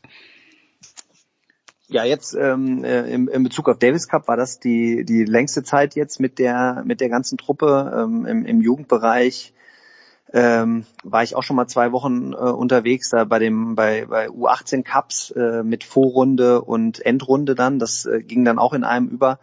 Ähm, aber mit dem Davis Cup, mit der Davis Cup Mannschaft war das jetzt äh, ja zwei Wochen hatten wir haben wir noch nie geschafft miteinander. Aber ähm, es ist äh, unter den Umständen auch ganz gut ausgegangen jetzt zum Glück. Ja, zum Sportlichen kommen wir gleich. Ist es da besonders in diesem Team dann auch wichtig, dass du Leute dabei hast, die du eben auch selber schon lange kennst? Carlo Trainer zum Beispiel, der schon ewig dabei ist. Ist, ist, ist der wie, wie ein Bindeglied? Ähm, wir haben, glaube ich, über die Rolle von Carlo schon mal ein bisschen gesprochen, aber generell die Teamchemie braucht die Menschen, wie Carlo Train hat. Ja, nicht nur, also da, da würde ich jetzt gar nicht nur einen Carlo nehmen, sondern alle. Ne? Das, das, was, was wirklich in, in, in der Mannschaft halt extrem wichtig ist und was halt auch wirklich gewachsen ist, ist, dass wir oder die, die Eckpfeiler, sage ich jetzt mal, der Mannschaft seit Jahren schon zusammenarbeiten und sich äh, mehr oder minder in- und auswendig kennen, beziehungsweise die Abläufe kennen, äh, in, in, die in so einer Woche auch wichtig sind. Und da weiß jeder um seine, äh, seine Aufgabe und weiß, was man, was von einem verlangt wird. Und ich glaube, dass wir da halt auch in diesem Betreuerteam uns bestens verstehen. Und ähm, klar, Carlo ist so ein bisschen das Bindeglied, beziehungsweise auch der Basti Arnold als Physiotherapeut hat auch sehr viel mit der Mannschaft dann immer zu tun. Der, der Tim Kindertäter, unser äh, Doc, auch das gleiche, Dirk Dier äh, als mein Co-Trainer. Also da, da will ich eigentlich gar keinen, ähm, gar keinen jetzt nicht erwähnen. Klaus Eberhardt als Sportdirektor, der jetzt auch schon die ganze Zeit äh, fest im Team ist. Ähm, ja, das sind so die die Personen, die wirklich äh, diese letzten äh, sechs Jahre eigentlich schon äh, jede Woche immer dabei waren und dadurch ähm, ja kennt man sich extrem gut. Die Spieler kennen die äh, äh, auch extrem gut und wissen, was sie von jedem äh, erwarten können und und was auch von jedem verlangt wird und äh, diese Zusammensetzung ist dann halt äh, ja dafür ausschlaggebend, dass das dass das diese Teamchemie auch wirklich äh, sehr gut passt und sehr gut stimmt.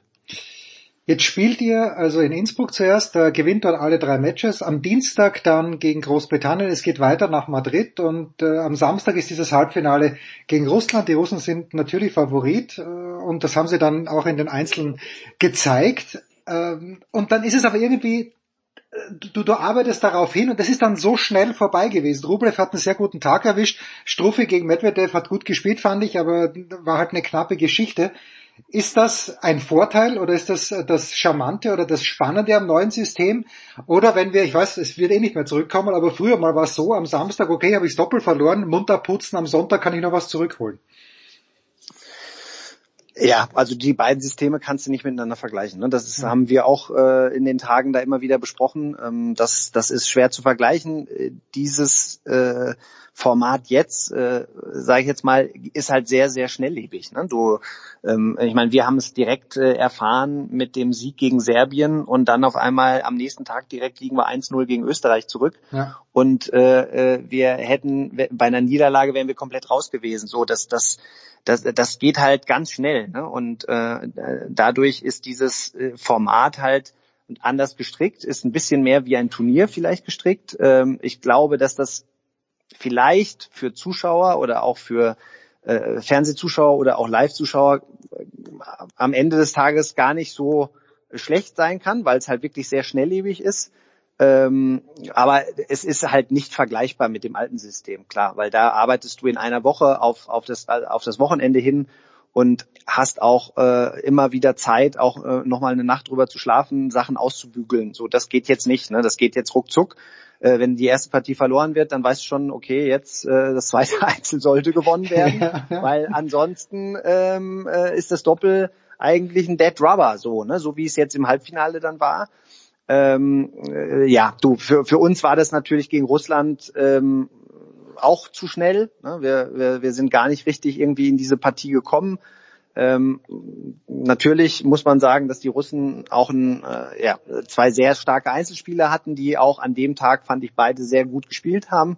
Ich habe sie, oder gerade Rublev hatte ich in, in den Matches davor auch immer mal gesehen, wo er auch mal Schwächephasen hatte dazu haben wir ihn nicht hingekriegt, also hinbekommen, dass er dann auch mal vielleicht überlegt hat, sondern äh, der hat von vornherein immer von vorne weggespielt. Ähm, ohne jetzt Ausreden zu suchen, äh, sage ich aber trotzdem, und das muss ich auch sagen, es ist schon nicht so leicht, sich dann an die neuen Bedingungen dann direkt zu gewöhnen. Mhm. Russland war als Mannschaft zehn Tage vorher schon in Madrid und die ähm, Leute da auch von der ITF und von, von Cosmos beziehungsweise von dem Veranstalter haben uns dann auch gesagt, dass der Rublev gerade zu Beginn der Woche, ähm, als er angekommen ist, auch Probleme hatte und ja, das ist nachzuvollziehen, weil äh, Madrid ist schon eine Stadt, die noch mal ein bisschen höher Ja, ist als Innsbruck und die Bedingungen waren einfach ein Tick anders und da ist es natürlich ein Riesenvorteil, wenn du da schon ein paar Matches auch gespielt hast.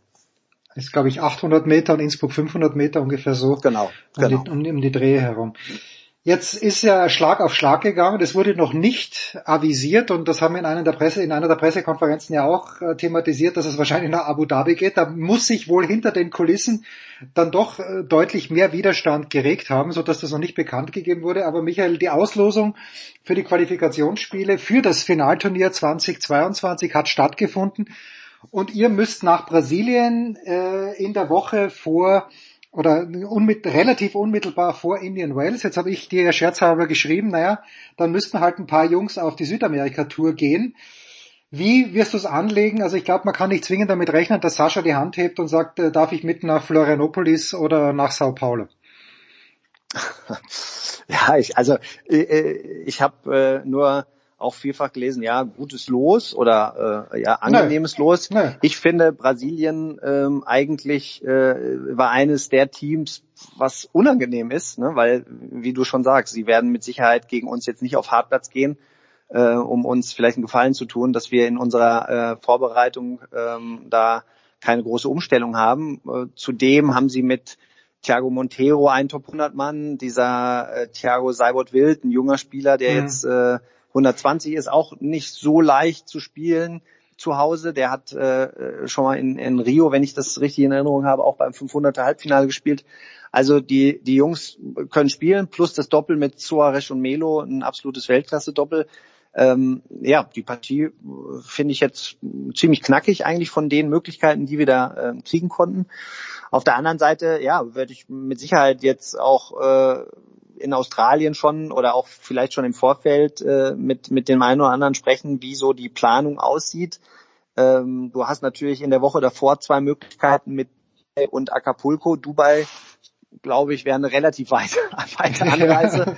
Acapulco ist jetzt auch nicht gerade um die Ecke, zumindest auf dem, ich sag jetzt mal, von der Zeitumstellung dann nicht so groß. Ähm, ja, das, das ist äh, von der von der Organisation her mit Sicherheit eine, eine, eine Aufgabe, aber nichtsdestotrotz glaube ich jetzt gerade auch ähm, so wie wie jetzt dieses Jahr gelaufen ist, äh, dass ich ja hoffentlich auf den Großteil der Spieler auch zurückgreifen kann, die jetzt äh, dabei waren, beziehungsweise für die ich mich dann am Ende entscheiden werde. Also gut, du kannst ja Sascha damit packen, wenn er immer sagt, das neue Format gefällt ihm nicht von wegen Auswärts- und Heimspiele finden nicht mehr statt in der Finalrunde. Ich glaube, in Brasilien gibt's ein echtes Auswärtsspiel. Vielleicht nicht mehr so schlimm wie früher als Becker mit Deutschland und ich glaube, Muster mit Österreich hat auch mal dort gespielt, wo die Leute, die, die Zuschauer, die Spieler geblendet haben, aber da erwarte ich ein, wenn das Stadion voll ist, dann erwarte ich ein richtig geiles Auswärtsspiel. Das erwarte ich auch. Ne? Vielleicht äh, ist auch noch ein Grund, dass Marcello Melo, es ist ja sein, sein hm. bester Freund auf der Tour, äh, vielleicht im anderen Team ist. Also vielleicht kann man ihn da auch nochmal irgendwie kriegen. Ähm, äh, ja, und, und, und, und Sascha ist ja einer derjenigen, die eigentlich immer in Acapulco spielen. Ja. Also das ist ja zum ist Beispiel. Titelverteidiger auch. Ja, hat er gewonnen. Ist Titelverteidiger, hat die letzten Jahre da immer gespielt. Ne? Er ist eh da. Ähm, ja, klar werden wir das auch äh, versuchen, ihn da äh, nach Brasilien zu bekommen. Ne? Also äh, das, das ist äh, definitiv einer, einer auch meiner Aufgaben. Aber ähm, ja, du, äh, generell ist es jetzt natürlich äh, was, was jetzt in ein paar Monaten ist. Jetzt gucken wir erstmal, dass wir bis Weihnachten das einigermaßen alles hinkriegen und dann die, die, den Start in die, in die neue Saison ähm, gut hinkriegen und, und dann wird in Australien werden mit Sicherheit die ersten Gespräche dann laufen. Australien beginnt mit dem ATP Cup. Ähm, ich glaube, mich erinnern zu können, dass du mir gesagt hast, du wirst dabei sein. Äh, es ist ja beim ATP Cup die Regelung so, die Spieler müssen ja selbst nennen, die werden ja nicht vom Verband benannt. Und äh, jetzt habt ihr im Einzel Sascha und Jan-Lennart Struff und Yannick Hanfmann. Und was mich ein kleines bisschen überrascht hat, dass fürs Doppel wieder, sie haben natürlich exzellent gespielt im Davis Cup, äh, Kevin Krawitz und Tim Pütz am Start sind. Ich hätte da erwartet, vielleicht eher, dass Pützi vielleicht mit seinem, mit seinem Tourpartner anderswo ein Turnier spielt und dass Kevin vielleicht mit Andy Mies wieder an den Start geht. Ist das schon immer klar gewesen oder hat sich das erst in den letzten Tagen so entwickelt, dass die beiden dann auch Doppel spielen beim ATP Cup? Äh, du hast es ja eigentlich in, in deiner in, in, in der Anmoderierung schon erklärt. Ja, sie haben sie haben beide genannt. Ja da, ja, Es, es, geht nach Rangliste und die Rangliste ist, sieht so aus, dass der Kevin der beste Doppelspieler aktuell ist und der Tim der zweitbeste. Und wenn die beiden nennen, dann ähm, sind die im Team. Ne? Also da also da äh, ist die entscheidet die Rangliste. Da hat kein anderer ähm, was äh, mit zu besprechen, außer einer würde ver verzichten. Und äh, ich glaube aber, dass der ATP Cup natürlich auch in, in ich, gerade im, im, im finanziellen Bereich, aber auch mhm. in diesem Mannschaftsbereich was, was Besonderes ist, als, als Vorbereitung, als erstes Turnier, als Einstieg, äh, dass, dass beide halt gesagt haben, okay, da wollen sie dabei sein. Und, ähm, äh, und dadurch war es dann klar, dass die Kombination Kravitz-Mies nicht zustande kommt und auch Pütz mit seinem äh, regulären Partner, dem Michael Venus, nicht spielen kann. Also ähm, da, das war von vorne, also das war schon lange klar. Ne? Das war jetzt nicht hm. irgendwie was, was, was kurzfristig, sondern das wussten die, das wussten alle Beteiligten und äh, für, für Beteiligten ist das auch, glaube ich, in Ordnung. Ja gut, solange ich meine Kevin und, und Andy, die ja gemeinsam im nächsten Jahr wieder spielen wollen, wenn die es miteinander ausbaldobert haben, dann ist ja alles gut. Jetzt seid ihr in einer Gruppe mit den USA, mit Großbritannien und ich hätte ganz viel Geld draufsetzen sollen, Michael, weil es dünkt mich, als ob jedes Jahr, alle Jahre wieder Deutschland gegen Kanada drankommt. Diesmal allerdings in der umgekehrten Besetzung, weil Ogier Aliasim in der Weltrangliste vor äh, Shapovalov ist. Das heißt, äh, wird gegen Felix spielen und Dennis gegen Struffi. Struffi hat, glaube ich, eine 4-1-Bilanz, wenn ich es richtig gesehen habe. Oder 5-2 so ähnlich oder 4-2. Und äh, Sascha hat natürlich eine Top-Bilanz gegen Felix. Aber wie siehst du die Gruppe allgemein?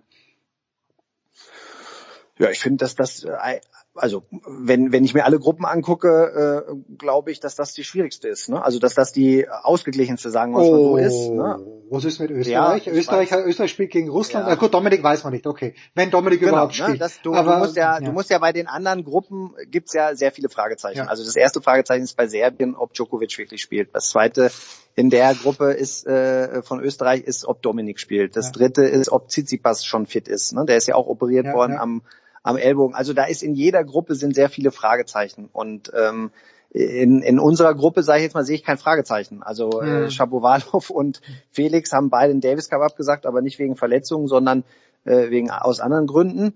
Und äh, du, ich, ich finde, dass Taylor Fritz hat gegen Sascha schon ein paar Mal gewonnen. Äh, John Isner ist Nummer zwei.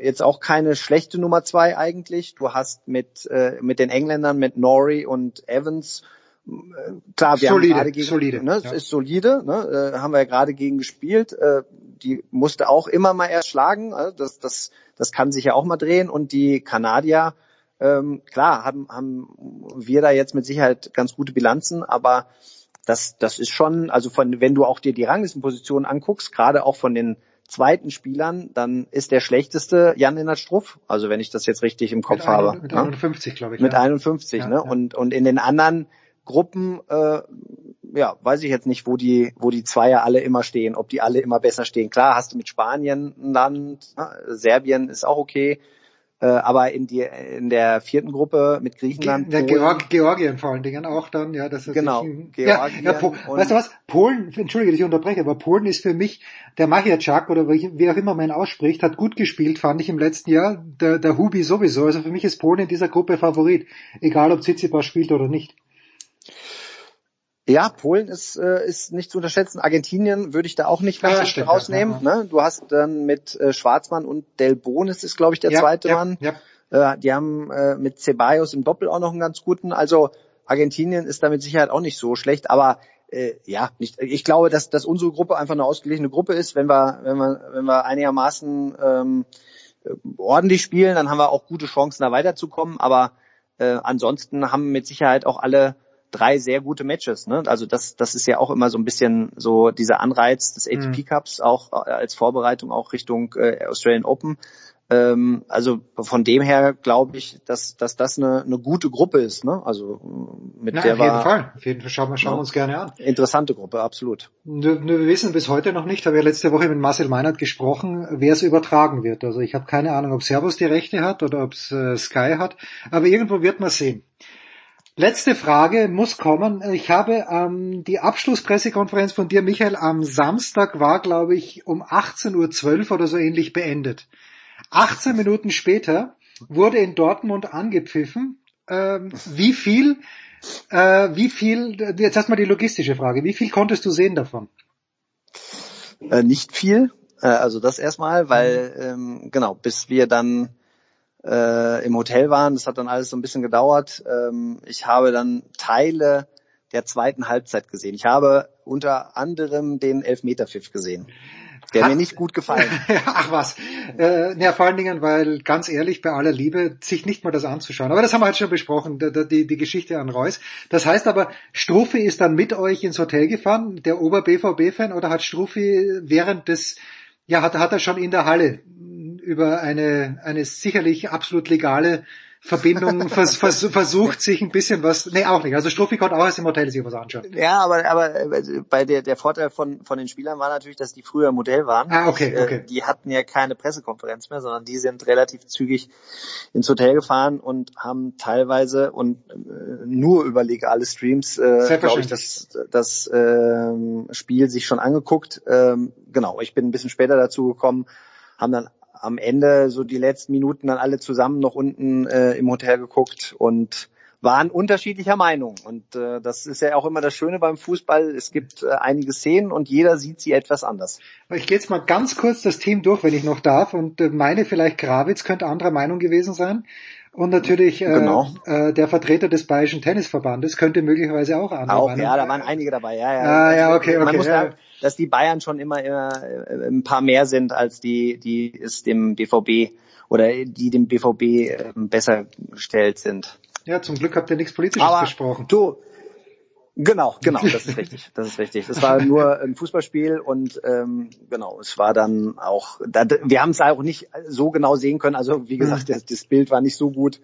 Ähm, aber wir waren da teilweise unterschiedlicher Meinung. Ja. ja, aber wobei mir fällt ja ein, als ich auf Mallorca war, konnte ich auch Sky sehen. Also der, der Stream ist ja legal. Das nur nebenbei. Das zum Abschluss der Big Show 538. Das war der Davis Cup Kapitän Michael Kohlmann. Danke dir, Michael. Danke euch, die ihr zugehört habt. Bis bald. Das war die Big Show auf sportradio360.de. Folgen Sie uns auf Twitter, klicken Sie den Gefällt mir-Button auf unserer Facebook-Seite und abonnieren Sie uns via RSS-Feed oder auf iTunes. Die nächste Ausgabe der Big Show gibt es am kommenden Donnerstag. Bis dahin sollten Sie die Zeit nutzen und die weiteren Angebote auf sportradio360.de wahrnehmen. Play Ball! Da ist gar nichts toll.